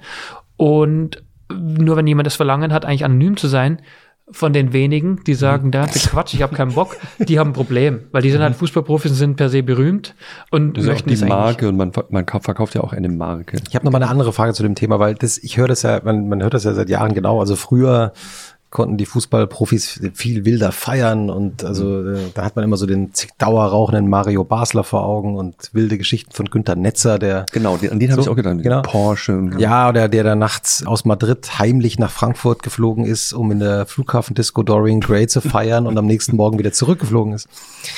Und dass das ja heute nicht mehr so sei. Jetzt ist eine ganz naive Frage, ja. Äh, das sind ja alles Millionäre, die sehr viel Geld haben, um darauf zu achten, dass Menschen darauf zu achten, dass sie auch nicht sichtbar sind. Es sind gleichzeitig auch alles junge Männer, also Männerfußball. Die sind so 18, 19, 20, Anfang 20. Es kann mir doch kein Mensch erzählen, dass diese Jungs nicht feiern gehen. Und zwar auch ganz schön wild feiern gehen, weil sie haben ganz schön viel Geld. Man kriegt davon erstaunlich wenig mit. Nur wenn man Geld hat, hat man nicht mehr Bedürfnisse nach zu feiern. Also es gibt keinen Zusammenhang zwischen dem kann Geld und der leisten. Lust zu feiern. Genau, man kann sich, die können sich leisten, irgendwo hinzufliegen. Also Ja, aber, aber sagen, ne? Fußballspieler verbringen ihren Sommerurlaub auf einer Yacht. Und ich habe mir so nie äh, gegönnt, aber das ist, glaube ich, sehr, sehr teuer. Genau. Verbringen Urlaube, die richtig teuer sind. Nur heute sind wir schon wieder so weit, die müssen nicht nur mehr bezahlt für den Urlaub, weil wenn sie zwei Bilder von Hotel posten, wo sie sind, bezahlt das Hotel. Also das, das verändert sich dann auch wieder ständig und die Spieler könnten theoretisch so feiern, dass es keiner mitkriegt, aber ich glaube, manchmal finden die es ja auch ganz gut, dass man es mitkriegt. Ich weiß jetzt nicht, ob der Friseur, der zu den Leipziger Spielern gekommen ist ins Hotel, ob das ein Versehen war, dass es äh, publik wurde, aber der Friseur wollte halt auch PR bekommen, hat er das gepostet und schon haben die Spieler ein Theater und am Ende, glaube ich, finden die es auch ganz cool. Ja, ja, also ich will damit nur sagen, also sozusagen, die, man kriegt erstaunlich wenig mit von solchen Feiereskapaden. Und das Bedürfnis ist, glaube ich, nicht mehr so groß. ah, ich ja, habe aha, interessant. die, darum geht's nicht mehr. Die, viele trinken halt auch gar nichts. Die trinken kein Alkohol. Früher war das schon weiter verbreitet. Oder auch zu rauchen. Ich habe noch in Mannschaften gespielt, da haben Spieler geraucht beim Training und auch teilweise beim Spiel. Danach sofort in die Toilette und haben geraucht. Also nach dem Spiel. Ja, mhm. ja. Auch in der Halbzeit. Quatsch. Ernsthaft. Und, und das Können ist so. Sie, können Sie Namen nennen oder äh, natürlich nicht. Jahreszahlen oder Natürlich Und- nicht. Aber Mario Basler zum Beispiel ist ja Und dann dachte ich, oh, das ist ja, ist ja Wahnsinn, die, die rauchen, äh, die, auch direkt nach dem Training natürlich in die Kabine sofort eine, eine Zigarette anzünden. Und die hatten auch so wie Stil aufs Klo zu gehen, damit es nicht direkt in der Kabine ist, sondern nebenan an der Toilette, aber man hat es trotzdem gerochen. So, das haben die dann gemacht. wie und das in der Schule. kann ich mir heute nicht vorstellen, dass ein Spieler bei uns sagt, boah, jetzt nach dem Training hätte ich gerne mal eine Zigarette. Aber sind das, heißt es dann, dass sozusagen, dass die sich mehr, alle mehr im Griff haben oder dass das irgendwo anders hin, ausgelebt wird? vielleicht hat es ja dazu geführt, weil, weil äh, Zigaretten ja nicht mehr so äh, sichtbar sind, dass, dass viele einfach gar nicht mehr darauf aufmerksam gemacht werden und nicht mehr denken und äh, das ganze Verbot der Werbung eben genau diese Konsequenz hat und dann ist es ja wieder gut. Ich, mir ist jetzt keiner bekannt von den Spielern, die ich alle kenne, dass, dass die irgendwie rauchen würden und, und Alkohol. Ist ja auch schlecht, wenn Sie als Vorstandsvorsitzende äh, das erfahren. Äh, ja, das, das stimmt. Aber auch Alkohol spielt keine so große Rolle mehr, erfreulicherweise, aber es wird noch ein paar geben, die auch gerne mal was trinken. Aber dahingehend sind die Spieler, glaube ich, professioneller geworden und äh, die neue Sucht ist PlayStation. Ja, ja, ja, das fand ich auch interessant. Instagram das ist, und aber es ist PlayStation. auch PlayStation. Instagram und, PlayStation. Instagram und Ich habe jetzt kurz PlayStation. gezögert, aber man kann es Es ist aussprechen. PlayStation. Es ist PlayStation. Äh, oder sagt man FIFA? Ach so. Eigentlich mhm. sagt man Fi also, also auf der PlayStation spielt man. FIFA Mhm. äh, und das und, und Instagram. Und die, also, also Instagram wegen der Selbstbestätigung. Oder ja, warum? Ja, vermutlich, vermutlich. Und, und PlayStation warum? In, ist doch putzig, man kann sich selber spielen, wenn man. ja, wahrscheinlich man kann sich selber spielen und Zeitvertreib. Wir haben viel Zeit. Äh, Die, die Fußballer haben viel Zeit, muss irgendwas damit anfangen. Gibt es so historische Teams, die man auch als Pack runterladen kann? Ich weiß es jetzt leider gerade nicht. Kann man so einen Hitzelsberger sich nochmal man. Ich runterladen? glaube nicht, ist vorbei. Der Zug ist abgefahren, der ist so Nee, also langsam. so, es gibt ja so, so, so, so History. Packs vielleicht, ich weiß es nicht. Ich brauche noch mal so einen Hammer in meiner Mannschaft. Kann ich noch irgendwie so, Ja. ich brauch so einen Ich Linksfuß. mir meine. Traummannschaft zusammen. Ähm, können wir noch mal bei dieser Physis bleiben? Das war noch nicht ganz zu Ende äh, erzählt. Also als moderner Fußballer, Sie haben vorhin so einen Witz gemacht. Oder Sie haben keinen Witz gemacht, das neueste Ding ist ähm, vegane Ernährung. Aber wie ernährt sich, wenn er, also schon jetzt sehr extrem, was ist so eine vernünftige Ernährung? Das interessiert uns wirklich, weil wir hatten auch schon Ernährungspapst Bas Kass zu Gast. Wie ernährt sich ein Fußballprofi, wenn er sich vernünftig ernährt? Also ist individuell ähm, und da überhaupt Ernährungswissenschaft ja ständig irgendwie was, was Neues auch hat. Mhm. Und ich blicke auch nicht genau durch, was ist jetzt wirklich gesund. A, für mich als der, der nicht mehr Leistungssportler ist. Wie unterscheidet sich das vom Leistungssportler? Da müssen sich die Spieler schon auf die Suche machen. Wir versuchen, wenn sie bei uns essen, ob mhm. Frühstücken oder Mittagessen, dass es halt ausgewogen ist, hm. dass sie noch ihre Kohlenhydrate kriegen, aber auch Eiweiß dabei ist, dass wir Fleisch und Fisch anbieten, dass aber auch für die Veganer ähm, hm. gesorgt wird, dass sie auch ausreichend verpflegt werden, so dass das passt und daher ist es individuell, aber wir machen jetzt keine, äh, wir investieren nicht sehr viel Geld. nicht so einen Ernährungsplan oder sowas? Nein, weil die Spieler ja mehr zu Hause essen als hm. beim Club. Wenn sie bei uns essen, sorgen wir dafür, dass es nach unseren Maßstäben richtig ist. Also unser äh, Ernährungsexperte, der beim Verein da ist, der, mhm. der mehr weiß als ich und die anderen, der sagt, das und das bieten wir an, das mhm. hilft den Spielern, das brauchen sie nach einem Training oder beim Frühstück vor dem Training. Mhm. Und dann versuchen wir darüber die Spieler ein bisschen aufzuklären. Am Ende müssen sie selbst verstehen, dass es für sie wichtig ist, weil wir es nicht kontrollieren können, was sie zu Hause machen. Und äh, das entscheidet jeder für sich selber. Ich sage nur, das ist ja auch manchmal ein bisschen eine, eine Modeerscheinung.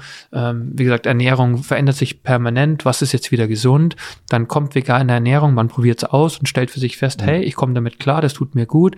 Wir hatten glutenfreie Ernährung vor ein mhm. paar Jahren, war mhm. der heiße Scheiß. Mhm. Und dann hat irgendwie Nova, äh, Novak Djokovic darüber noch ein Buch geschrieben. Mhm. Und es ist natürlich klar, wenn so ein prominenter Sportler und erfolgreicher Sportler sowas sagt, dann machen das alle. Ich glaube, Thomas Tuchel hat die Kohlenhydrate weggelassen, komplett. Mhm. Hat man gesehen? Man hat es mhm. gesehen. Also ist, Aber ist, das, geworden, ist das gut? Also für die Leistung? Ja, er schwört darauf und dann haben andere Spieler ja. das auch gemacht. Dann verlieren die halt schnell Gewicht. Mhm. Erstmal ein gutes Gefühl. Mhm. Und dann verbinden die es immer mit der Leistung. Also ist das, was sich gerade bei mir verändert, äh, passt also äh, im Zusammenhang mit der Leistung. Und deswegen ist auch der Aberglaube so verbreitet im mhm. Fußball, weil sie immer eine, eine etwas kurzfristiges äh, mit dieser Leistung verbinden. Wenn das Ergebnis gut ist, dann, dann war das genau der Schlüssel, ja. dann war das richtig. Dann ist jetzt vegane Ernährung ja. richtig, weil am Wochenende habe ich gut Fußball ja. gespielt.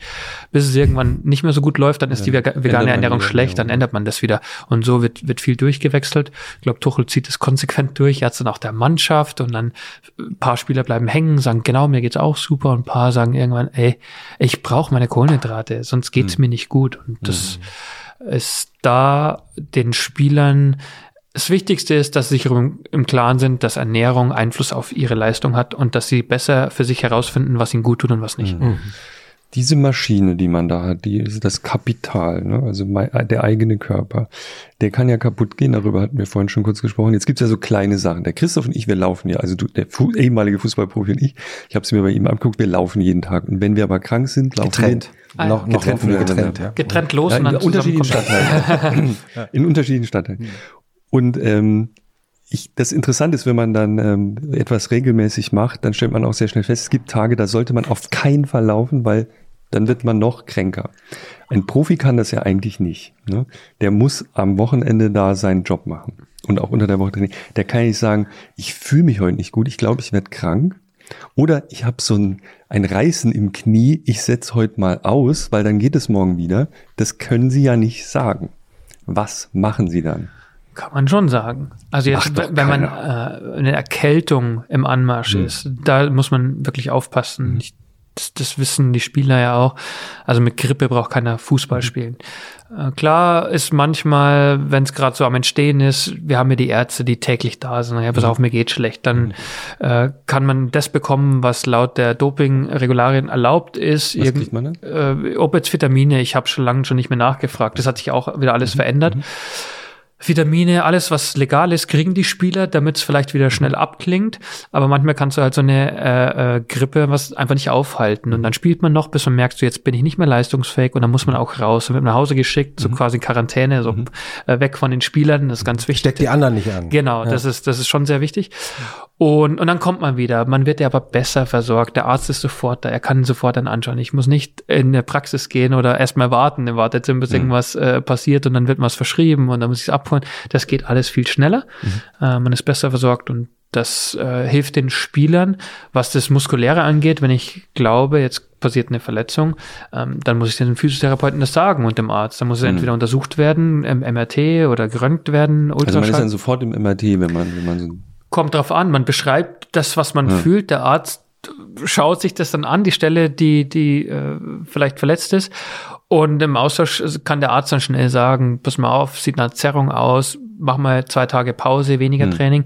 Oder hm, ist kritisch, ich bin mir nicht 100% sicher, MRT und dann haben wir eine bessere Einschätzung dazu. Ich habe gehört, dass sogar Hobbysportler, ähm, die jetzt zum Beispiel krass Marathon trainieren oder so, dann irgendwann anfangen, Schmerzmittel zu nehmen, weil sie jetzt halt kurz vorm, vorm Ziel sind, sozusagen, morgen ist der äh, Marathon in London und jetzt habe ich dieses Knieproblem. Ich nehme mal, keine Ahnung, Ibuprofen oder was. man- Das gibt's bei Fußballern nicht, das ist ja unprofessionell, das würde man nie machen. Das stimmt nicht.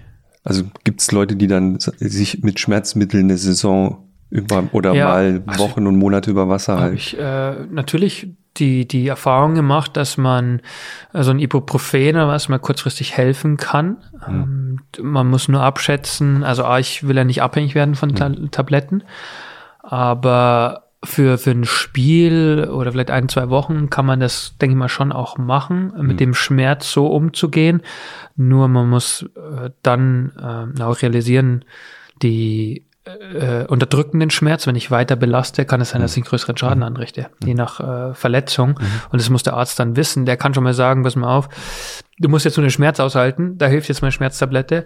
Oder da ist strukturell was im Magen. Wenn du jetzt weitermachst und mit Schmerztabletten spielst, dann reißt der Muskel oder was auch immer.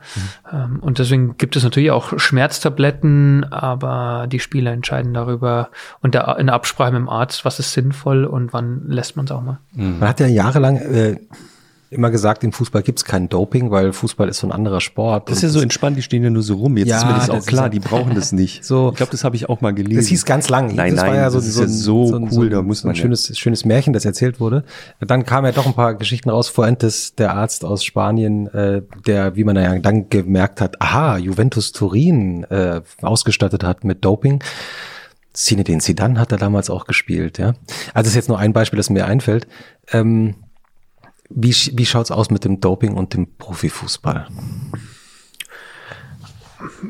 Ich weiß nicht, wie viel im Fußball im Umlauf ist. Ich würde nur ganz klar sagen, die Leute, die sagen, Doping bringt nichts, das ist Quatsch. Natürlich würde Doping im Fußball auch was bringen oder bringt im Fußball was.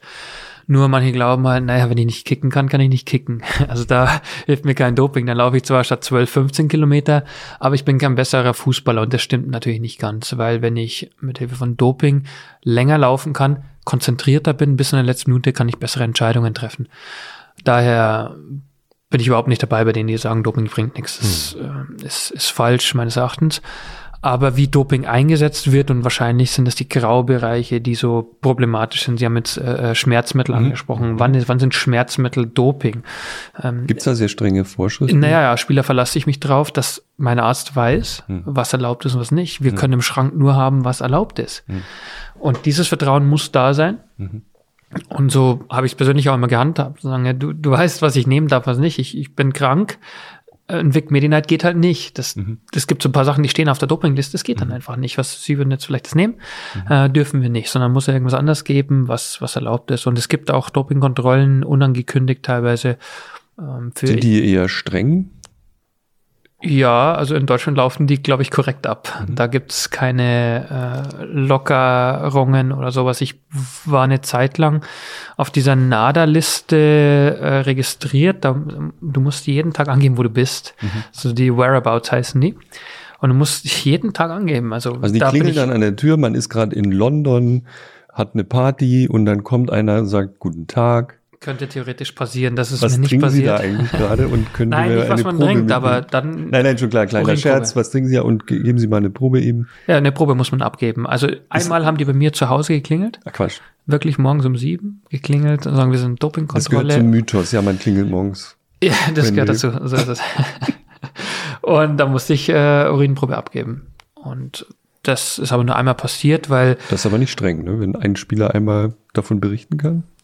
Ja, aber es sind viele äh, Spieler auf der Liste. Das nimmt dann zu, so war meine Erfahrung, äh, so näher an ein Turnier, an die Europameisterschaft, Weltmeisterschaft werden diese Nationalspieler häufiger getestet und meistens beim Training. Also die kommen dann zum Training, wenn es stattfindet, dass, dass man es nicht zu Hause macht. Also das kommt vor, klar. Mhm. Ich habe das nur einmal erlebt ähm, und meistens kommen die zum Training.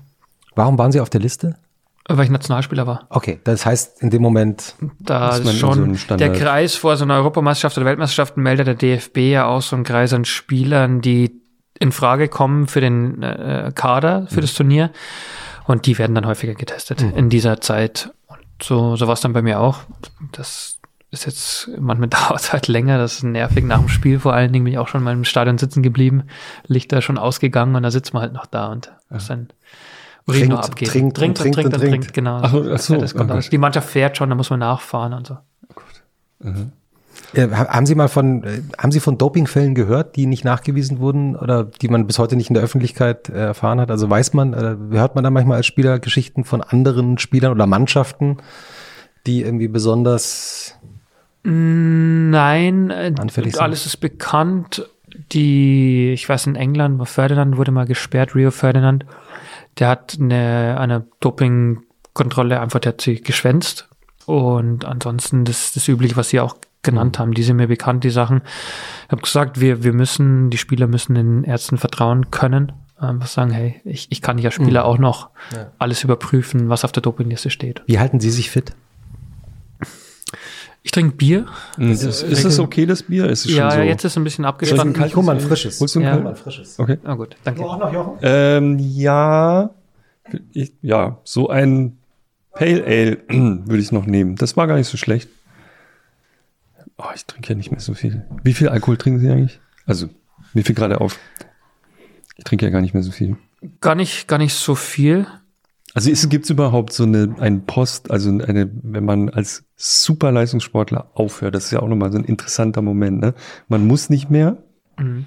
eigentlich. Und man ja. muss aber doch, weil sonst der Körper ja komplett äh, wahrscheinlich durchdreht, wenn man, äh, wenn man einfach so abbricht. Können Sie mein da Bier nochmal aufmachen, freundlicherweise? wurde ich gewarnt. Wir haben immer noch keinen Flaschenöffner. Nee, ich glaube, ich, nein, aber es ist auch so nett, wenn Sie das machen. Ich will jetzt, ich will, ich will sagen wir können. Wir brauchen ja ein viertes. Ach so, ah, ja. Das ist blöd. Warte, oder ich mach's ja. doch an der Tischkante. nee, das geht nicht. Das war, auf keinen Fall. Jetzt habe ich einen Fehler gemacht. Jetzt waren Weil beide. ihr ist es noch nicht. Aber, äh, alles gut, ich bin ja nicht. Aber Sie Christoph ja hat immer Vorrang. Ah, nein, du wolltest. Ach so, das. Also Maria holt jetzt noch einen Flaschenöffner. Ich mache jetzt nicht am Tisch. Weil mit dem Besteck funktioniert das nicht so gut. Ich habe gesagt, ja, das ist das ist so rund an den. Ja, mit der die Gabel ist auch so. Und also was macht man dann?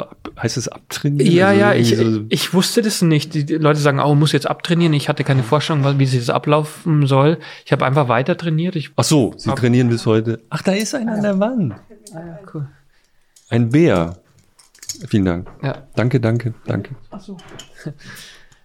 Dann habe ich einfach weiter trainiert, wollte mhm. Sport machen. Ich, ich bin auch sonst gerne gelaufen. So. Also zum Wohl. So. Haben wir jetzt eigentlich die Frage beantwortet, ob man nochmal Nee, Warum nö, wir machen es jetzt aber alle, wir warten, jedes Mal mache ich es ja. Wir warten auf die Antworten von unseren klugen Ach so, Hörerinnen nee, und Hörern. Das erfahren wir erst, wenn der Podcast mhm. veröffentlicht ist oder gedroppt, wie wir in der Podcast-Szene ja. sagen. Dann werden wir Ihnen Bescheid geben. In, und dann, dann wissen wir es hoffentlich. Wir googeln so lange auf keinen Fall. Ich war ja kurz in der Küche, nur um die äh, Bierflaschen zu holen. Haben Sie gesagt, wie Sie sich fit halten? Zuerst habe ich gesagt, wir sind beim Abtrainieren. Ja, das ja, habe ich gehört. Das habe ich mitbekommen. Bier, dann waren wir gerade beim Bier. Beim ah, Bier, ja. Genau, das, was natürlich so nicht stimmt, aber weiter Sport machen. Ich laufe ganz gerne als Spieler, hat mir auch nichts ausgemacht und daher laufen. Was heißt denn das? Wie viel laufen Sie? Das interessiert mich jetzt privat. Also jeden Tag? Nee, nee. Es wird schwieriger. Schlecht, schlecht. Zeit und die Prioritäten verschieben sich. Wie oft die Woche? Sind Sie auf Strava? Ich bin ein bisschen verletzungsanfällig geworden. Mm. Ja. Okay. Gerade. Nee, Muskulatur. Die Muskulatur, Muskulatur macht immer wieder zu. Äh, was heißt das nochmal? Was heißt, was heißt, was heißt dieser Satz, der Muskel macht zu? Was bedeutet das eigentlich? er verkrampft und dann äh, geht es nicht mehr weiter. Wie? Und das ist, ist das eine Spätfolge, dass die Muskulatur? Ich weiß es nicht. Also ich bin ja nicht mehr so in, in Behandlung bei den mhm. Physiotherapeuten die ganze Zeit, sondern ich mache dann Sport und dann macht der Muskel zu und dann kann ich nicht mehr weiterlaufen und dann lasse ich es wieder. Sie überanstrengen sich. Ja, das, äh, ich finde es interessant, weil ich habe, äh, es, es, gibt hier in Berlin gibt's einen äh, ähm, Physiotherapeuten, der auf Beine spezialisiert ist. Der war früher bei hat früher für Alba Berlin gearbeitet, für ja. die Basketballer. Ramon Garcia, Ramon der Beinflüsterer genannt. Liebe Grüße. Der ist mir mal empfohlen worden äh, von einem Marathonläufer.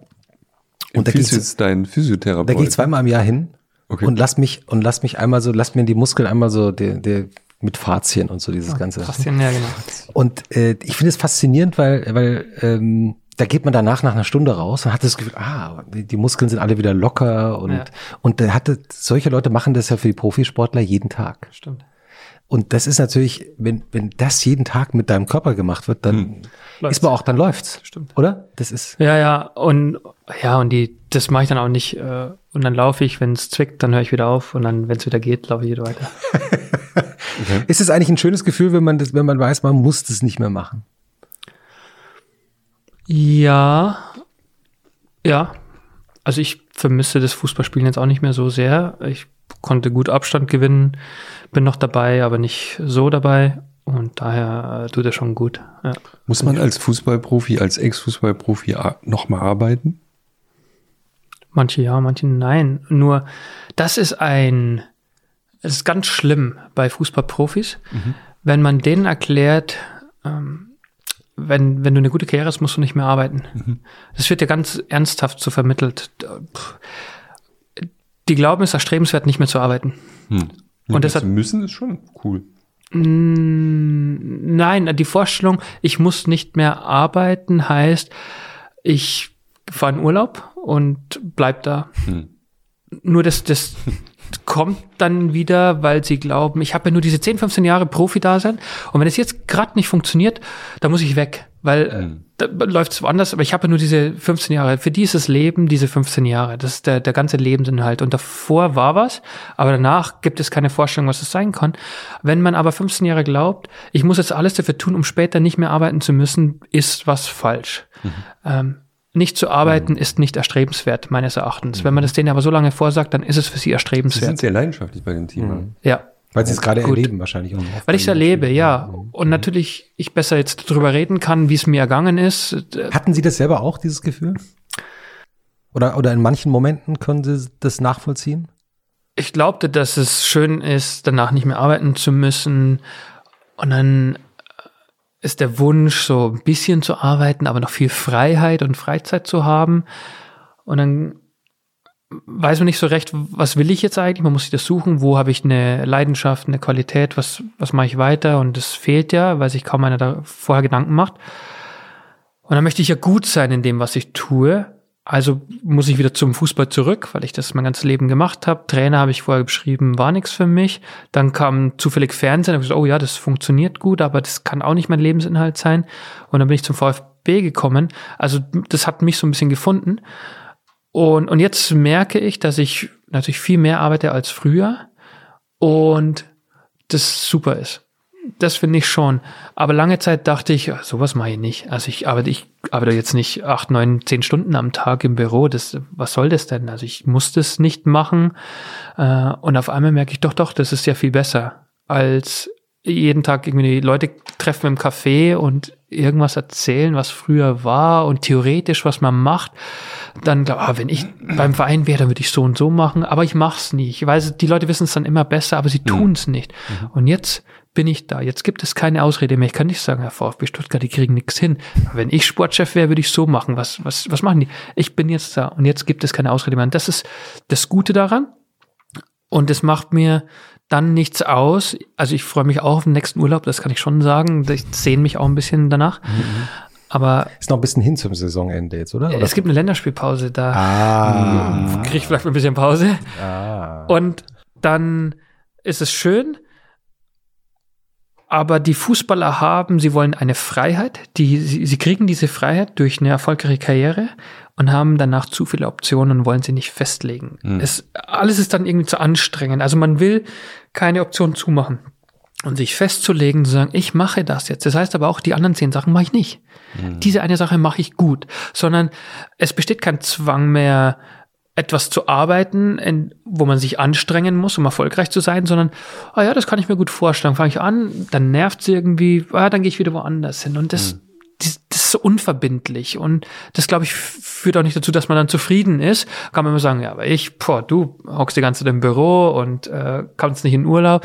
Ja, dann ist es so. Das nicht zu arbeiten ist, finde ich, keine kein erstrebenswerter Zustand und das sollte man den Spielern nicht zu oft sagen, sondern mhm. je früher sie begreifen, dass wenn sie sich anstrengen, das Anstrengen halt leicht ist und die werden sich später immer wieder anstrengen müssen. Mhm. Dieses Nichtstun, das nervt, das, mhm. das langweilt, das führt zu Unzufriedenheit, sondern je früher sie begreifen, hey, ich muss mich anstrengen, um besserer Fußballer zu werden, um auch später erfolgreich zu sein. Und wenn man das mal begriffen hat, was das heißt, dann glaube ich, fällt es halt ein bisschen leichter. Ich habe jetzt auch manchmal meinte, ich denke, boah, das könnte ich mir jetzt eigentlich ersparen. Das ist anstrengend. Aber. Was zum Beispiel? Ich habe viele Mitarbeiter und will denen erklären, wo wir hingehen. Und äh, meistens kommen Mitarbeiter dann erstmal, also wenn erstmal nicht läuft, man will diese Probleme lösen und denken so, ah, warum hat der oder die das noch nicht verstanden? Wie kann ich das denen erklären? Ähm, meine Unzulänglichkeiten manchmal, das, das ist etwas muss ich auch klarkommen. Ich habe das für mich schon geregelt, dass ich ja nicht das alles besser kann, was meine Mitarbeiter können. Aber ich sehe Mitarbeiter, pff, die liefern. Und denke so, wie machen die das? Ich, ich kann das nicht, aber ich bin trotzdem der Chef von denen und sagen, ja, das weiß ich. Äh, zu erkennen, wer kann was und den Leuten ihren Platz geben und die das machen lassen. Und sagen, ja, du, du kannst es super, mach das. Hm. Ähm, aber was stört, äh, ähm, das Wochenende, wenn wir verlieren. Also ich bin wieder da drin, wo ich als Spieler war, fast. Das ist das Einzige, was mich, was mich stört, wenn wir nicht gewinnen. Hm. Wenn ich merke, dass das, was ich versuche zu tun, ja noch nicht sofort zum Erfolg führt und man sieht die Mannschaft und denkt, das, was ich tue und das, das ist das Ergebnis, äh, das belastet mich schon. Wenn wir nicht gewinnen, wenn wir äh, noch nicht so gut sind, wie ich mir das gewünscht ja. habe, dann tut es weh. Also ich habe auch äh, oder jetzt, äh, es gab eine Trainerentlassung im, im Winter. Das ist nicht vergnügungssteuerpflichtig. Jetzt haben Sie das eben so passiv so schön formuliert. Es gab eine Trainerentlassung. Das war Sie, unbewusst. Sie, Sie, äh, nein, Sie haben ja, entlassen. Ja, ne? klar. Hm. Ich habe mit, dem Trainer, mit dem Walter, habe ihm das mitgeteilt. Und da war ja klar der Plan vorher, den zu holen, dass er lange da bleibt. Und plötzlich äh, sehen wir den Aufstieg in Gefahr denken, Kontinuität einerseits und jetzt merken wir, wenn wir so weitermachen, erreichen wir vielleicht dieses Zielaufstieg nicht und das ist größer als, als eine Person, so hart es ist und dann mit ihm darüber zu sprechen. Wir haben davor gesprochen, wie gehen wir die Zukunft an und alles, wie analysieren wir die letzten Spiele und am Ende die Entscheidung zu treffen, zusammen mit dem Sportdirektor, dass wir einen Wechsel vollziehen und dann zum Trainer auch zu gehen und ihm das zu sagen, sind keine Momente, auf die ich mich gefreut habe und so, das, das ist das, hätte ich mir jetzt erspart, wenn ich äh, im Urlaub geblieben wäre. Wie dosieren Sie Ihren Einfluss eigentlich? Also wenn Sie selbst, Sie haben Ahnung von dem, was da passiert. Und jetzt gibt es aber auch einen Trainer und alles Mögliche und Spieler, die auf Sie hören würden, wenn Sie jetzt sagen, das machen wir so oder so. Sie sind ja auf einer Metaebene, ne? Sie sagen ja jetzt nicht, wie das im Spiel sondern dafür gibt es ja diese Trainer. Wie dosieren Sie das, dass, dass Sie sich da so zurückhalten können, um denen nicht ständig reinzufummeln? Das ist eine gute Frage von einem Laien. Tut mir leid. Das darf, ich darf sie bezeichnen als ja, ich Fußballlein. ich bin totaler Fußballlein. Ja. Ich bin nicht jede Woche im Stadion. So wie es mir gelungen ist, vom Fußball Abstand zu nehmen als Spieler, sagen, ich kann nicht mehr spielen und ich habe auch damit kein Problem mehr, so sehr habe ich für mich auch entschieden, ich wollte bewusst Vorstandsvorsitzender werden. Das heißt, nicht mehr im Tagesgeschäft mhm. bei der Mannschaft zu sein, beim Trainer zu sein, um denen auch noch zu sagen, was ich sehe. Trotzdem bin ich noch verantwortlich für den Sportbereich und schaue zu, beobachte und sage dann etwas, wenn ich es für richtig erachte. Trotzdem ist der Trainer und der Sportdirektor die, die entscheiden über, über das Tagesgeschehen, wie sie es angehen. Ich habe die ausgewählt, weil ich der Überzeugung bin, dass die das besser können mhm. als ich. Was ich mir herausnehme, ist aus meiner Spielervergangenheit, mich zu melden, wenn mir was auffällt, was dazu beitragen könnte, dass wir besser werden. Aber die Entscheidung, die an, den Trainer und den Sportdirektor zu holen, ist, ist größer, denen das Vertrauen auszusprechen. Ich, ich vertraue euch, dass ihr die richtigen Entscheidungen trefft und bin unterstützend mhm. an eurer Seite nur selten geht's mit mir durch.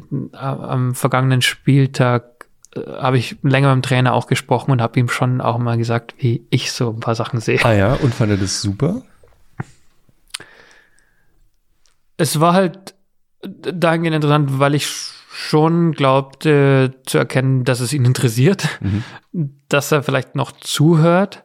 Wir haben auch im Fußball gibt es ja viele, die denken, sie wissen es und sie haben es exklusiv das Wissen und mhm. die anderen äh, wissen es nicht mehr so gut, weil wir auch anderen Hintergrund haben. Ich habe gespielt, der Trainer hat sich diese Trainertätigkeit erarbeitet, er hat selber Fußball gespielt und, und trotzdem ist er ein besserer Trainer. Ich war nie Trainer und dann ist es ja auch legitim zu sagen, mhm. hey, pass mal auf, über ein paar Trainer äh, Sachen weißt du nicht so viel, mhm. Aber wie siehst du als Spieler, was glaubst du, wie es diesem Spieler gerade geht? Und ich kann sagen, naja, in dem Alter war ich auch, da war ich auch in der Phase. Mir ist aufgefallen, dass der Spieler sich so und so verhält. Wollte ich dir mal sagen. Mhm. mhm. Siehst du es auch so oder nicht? Mhm. Und das ist ein, Auf dem Platz so verhält. Ja, ja, klar, weil, weil ich, ich sehe die Spieler, das, was sie tun und nicht tun, als Individuum und nicht als Teil dieser Mannschaft und sagen, hätten wir es in der zweiten Halbzeit von der Dreier- auf Viererkette umstellen sollen oder hat der Gegner durch die Systemumstellung uns vor Probleme gestellt? Das ist nicht, wie ich ein Spiel schaue, sondern ich sehe einen Spieler, der den Ball annimmt und der erste Kontakt ist nach hinten und nicht nach vorne. Und ich denke mir, was blockiert den Spieler? Warum ist sein erster Kontakt nicht nach vorne? Also warum hat er Angst? Zum Beispiel. Muss nicht Angst sein, oder, aber, oder aber sich absichern. Was, woran liegt es? Hm. Sind die Spieler vor ihm in der schlechten Position? Hat er Bedenken, dass er einen Fehlpass spielt? Oder wurde er schlecht angespielt? Und wie kann man diesen Spieler dazu bringen, das so zu sehen und sich damit auseinanderzusetzen? Weil oft durch Kleinigkeiten man eine große Wirkung erzielen kann. Wenn der erste Kontakt, wenn die Körperstellung anders ist, verändert er das Tempo des Spiels.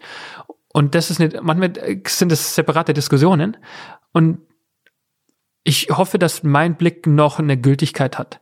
Und wir in der ganzen heutigen Fußballwelt, in der wir sehr viel über diese Systeme sprechen, das nicht unterschätzen. Es gibt ja auch dieses, irgendwann hat Mehmet Scholl diesen Laptop-Trainer-Begriff geprägt, der irgendwie schon super ist. Also um, um ich glaube, alle haben Verständnis davon, was das beinhaltet. Also satirisch, ja, hat er ihn geprägt. Nein, er hat das, Kritik. Ja, er hat das Kritik, weil er ja auch ein Ex-Spieler ist und, und plötzlich merkt, wie die neuen Trainer das nicht mehr brauchen, die Ex-Spieler-Erfahrung, sondern sie, sie lesen ein Spiel anders. Sie interpretieren ein Spiel anders und finden andere Lösungen. Sie denken nicht an den Spieler, so wie Ex-Spieler das tun, sondern interpretieren ein Spiel anders und plötzlich hat man keine Diskussionsgrundlagen. Man dreht aneinander vorbei.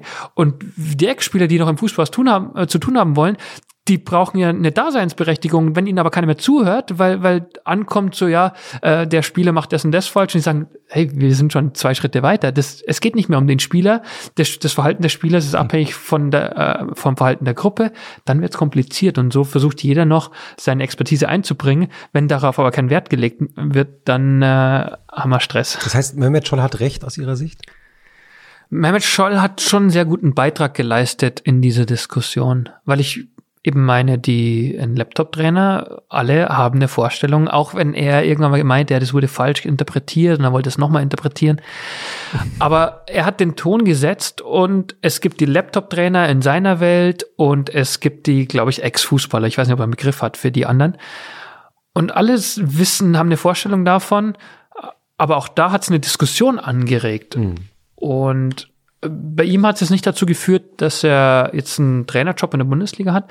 Nur wenn man mit ihm spricht, hat er sehr interessante Ansichten. Das lohnt sich, mit ihm zu sprechen. Und er hat ja nicht nur einmal diesen Begriff geprägt, er hat ein paar Mal sich zu Wort gemeldet, wo man gemerkt hat, hey, da lohnt es sich zuzuhören. Und das hat er da auch geschafft. Das heißt, Sie, Sie tauschen sich immer wieder mal aus? Äh, selten, aber wir sind uns ein paar Mal begegnet äh, in unserer Tätigkeit als Fernsehexperte und auch so ein, zwei Mal haben uns gesehen und über Fußball diskutiert und da meinte ich schon zu hören, dass er den Sport liebt, dass er einfach Fußball liebt und so ein genialer Fußballer war und dann sollte man zuhören. Nur wir Ex-Fußballer müssen erkennen, dass der Trainerberuf heute und dass der moderne Fußball sich so schlagartig verändert hat, dass wir zuhören müssen. Äh, das, was wir erlebt haben, ist jetzt nicht irrelevant. Nur wenn wir glauben, dass das die einzige Grundlage ist und relevant ist, um heute erfolgreicher Trainer zu sein, dann, dann liegen wir falsch, sondern wir müssen den anderen auch zuhören. Nur andere müssen auch Ex-Spieler befragen, weil es, glaube ich, beide Welten sich gut ergänzen können. Mhm. Und die Bereitschaft muss da sein, äh, zu erkennen, ja, der weiß auch was. Es gibt ja diese Mythen, also ich habe das auch wieder nur gelesen, ähm, über sozusagen die Statistikbewertung von Mannschaften, von Spielern, was in manchen Sportarten extrem ähm, äh, zugenommen hat. Also dass man sozusagen zum Beispiel das Talent von Spielern im Basketball, sage ich jetzt mal, mit statistischen Methoden so genau erkennen kann, dass man also so Talente findet, die kein anderer findet. Jetzt haben aber alle diese Software, da muss man noch bessere Software haben. Wie weit ist das im Fußball? Also der Laptop-Trainer, wie krass ist der denn wirklich? Also gibt es da auch schon so, so super fein ausgeklügelte Methoden, ich habe gestern mit jemandem vom DFB gesprochen, der hat mich auch gefragt, was würde eigentlich passieren, wenn wir das alles mal weglassen. wenn wir gehen raus und spielen. Ja, wir weil gehen wir, raus und spielen. Ein, ein Trainer schaut heute ein Spiel und hat eine Meinung dazu. Dann kriegt er aber sofort die Laufleistung, die Zweikampfwerte und alles. Und eine halbe Stunde später denkt er anders über das Spiel. Mhm. Die Daten helfen ihm, das Spiel richtiger zu sehen. Mhm. Was aber auch passiert, wir verlieren unser Gespür. Mhm wir verlassen uns nicht mehr auf unser Gefühl. Das ist wie die Schiedsrichter mit dem Videoschiedsrichter. Die, die wissen ja auch, am Ende werde ich sowieso überstimmt Jetzt hören sie auf, auf ihr Gefühl zu hören, irgendwie fangen an zu zweifeln und das bei Trainern dann auch, weil es so viele Daten gibt, haben die einen Einfluss auf, auf die Bewertung dessen, was ich da sehe. Und so äh, hört man auf, selber zu bewerten, man sagt, na, es wird eh alles objektiviert. Wir haben aber noch nicht die Lösung, wie die Daten uns helfen, bessere Entscheidungen zu mhm. treffen. Es gibt einen Wust an Daten, wir können so vieles messen, ob mhm. Herzfrequenz, ob Laufleistung, ob Zweikampf, Stärke, Ballbesitz, das haben wir Ballbesitz. Jetzt haben wir 80 Prozent Ballbesitz, was heißt das? Sind wir eine gute Mannschaft? Gewinnen wir deswegen? Nein. Man kann auch trotzdem verlieren, wenn man 80 Prozent Ballbesitz hat. Mhm. Es geht um die Qualität des Ballbesitzes. Und so kann man so vieles messen, aber wir können noch keine Schlüsse ziehen daraus, was ist jetzt wirklich wichtig, was müssen wir tun, um die Wahrscheinlichkeit äh, auf Erfolg zu erhöhen. Mhm. Und daher ist diese Industrie größer geworden. Es gibt so viele Anbieter. Wir kriegen ständig irgendwie neue Vorschläge, was es neue Software Aha. gibt und Hardware. Wir können mhm. testen. Und ich sage immer so, äh, die meisten kommen zu uns und sagen, Leipzig hat schon. ist, ist, das also, so ein Running Gag, ja? Ja, also immer so ein Gesetz, ja, die Leipziger haben das schon. Aber Leipzig ist nicht unerfolgreich. Leipzig ist nicht unerfolgreich, kann mhm. man so sagen. Mhm. Das stimmt. Mhm. Ja. Und ist man da nicht versucht zu sagen, ach, was soll das mit dem Bauchgefühl? Ja. auch die Software. Ja, Leipzig ist nicht unerfolgreich und die machen einen guten Job, ganz einfach. Mhm. Leipzig hat aber auch unbegrenzt Geld. Mhm. Wir die würden natürlich jetzt sagen, auch wir unterliegen den Regularien. Die haben, die haben nicht diese Schwierigkeit, dass sie genau abwägen müssen. Also, und, und deswegen muss man da auch differenziert darüber reden, was sie geleistet haben. Sie haben ihr Geld, das viele Geld sie haben, klug eingesetzt. Hm. Das haben sie gut gemacht, deswegen sind die da, wo sie sind. Man kann auch mit so viel Geld, dass sie haben, falsche Entscheidungen treffen und mhm, äh, mhm. ganz woanders sein. Mhm. Das haben die gut gemacht. Nur die müssen halt nicht so kritisch prüfen, wollen wir das jetzt oder wollen wir es nicht? Hey, das klingt cool, machen wir mal. Wenn es nicht funktioniert, dann kommt das nächste. Und da, da müssen wir viel besser auswählen bevor wir uns etwas holen, also wir haben, äh, dieser Vergleich mit uns in Leipzig ist dann, die würden jetzt auch sagen, ja, ihr habt viele Fehler gemacht. Ja, wir haben Fehler gemacht, stimmt. Ich mhm. sag nur, äh, manche Sachen können wir nicht so leicht umsetzen, weil uns Ressourcen fehlen. Wir müssen sagen, wo wollen wir denn uns abheben von der Konkurrenz? Wollen wir der innovativste Fußballclub sein? Wollen wir der sein, der wir Daten äh, äh Spieler früher erkennt, besser Talente bewerten mhm. kann? Das kostet viel Geld, mhm. so eine Software, die man sich kauft und dann auch Hardware dazu und alles. Oder gehen wir einen anderen Weg? Und, und ich denke, Leipzig hat den Luxus, dass sie mehr ausprobieren können. Und nochmal, das Geld, was sie ausgegeben haben, haben sie zum Großteil sehr klug ausgegeben. Sie haben eine klare Spielidee. Sie haben gute Spieler verpflichtet, die wir vielleicht gar nicht holen konnten.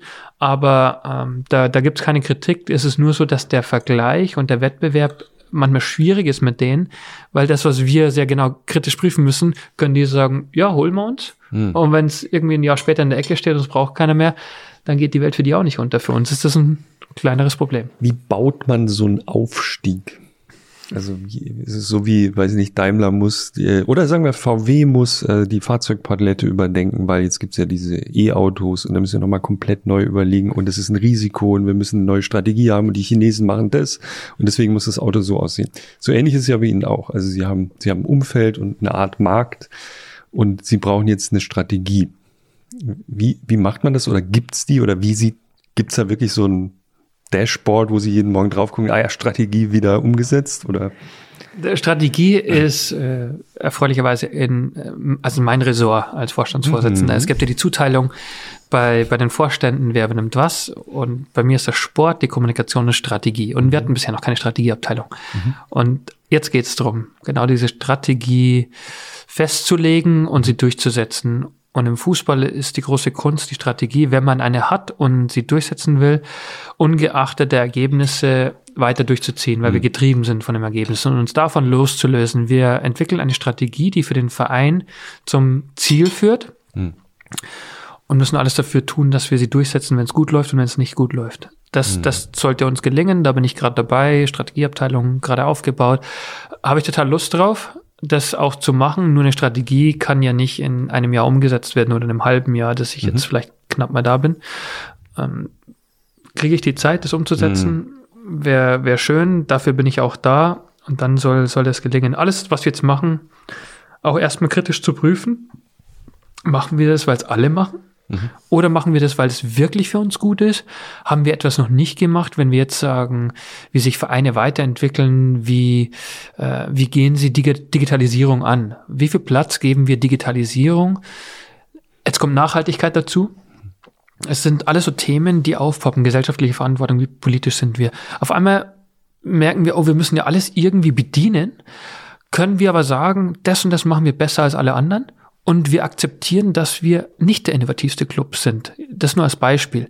Äh, und sagen, ja, da, um, überall sehe ich, die sind innovativ und die erfinden das und die äh, äh, entwickeln das weiter und die haben jetzt äh, Augmented Reality, Virtual Reality und wir äh, haben das nicht können wir damit umgehen? Oder sagen wir, ja, wir sind die Ersten, die das machen und sind da Vorreiter. Wir entwickeln selber etwas, was wir später verkaufen, ent entwickeln neue Businessmodelle. Diesen, diese Fragen stellen wir uns gerade mhm. und ich muss mit meinem Team eine Antwort darauf finden, mhm. weil wir haben einen Schwerpunkt Jugend, Nachwuchs. Mhm. Also die, der, der Nachwuchs hat eine Sonderstellung beim VfB Stuttgart aus der Tradition heraus. Und sagen, ja, das soll auch in Zukunft wieder so sein. Wie können wir den Nachwuchs so fördern, dass wir vielleicht in Zukunft mehr Nachwuchsspieler wieder ausbilden als der Durchschnitt? Mhm. Was müssen wir dafür tun? Wie viel Geld können wir einsetzen? Wie muss sich die Infrastruktur verändern? Da gilt es, Entscheidungen zu treffen und die Kunst ist auch mal zu sagen, das machen wir nicht, obwohl es alle anderen machen. Wir verabschieden uns davon, weil es für uns nicht das Richtige ist. Das ist, mhm. glaube ich, Strategie. Mhm. Aber eine Strategie muss ja langfristig, muss sie ja zum Erfolg führen. Oder denke ich mal, das ja. ist eines der Ziele sollte sein. Ja. Man ist erfolgreicher als bevor man sie hatte. Und dann ist ja nur der Streit um die Intervalle, die man wartet. Ja, also sozusagen. Und wir hatten ja vorhin schon gesagt, wie viel, wie viel Zeit braucht man denn? Wahrscheinlich lässt sich die Frage gar nicht beantworten. Aber es wird nicht in einer Saison erledigt sein, sondern in fünf, oder also wenn man über Nachwuchs redet, ja. als Strategiebaustein, dann redet man ja über viele Jahre. Ne? Mhm. Was den Nachwuchs angeht, mhm. äh, Minimum fünf Jahre. Mhm. Wenn wir unsere Ziele äh, erreichen wollen, unsere Vision, äh, wenn sie wahr werden soll, dann brauchen wir mindestens fünf Jahre. Mhm dazu. Aber wir haben ja nicht nur eine Vision, die in, in sechs, sieben, acht Jahren äh, Realität werden soll, sondern es gibt auch Zwischenziele. Es mhm. gibt äh, operative Ziele, die wir kurz- und mittelfristig uns auch setzen können, die kommuniziert werden müssen und die für, für die Leute greifbar sind. Mhm. Ähm, das muss man hinkriegen. Nochmal, weil ich es vorher angesprochen habe, ist, wir können es halt nur erreichen, wenn wir uns darüber einig sind, wie wir das machen und wie wir zusammenarbeiten. Da ist in, in vielen Unternehmen eben, glaube ich, kein Konsens mehr, wie gehen wir miteinander um, wie erreichen wir diese Ziele, was ist diese Kultur. Ich weiß nicht, ob es jetzt ein abgedroschener Begriff ist, aber wir reden jetzt noch darüber, wie arbeiten wir zusammen. Ich denke, dass das in diesem Wandel die Leute verunsichert sind, weil es der Verein auch in den letzten Jahren so war und jetzt wieder Vertrauen aufzubauen, Ziele klar zu formulieren und den Leuten zu erklären, wie sie den Verein dabei unterstützen, dahin zu kommen. Und wir marschieren alle in dieselbe Richtung und sagen, das und das machen wir, dafür stehen wir, das ist der VfB Stuttgart und das und das lassen wir guten Gewissens weg. Was ist denn der VfB Stuttgart? Ich habe gesagt, der Schwerpunkt ist der Nachwuchs, aber ich will erfolgreich sein. Und das soll langfristig mit, mit der Kraft des eigenen äh, Nachwuchses sein. Und eine klare Positionierung, das haben wir in den letzten Wochen schon auch so hinbekommen, ohne große Strategie, einfach mutiger nach außen zu sein, sagen, dafür sind wir und dagegen sind wir. Das ist das Gesellschaftspolitische. Und also sagen Sie mal ein Beispiel.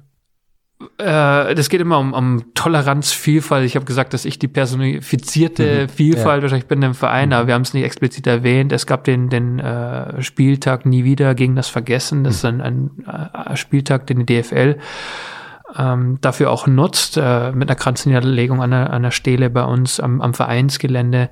Das gibt es. Ähm, aber dann oft auch der Präsent und ich vielleicht auf unseren Kanälen, wo mhm. wir uns klar positionieren gegen Rassismus, gegen Diskriminierung. Zum Beispiel, also ein, ein positives Beispiel mal zu erwähnen, Eintracht Frankfurt. Ja hat sich ja durch diese eindeutige politische Haltung des Präsidenten, die ja relativ überraschend kam, mhm. der gesagt hat, AfD-Mitglieder haben bei uns im Verein nichts zu suchen, mhm. plötzlich, es war ja nie ein bekanntermaßen politischer Verein, äh, plötzlich positioniert als moderner Verein in der, im Profisport. Das war ist ja eine erstaunliche Entwicklung, oder? Ja, genau. Der Präsident äh, hat sich dazu geäußert und es hat hohe Wellen geschlagen ja. und war sehr, sehr klar. Jetzt ist nur genau die Frage, müssen alle anderen das jetzt auch machen, weil wir in der Satzung steht, dass wir politisch neutral sind. Wie weit geht man? Ist, wenn man das nicht sagt, äh, wird man dann verdächtigt, dass man äh, das jetzt nicht verurteilt, den Rassismus und Diskriminierung? Und, und, und das wieder, was ist unser Weg? Wie äh, vermitteln wir glaubhaft, wofür wir stehen und wogegen wir sind? Äh, da müssen wir nicht in regelmäßigen Intervallen äh, uns äußern oder jedes Mal, wenn was wieder hochkocht, weil ja die Forderung von Fans schon auch da ist, ein Spieler verlässt den Platz, weil er rassistisch beleidigt wird. Heißt es, wenn es ein Spiel ist, das nicht in Deutschland stattfindet, in, sagen wir in Portugal, wie sie zwar, müssen wir uns dazu äußern, müssen wir uns zu politischen Entwicklungen äußern. Also wann äußern wir uns und wann nicht? Und trotzdem klar ist, dass wir gegen Ausgrenzung sind und, und für Toleranz und Vielfalt, dass wir das sagen, dass wir es auch immer wieder sagen, dass es unzweifelhaft ist, aber nicht immer dann aussprechen, wenn Leute danach rufen, dass wir das jetzt bitte tun sollen. Das, das ist ja eine interessante Frage, dass, weil Sie das beschreiben, dass es für einen, einen Profi-Fußballverein wie den VfB Stuttgart plötzlich ein neues Thema ist. Politische Haltung. Also, ja. so. Ähm, es gab ja ein, ein interessantes Beispiel, ich glaube, im letzten Jahr, Coca-Cola, die ja auch äh, natürlich von sich immer sagen würden, die sind vollkommen unpolitisch, wir halten uns aus allem raus. Da gab es ja dieses illegale Plakat, gefälschte Plakat hier in Berlin, ähm, das sich also gegen die AfD gewandt hat. Und es wurde dann abfotografiert und äh, so. Und dann hat Coca-Cola äh, oder der, der deutsche Sprecher von Coca-Cola von seinem Account getwittert, äh, nicht jedes Fake aus meiner Erinnerung zitiere ich es jetzt, ich weiß nicht, ob es genau wörtlich so ist, nicht jedes Fake muss falsch sein. Mhm. Was glaube ich, eine, eine, aus sein, also sozusagen. Das ist halt eine PR-Strategie auch wieder. Ich benutze genau das, um. genau, aber sozusagen natürlich. Ist ja, ist ja, ist, ist ja gut, äh, um Gottes Willen. Ähm, und die Unternehmen, die Fußballvereine werden immer mehr dazu aufgefordert, Stellung zu beziehen, weil also sie so Coca-Cola, VfB Stuttgart, ja, plötzlich man kann das wirklich zu seinem Thema machen und es in den Mittelpunkt drücken, das kann man machen. Wir Vereine, die sportlich konkurrieren, brauchen ja schon eine, eine klare Identität und müssen uns überlegen, warum kommen Leute zum VfB Stuttgart? Was zeichnet uns aus? Was macht uns so einzigartig? Und jetzt habe ich gesagt, die Tradition haben auch andere Vereine. Trotzdem ist es uns wichtig und das werden wir auch in Zukunft immer noch, noch behaupten. Aber etwas Neues jetzt, was dazukommt, sagen, warum geht man, warum wird man Fan und Mitglied beim VfB Stuttgart? Und das gilt es dann herauszuarbeiten. Ich denke, in der Positionierung machen wir das gut. Das kommt bei immer mehr Menschen an. Äh, das ist vielleicht jetzt nicht so, so deutlich wie bei, bei, bei Klaus Fischer, glaube ich, äh, bei Peter Fischer. Hat, Peter ich, ne? Fischer? Ja. Ja, der Vorname des Präsidenten ja, genau. Ja. Ähm, Herr Fischer. Und das, deswegen finden wir jetzt ähm, diese Positionierung, das, das ist, ist gut, finde ich. Ich bin da sehr, sehr zufrieden, dass wir Was da. Haben Sie noch mal, erklären Sie nochmal die Positionierung. Ich habe es noch nicht, immer noch nicht ganz verstanden. Was ist die Positionierung vom VfB Stuttgart? Also jedes Mal, wenn es auch Vorfälle gibt oder jetzt beim ja. Vergessen Spieltag oder nie okay. wieder Spieltag zu sagen, genau, wir sind gegen Rassismus, das Diskriminierung mhm. jeglicher Form. Wir sind für Toleranz und Vielfalt. Das natürlich ist es aufgeschrieben auch. Ähm, es ist, ich, ich kann es nicht alles auswendig ja, ja. im Kopf haben. Ähm, und ich das hat ja sehr viel mir, mit ihrer Person dann auch, auch zu tun, oder? Ich, also wird, oder wird verkörpert dann durch. Ja, ja, und, und die Leute müssen wissen, dass wenn wir das verlesen, wenn wir das auf eine Website schreiben oder sonst, dass es ernst gemeint ist. Und, und darum geht es, dass es nicht einfach schnell ein Statement ist, so, ja, ja, wir sind auch für Toleranz und Vielfalt und jetzt weiter im Text und jetzt lassen wir ein Spiel wieder gewinnen. Das müssen die Leute merken und daher denke ich, wollen die sich nochmal rückversichern. Was ist denn jetzt da? Wie, wie seht ihr das? Alles, was, was vorfällt, nochmal ein Post. Aber ich möchte eben nicht jeden Tag posten, wofür und wogegen ich bin, weil dann, dann werden wir auch getrieben, sondern es muss schon ankommen und wir, wir vermitteln es auch glaubwürdig, dass wir auf der Seite stehen und sagen, wir wollen ein friedliches Miteinander, wir wollen einen Fußballverein, der erfolgreich sein will und gleichzeitig sagen wir, dass wir für das, was ich jetzt mehrmals gesagt habe, für Toleranz und Vielfalt sind und gegen Diskriminierung, Ausgrenzung, alles, was damit äh, einhergeht, dagegen sind wir und wir äh, tun alles dafür, dass es im Verein auch nicht vorkommt und wenn es vorkommt, dass wir dagegen vorgehen. Wir haben jetzt, was neu in den letzten Tagen auch aufgekommen ist, ist, ist Sexismus im Stadion mhm. auch äh, dass wir uns darum kümmern, dass wir uns ernsthaft darum kümmern, dass die, die Leute wissen, äh, hey, unser Verein äh, nimmt sich der Sache an, nimmt es ernst und, und heißt nicht immer, dass wir jeden Tag alles dann super lösen und richtig machen, aber sie müssen glauben, äh, und das können sie zu Recht, dass wir äh, das ernst nehmen. Hm. Sie lesen viel. Ich habe gerade noch mal, ich habe die ganze Zeit dieses Buch gesucht, weil irgendwann äh, wird zitiert, dass Sie ähm, den Goldmineneffekt äh, gelesen haben. Da habe ich sofort versucht, diese mal in das Buch zumindest reinzugucken. Sowas fasziniert sie schon. Also, ja. dass jetzt keine Management da ist, es geht, geht, glaube ich, um Talententwicklung und wie man die findet. Und gibt es verbindende Prinzipien, wo überall auf der Welt ähm, große Sporttalente ähm, gefunden worden sind. Was lesen Sie so pro Woche oder im Monat oder gibt es so eine, so eine Schrankwand, wo Sie hingehen und äh, die so durcharbeiten, wie ich mir das vorstelle bei Ihnen? Ich, ich las viel. Es jetzt gar nichts mehr? Ganz wenig. Ganz wenig. Jetzt krieg ich halt Bücher geschenkt und dann manchmal kaufe ich vielleicht auch nur eins, weil ich eine gute Rezension lese, aber komme so selten dazu, aber früher hatte ich da die Zeit und das hat mir geholfen und Obits Goldminen-Effekt. Äh, das eine ist, was ich natürlich in den letzten Jahren mehr gelesen habe, ist dieses Leadership. Was, mhm. was, was bedeutet gutes Leadership? Aber da gehören auch Talks auf YouTube dazu, ähm, die dann inspirierend sind. Empfehlen Sie mal ein, ein gutes Leadership-Buch. Ein gutes Leadership-Buch. Mhm. Jetzt muss ich kurz überlegen. Äh, pff, mir fällt gerade keins ein es, viele aus der amerikanischen Ecke, das ist manchmal mhm. so ein bisschen sehr amerikanisch gewesen. Mhm. Äh, eigentlich haben wir so diese Talks, Simon Sinek ist einer von mhm. diesen, mhm. die halt viel über Purpose gesprochen haben. Mhm. Äh, ich fand ihn einen guten Redner. Mhm. Und der erste war wahrscheinlich Steve Jobs, seine bekannte Rede in Stanford. Sowas, sowas ist ja, die mich geflasht hat. Ja, äh, und so ein bisschen, ich habe äh, neulich versucht, dieses Buch zu kaufen. Er sprach von diesem Buch, äh, der letzten Ausgabe von The Whole Earth oder sowas. Und da steht irgendwie auf der letzten Seite, hat er äh, gesagt, äh, äh, stay hungry, stay foolish. Mhm. Und ich fand es ja gut und will ich auch beherzigen in meinem Leben, stay hungry, stay foolish. Das ist, wenn sie mir sagen, ey, da sieht man, da ist Leidenschaft drin und mhm. ähm, diese Begeisterungsfähigkeit, finde ich, muss da sein. Mhm. Äh, Neugierde und alles. Und da habe ich mir gedacht, da wollte ich das Buch kaufen. Dann kommen wir letzte aus irgendwie auf Ebay dann gefunden. Also dann schickten die mir das Buch und da war das nicht drin. Nein, nein. total enttäuscht. Hat der, Postbote rausgenommen. Müssen wir, mal, müssen wir gleich mal überprüfen. Ja. ja, das, weil ich dachte, komm, das muss ich mir jetzt auch einrahmen und vielleicht, dass ja. es noch präsenter ist. Und das habe ich gehört und dann kommt man also durch und trifft immer wieder auf neue Vorträge, auf Leute, die was Gutes zu sagen haben. Hm. Und dann versuche ich das zu beherzigen und den Mitarbeitern auch zu sagen, weil jetzt bin ich da, wo ich bin und dann frage ich mich, ja, wie ist das jetzt passiert? Und vielleicht fragt auch der eine oder andere nach, so wird denn der mhm. das gemacht? Und dann es weiterzugeben, neugierig zu bleiben, sich begeistern können und den Drang haben, besser zu werden, mhm. ohne äh, vorzugeben, alles zu wissen, sondern auch mal sagen, ja, da bin ich nicht so gut drin, das akzeptiere ich aber auch. Ähm, und dann haben mir so diese Menschen geholfen, die gute Sachen gesagt haben. Hm. Wer zum Beispiel? Äh, also jetzt abgesehen von den, von den, äh, gab es auch mal persönliche Begegnungen, wo Sie das plötzlich, plötzlich so einen Satz gehört haben, wo Sie dachten, hey. Also ganz am Anfang haben wir über Roger Williamson genau. gesprochen. Das war nur der persönliche Eindruck.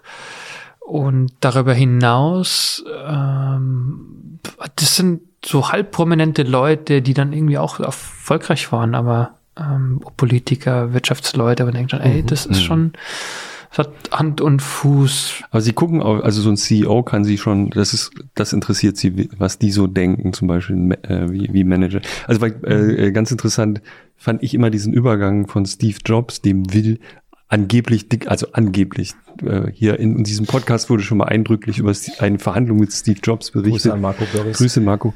Ähm, die, diktatorischen Führer eines Unternehmens, der seine Guidelines da durchgesetzt hat und sozusagen als Genie einen Markt erfunden hat, muss man ja sagen, ja, als ein, eine Person. Und dann kommt dieser Tim Cook und das ist ja eher so ein keine Ahnung, ich kenne ihn ja nicht, aber er wirkt ein, als sehr rationaler Manager und alle haben geschrieben, ja, das ist der Untergang von Apple. Das Gegenteil ist ja der Fall. Also die Firma ist, äh, hat danach einen weiteren Aufschwung genommen und das finde ich bis heute super interessant. Also ich, man mhm. kann auch, und ich weiß jetzt gar nicht, ähm, wer der erfolgreiche Manager von beiden ist. Steve Jobs hatte sicher fundamentale Ideen, aber was Cook daraus jetzt macht, ist, aber das ist, muss man ja genau unterscheiden. Ja. Und also was Jetzt ist der, der Aktienwert, glaube ich, wieder der höchste, der je mhm. gewesen ist von, von Apple. Mhm. Äh, brutal erfolgreich. Mhm. Hätte man das gedacht? Aber wie viele wissen das? Und wenn man an Apple denkt, was hat unser Leben verändert? Ja. Es ist, halt, das ist was anderes. Das ist was anderes. Also ja. Tim Cook ist es gelungen, äh, sehr viel Geld zu verdienen und mhm. äh, die Firma noch erfolgreicher zu machen. Aber welches Produkt kennen wir, das quasi über den Tisch von Tim Cook ging? Mhm. Jobs oder Cook? Äh, äh, Tim Cook. Also, äh, ja. Das war ein Scherz. Danke. Das ist eine neue Frage, die werden wir sofort einbauen. Ja, ja, ist gut. Äh, mir fällt gerade eben nichts ein und bei Steve Jobs ist es anders. Ja, dann, äh, ich habe auch im Film dann gesehen, wie, wie er sich verhalten hat und da gibt es viele Kritiker natürlich, mhm. wie er im Umgang mit Menschen war. Mhm. Ich denke mal, die, die ihn kannten, äh, können das sehr gut beurteilen, aber das Vermächtnis ist, sage ich mal, das iPhone mhm. haben wir mhm. noch und äh, Mac oder mhm. iMac ja, oder sowas. Ja. Das ist schon bemerkenswert. Und Steve Jobs und dann, ja, neulich habe ich so einen, so einen Werbefilm gesehen, der auch total inspirierend war. Und das habe ich dann übernommen von meiner, also weil ich ein paar Jahre in vielen USA war. Und die kriegen das halt immer ganz gut hin. Die haben so klassische PR-Sprüche, Werbesprüche, die einen fesseln können. Äh, ohne dann so abzudriften und dann so aufzutreten. Das funktioniert nicht bei uns. Wir in diesem Sprech, mhm. das passt nicht. Aber ab und zu ähm, funktioniert es gut. Mhm. Und also wir reden ja jetzt über Fußball und wir reden über Fußball eigentlich ähm, also sehr stark in diesen Management-Metaphern. Wir schauen auf CEOs, wenn wir über Fußball reden. Und gleichzeitig, ich nehme das nur wahr, von sehr weit weg natürlich, ich entschuldige mich auch dafür, aber es gibt ja so eine Debatte, ist das eigentlich noch unser Fußball? Ja, dann gibt es wahrscheinlich schon seit Gründung von, von Fußballvereinen, ist das eigentlich noch das, was wir als Fans ähm, denken, was es sein sollte? Ne? Und Deutschland ist da noch eher, gilt international, glaube ich, noch als eher streng, also was Beteiligung an, an äh, Vereinen betrifft und so weiter. Ist es noch unser Fußball oder ist es einfach so eine Industrie? Beides. Hm. Weil obwohl viele Leute sagen, das Geld macht den Fußball kaputt, werden die Zuschauer nicht weniger, eher mehr. Es gibt eine Faszination für den Sport hm. und es gibt durch dieses viele Geld, das investiert wird, in den Fußball wird die Ausbildung besser, die Spieler laufen mehr als vor 30 Jahren, das ist messbar. Es sind noch bessere Athleten und sie spielen noch besser im Durchschnitt, als wir das halt sonst kennen. Und das ist faszinierend, sowas zu beobachten, weil da ist das Schöne wieder, dass jeder Fußball irgendwie mal gespielt hat, mhm. weil man sehr gut unterscheiden kann, dass man selber zu Wege bringt und was diese Jungs da auf dem Platz bewerkstelligen. Mhm. Dann hilft es, um diesen Unterschied festzustellen. Es gibt mhm. aber die andere Seite. Es ist, wie wird das Geld verteilt, wie wird es aufgeteilt und dann, klar, komme ich schnell an die FIFA. Ich habe neulich auch gelesen, diese, diese Club-WM, die stattfinden soll, jeder Teilnehmer von den 24 Mannschaften 50 Millionen Antrittsgeld und der Sieger 115 Millionen. Mhm. Und dann denke ich mir auch, das ist etwas anderes. Das hat nichts mehr mit unserem Fußball zu tun. Da werden wir wahrscheinlich hinkommen. Das ist ein elitärer Club von, äh, von Clubs, mhm. die unerreichbar sein werden. Die, die, die kriegen noch mehr Geld. Wir können mit diesen Mannschaften nicht mehr konkurrieren. Mhm. mhm. Und dann, was passiert dann? Wie entwickelt sich der Wettbewerb weiter? Ähm, und, und wo ist unser Platz da? Was mhm. ist für uns noch realistisch? Welche mhm. Ziele können wir verfolgen? Das ist ernüchternd, dass sich das dahin entwickelt. Ich sehe im Einzelnen, im Tagesgeschäft natürlich, wie das Geld aufgeteilt wird. Mhm. Äh, einige wenige, die natürlich sehr gut sind, kriegen viel Geld. Ihr Umfeld äh, kriegt auch viel Geld und da fängt man dann schon an zu zweifeln, sagen, muss das wirklich sein? Aber da das Interesse so groß ist, neue Märkte erschlossen werden und hm. die teilnehmen wollen, investieren sie Geld. Es, vielleicht ist nicht das Problem, dass so viel Geld in Fußball geht. Es geht um die Verteilung, die hm. viele stört. Also es muss jetzt auch nicht noch mehr Geld im Fußball. Äh, hm. es gibt sicherlich sinnvollere Verwendungszwecke. Aber mehr Geld führt auch zu mehr Qualität, aber es führt auch zu einer Umverteilung, die nicht immer richtig ist. Hm. Ich habe schon, weil die, ich finde die Frage äh, deshalb auch interessant, weil ich als Fußballfan an mir in den letzten Jahren schon ab und zu mal etwas erlebt habe, was ich vorher nicht kannte, nämlich so eine Ermüdung. Also gerade bei großen Turnieren, die ja immer aufgeblähter werden, also immer mehr Mannschaften dürfen daran teilnehmen, damit die Turniere immer noch länger dauern. Und dass man also selbst als Fußballfan, da wollte ich Sie mal fragen, wie es Ihnen so geht, als Zuschauer, dann plötzlich manchmal dachte, boah, also muss ich jetzt dieses Spiel sehen? Aber ist es jetzt nicht eine Woche zu lang? Also, wie geht's Ihnen damit? Kann ich nachempfinden und, und mir geht's ja auch so, gesagt, wenn ich immer noch so brennen würde für jedes, jedes Spiel und auch, und jetzt, äh, das ist nicht böse gemeint, aber jetzt auch noch Island gegen Andorra zum Beispiel, ja. dann äh, dann müsste ich Trainer werden und äh, einfach auf dem Platz sein. Das habe ich aber nicht mehr.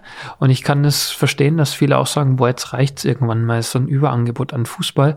Ich habe aber ein anderes Interesse an der Fußballwelt, was ja heute schon ein paar Mal äh, besprochen wurde, eine, einen Verein zu verändern, damit er in der Zukunft erfolgreich ist in diesem Umfeld, in dem wir tummeln. Dafür muss ich aber nicht jedes Spiel gesehen haben sondern muss mich mit anderen äh, Sachen beschäftigen, wie vielleicht, was machen andere CEOs erfolgreich, mhm. was kann ich aus der Wirtschaft lernen, unser Nachbar Daimler, was passiert da, so, die sind jetzt auch vor neuen Herausforderungen. Mhm. Absolut. Mhm. Wir schauen natürlich neidisch auch darüber, weil es so ein Weltunternehmen ist und in, in vielen Bereichen auch wirklich top aufgestellt ist und plötzlich müssen sie auch viele Leute entlassen. Jetzt neulich war die Rede von 15.000, 10 bis 15.000 und das wird mich auch mal interessieren. Und äh, wenn ich jetzt vielleicht mal den Vorsitzenden äh, treffe, dann habe ich auch ein paar Fragen an ihn. Welche Fragen sind es? äh, wie er es hier hinkriegt jetzt nach Dieter Zetsche. Also die Bewertung von Dieter Zetsche war jetzt auch bei dieser Jahreshauptversammlung, ähm, da haben sich viele dazu geäußert, äh, soll er ein Aufsichtsrat oder nicht, was mhm. hat er hinterlassen, mhm. ist es für Kelenius schwer jetzt? Kelenius hat seine Vision vorgestellt. Der neue CEO. Ja, genau. Mhm. Kann es funktionieren? Wie kommt es zu dieser Entscheidung, äh, so viele Stellen abzubauen? Wie wird es vermittelt? Was kann ich für mich da übertragen? Wie geht es mit der Vision? Wie kommt er zur Vision? Wie will er sie umsetzen? Und da gibt es schon ein paar interessante Sachen. Es gibt aber allerdings auch ein paar so Alltagsgeschichten, äh, die uns verbinden, die geklärt werden müssen. Also es gibt ja eine gewisse Abhängigkeit. Das ist sehr, sehr praktisch. äh, darüber kann ich jetzt nicht sprechen. Welche Abhängigkeit? Aber das sind so die, die, die großen ja. Themen ähm, und, und Dieter Zetsche, oh, ihr habt ihn jetzt nicht oft gesehen, aber klar, Dieter Zetsche war da so lang und, und schon mal zu erfahren, hey, wie hat es funktioniert? Was, was hat funktioniert, was nicht? Und was was kann uns im Fußball davon helfen? Weil viele ja schon immer glauben, ja, Fußball und Wirtschaft ist irgendwie das Gleiche. Es ist nicht. Es gibt Parallelen, aber es ist nicht eins zu eins zu übertragen. Äh, da unterscheidet sich der Fußball schon nochmal. Aber es gibt eine enge Beziehung, ist ja klar. Was ist der Unterschied? Der Unterschied ist die, das Vereinsleben. Ähm, das mögen Sie, ne? Sie haben, Sie, Sie haben jetzt schon mehrfach dieses Vereinsleben. Nein, nein ich, ich finde das sehr schön. Ja, anstrengend aber auch wahrscheinlich, oder? Nein, man, ich, ich möchte es bewahren und gleichzeitig einen modernen Verein haben, dass mhm. beides geht, weil wir finden schon, äh, was bei uns sehr schön ist, ist alles auf einem Platz, das Stadion, das Trainingsgelände, die, die Geschäftsstelle, das ist alles an einem Platz und an einem Spieltag sind die Fans da, das, es kommt zu einem Austausch. Ich finde schon, dass das eine Besonderheit ist und das darf man auch da wieder nicht unterschätzen. Äh, Vereinsleben soll halt eben nicht gleichbedeutend sein, früher war alles besser und wir wollen dahin wieder zurück, so wie es früher war. Das ist das falsche Denken über Vereinsleben. Vereinsleben, das Positive daran ist Zusammenhalt. Ein, ein Verein, den alle gut finden, in dem, hinter dem alle stehen. Und hinter diesem Vereinslogo äh, alles dafür zu tun, dass der Verein äh, leuchtet, strahlt, äh, erfolgreich ist. Darum geht's und, und das beides zu verbinden äh, kann funktionieren. Und ich sage mal, in der Wirtschaft hat man das, glaube ich, nicht. Und man hat in der Wirtschaft eben nicht ein Ergebnis jede Woche, jedes Wochenende. Das hat man da nicht. Man hat einen Plan, den man mittelfristig, langfristig umsetzen kann. Und da wird nicht jede Woche die Hand gehoben und sagen, oh, das funktioniert aber nicht. Die Mitarbeiter werden nicht permanent bewertet und das unterscheidet sich plus ja, die, die Aufmerksamkeit. Ich meine, es ist ja im Fußball schon unglaublich, wenn man jetzt diese äh, Bundesliga-Saison sich anschaut, äh, so einen Spieler wie Haaland, der plötzlich dann auftaucht, also der taucht natürlich jetzt nicht plötzlich auf, der hat natürlich auch schon erfolgreich in Österreich Fußball gespielt, aber der wird dann plötzlich über die Winter, in der Winterpause äh, von Borussia Dortmund jetzt verpflichtet und spielt, also ist praktisch der überragende Spieler der gesamten Bundesliga und verändert plötzlich auch den gesamten Verein, die also noch vor zwei Monaten gedacht haben, der Trainer muss entlassen werden und wir sind in einer Riesenkrise und also es kann nicht so weitergehen und plötzlich strahlt wieder alles. Scheinbar zumindest. Also Scheinbar. Ich glaube, bei Paco Alcázar war das genauso. Der ist gekommen und hat dann in den ersten Spielen getroffen ohne Ende. Er hat eine wahnsinnige Torquote. Und dann hatte er jetzt, also er hat das super gemacht, da wird es auch wieder weg.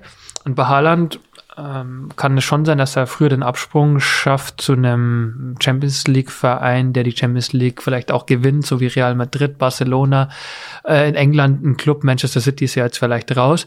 Das ist nochmal, Dortmund ist, ist super.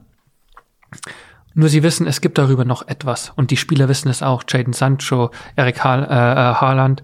Ähm, das heißt, die gehen dahin, um ein Jahr auch vielleicht zu glänzen, um ja, sich zu präsentieren. Sie also wissen, es, sie werden da immer spielen, gibt, sie es, haben da eine gute. Es gibt eigentlich gute keine bessere Plattform, als für 80.000 in der Bundesliga bei so einem Club zu spielen. Das kann auch mal das Endziel sein. Nur das, das, das ist es dann doch nicht. Und die Dortmunder versuchen, glaube ich, schon alles, um da drin zu bleiben, um als, als Champions League Verein von der Sorte Bayern München wahrgenommen zu werden. Und die haben auch hervorragende Arbeit geleistet. Aber es, sie müssen auch erkennen, dass es drüber noch was gibt. Und trotzdem äh, äh, haben sie es geschafft, sich abzusetzen von anderen Bundesliga-Clubs, die da sein könnten, die, die hinter Dortmund sind. Und deswegen so ein Haaland zu kriegen, ist schon echt eine, eine tolle Leistung. Der hätte auch so Clubs in derselben Kategorie anderswo hingehen können. Der ist zu Dortmund gegangen und das hilft gerade beiden Seiten und, und den deutschen Fußballfans ja auch, die jetzt nicht unbedingt äh, Dortmund, also die vielleicht Dortmund nicht so gerne mögen. Aber das ist ja auch, also andererseits auch verrückt, wenn man das systematisch anschaut. Also in dem Moment, wie ein, also der zweit, zurzeit, sagen wir mal, zweit, drittbeste deutsche Fußballverein, der deutscher Meister werden kann dieses Jahr, einen so herausragenden einzelnen Spieler verpflichtet, dass der so gut ist, wie jetzt in diesem Fall, von dem Moment an läuft die Uhr rückwärts.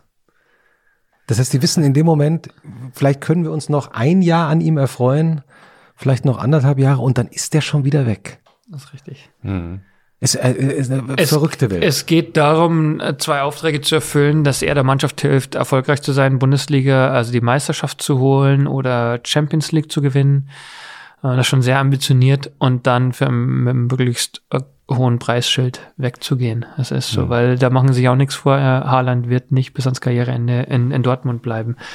Nur es ist eine Entscheidung, die, die Haaland getroffen hat. Ist Dortmund der nächste richtige Schritt? Da kann man als Profi schon auch Fehler machen. Und er ist nicht nach Leipzig gegangen, sondern bewusst zum BVB. Alle Gründe kenne ich nicht, aber das ist dann ein guter Schritt. Wenn er jetzt direkt äh, zu Barcelona, Real Madrid, wer auch immer an ihm interessiert war, gegangen wäre, hätte er es vielleicht schwer gehabt. Und so schafft er es in diesem Umfeld nochmal interessanter zu werden. Und dann ist es ein cleverer Schachzug, das so gemacht zu haben. Und es läuft ja gerade alles irgendwie rein. Ähm, das äh, war, war für alle Seiten das Beste, was passieren konnte. Und ein paar andere Clubs werden sich ärgern, dass sie ihn nicht gekriegt haben. Könnte ich bei dieser, also an dieser Stelle, sogar mir ist aufgefallen, es gibt diesen Cleansmann, ne, der auch recht schnell wieder das Weite gesucht hat. Das fand ich ganz interessant, weil ich den noch aus anderen Zeiten sehr stark in Erinnerung habe und eine sehr positiv besetzte Person und plötzlich wurde so viel Häme über diesen Mann ausgeschüttet, dass da dachte ich so, was ist denn, was ist denn da los? Ja, also also was sie schildern, ist ja die ganze Zeit, das ist ganz normal, Leute kommen, Leute gehen, der kam jetzt sehr schnell und ging sehr schnell. Aber was ist da passiert? Also warum hat der so viel Häme abbekommen? Jürgen Klinsmann also weil er sehr ambitioniert äh, war und ja immer noch ist und auch davon gesprochen hat, wo er Hertha BSC in Zukunft zieht. Mhm. Ähm, Champions League. Champions League, äh, genau, Big City Club. Mhm. Ich weiß nicht, ob das jetzt seine das, ja. Erfindung war, aber das mhm. habe ich ja auch oft gelesen. Und klar, Hauptstadtclub, er sagt, hey, wenn wir in anderen Länder schauen, gibt es in jeder Hauptstadt irgendwie einen super Fußballverein, in Deutschland noch nicht so in der Ausprägung und das wollte er. Er, er wusste, dass er die finanzielle Unterstützung vom Investor, von Lars Windhorst hat. Mhm. Und das sind schon mal gute Voraussetzungen, um, um Erfolg zu planen. Mhm. Und hat Erwartungen geweckt und dann hat es eben nicht so funktioniert, wie er sich das vorgestellt hat und dachte dann auch, dass er halt vielleicht seinen Plan nicht so zu Ende bringen kann und hat dann die Reißleine gezogen. In zehn Wochen.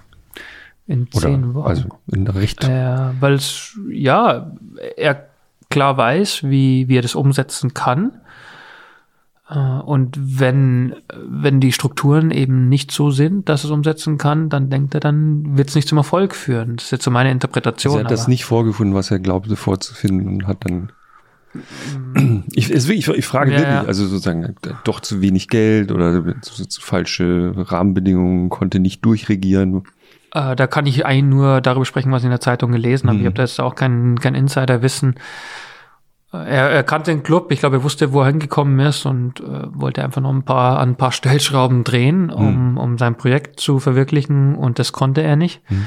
Und dann ist er eben, eben gegangen. Mhm. War nur noch, bei, weil wir so über schnelle Trainerwechsel ja. und sowas gesprochen haben, am anderen Ende vielleicht des Spektrums. Ähm, eine zweite Frage, die mir die ganze Zeit schon im Kopf geblieben ist, weil wir die ganze Zeit über Geld geredet haben und dass äh, sehr viel Geld im Fußball ist. Mir fällt auch auf, dass ähm, es erstaunlich viele naja, man muss schon sagen, Skandale gibt im Fußball, also in der in Finanzwelt Fußball, in den großen Verbänden wird ja relativ viel, werden relativ viele Skandale äh, ähm, äh, publik und diskutiert. Menschen müssen zurücktreten, andere kommen. Sowohl auf, auf der top internationalen Ebene als auch in Deutschland ist das ein systemimmanentes Problem. Da ist so viel Geld im System, dass das automatisch passiert. Oder was wäre da Ihre Analyse? Oder liege ich falsch? Kann ja sein. Hm. Das weiß ich nicht. Jetzt kommen wir bei der FIFA an. Mhm. Jetzt kommen wir zu der Verdichtung des mhm. Problems.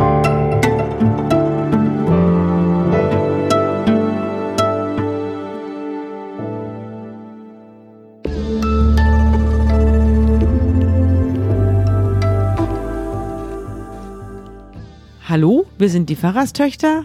Mein Name ist Sabine Rückert. Mein Name ist Johanna Haberer. Und wir erzählen die Geheimnisse der Bibel. Wir sind Schwestern.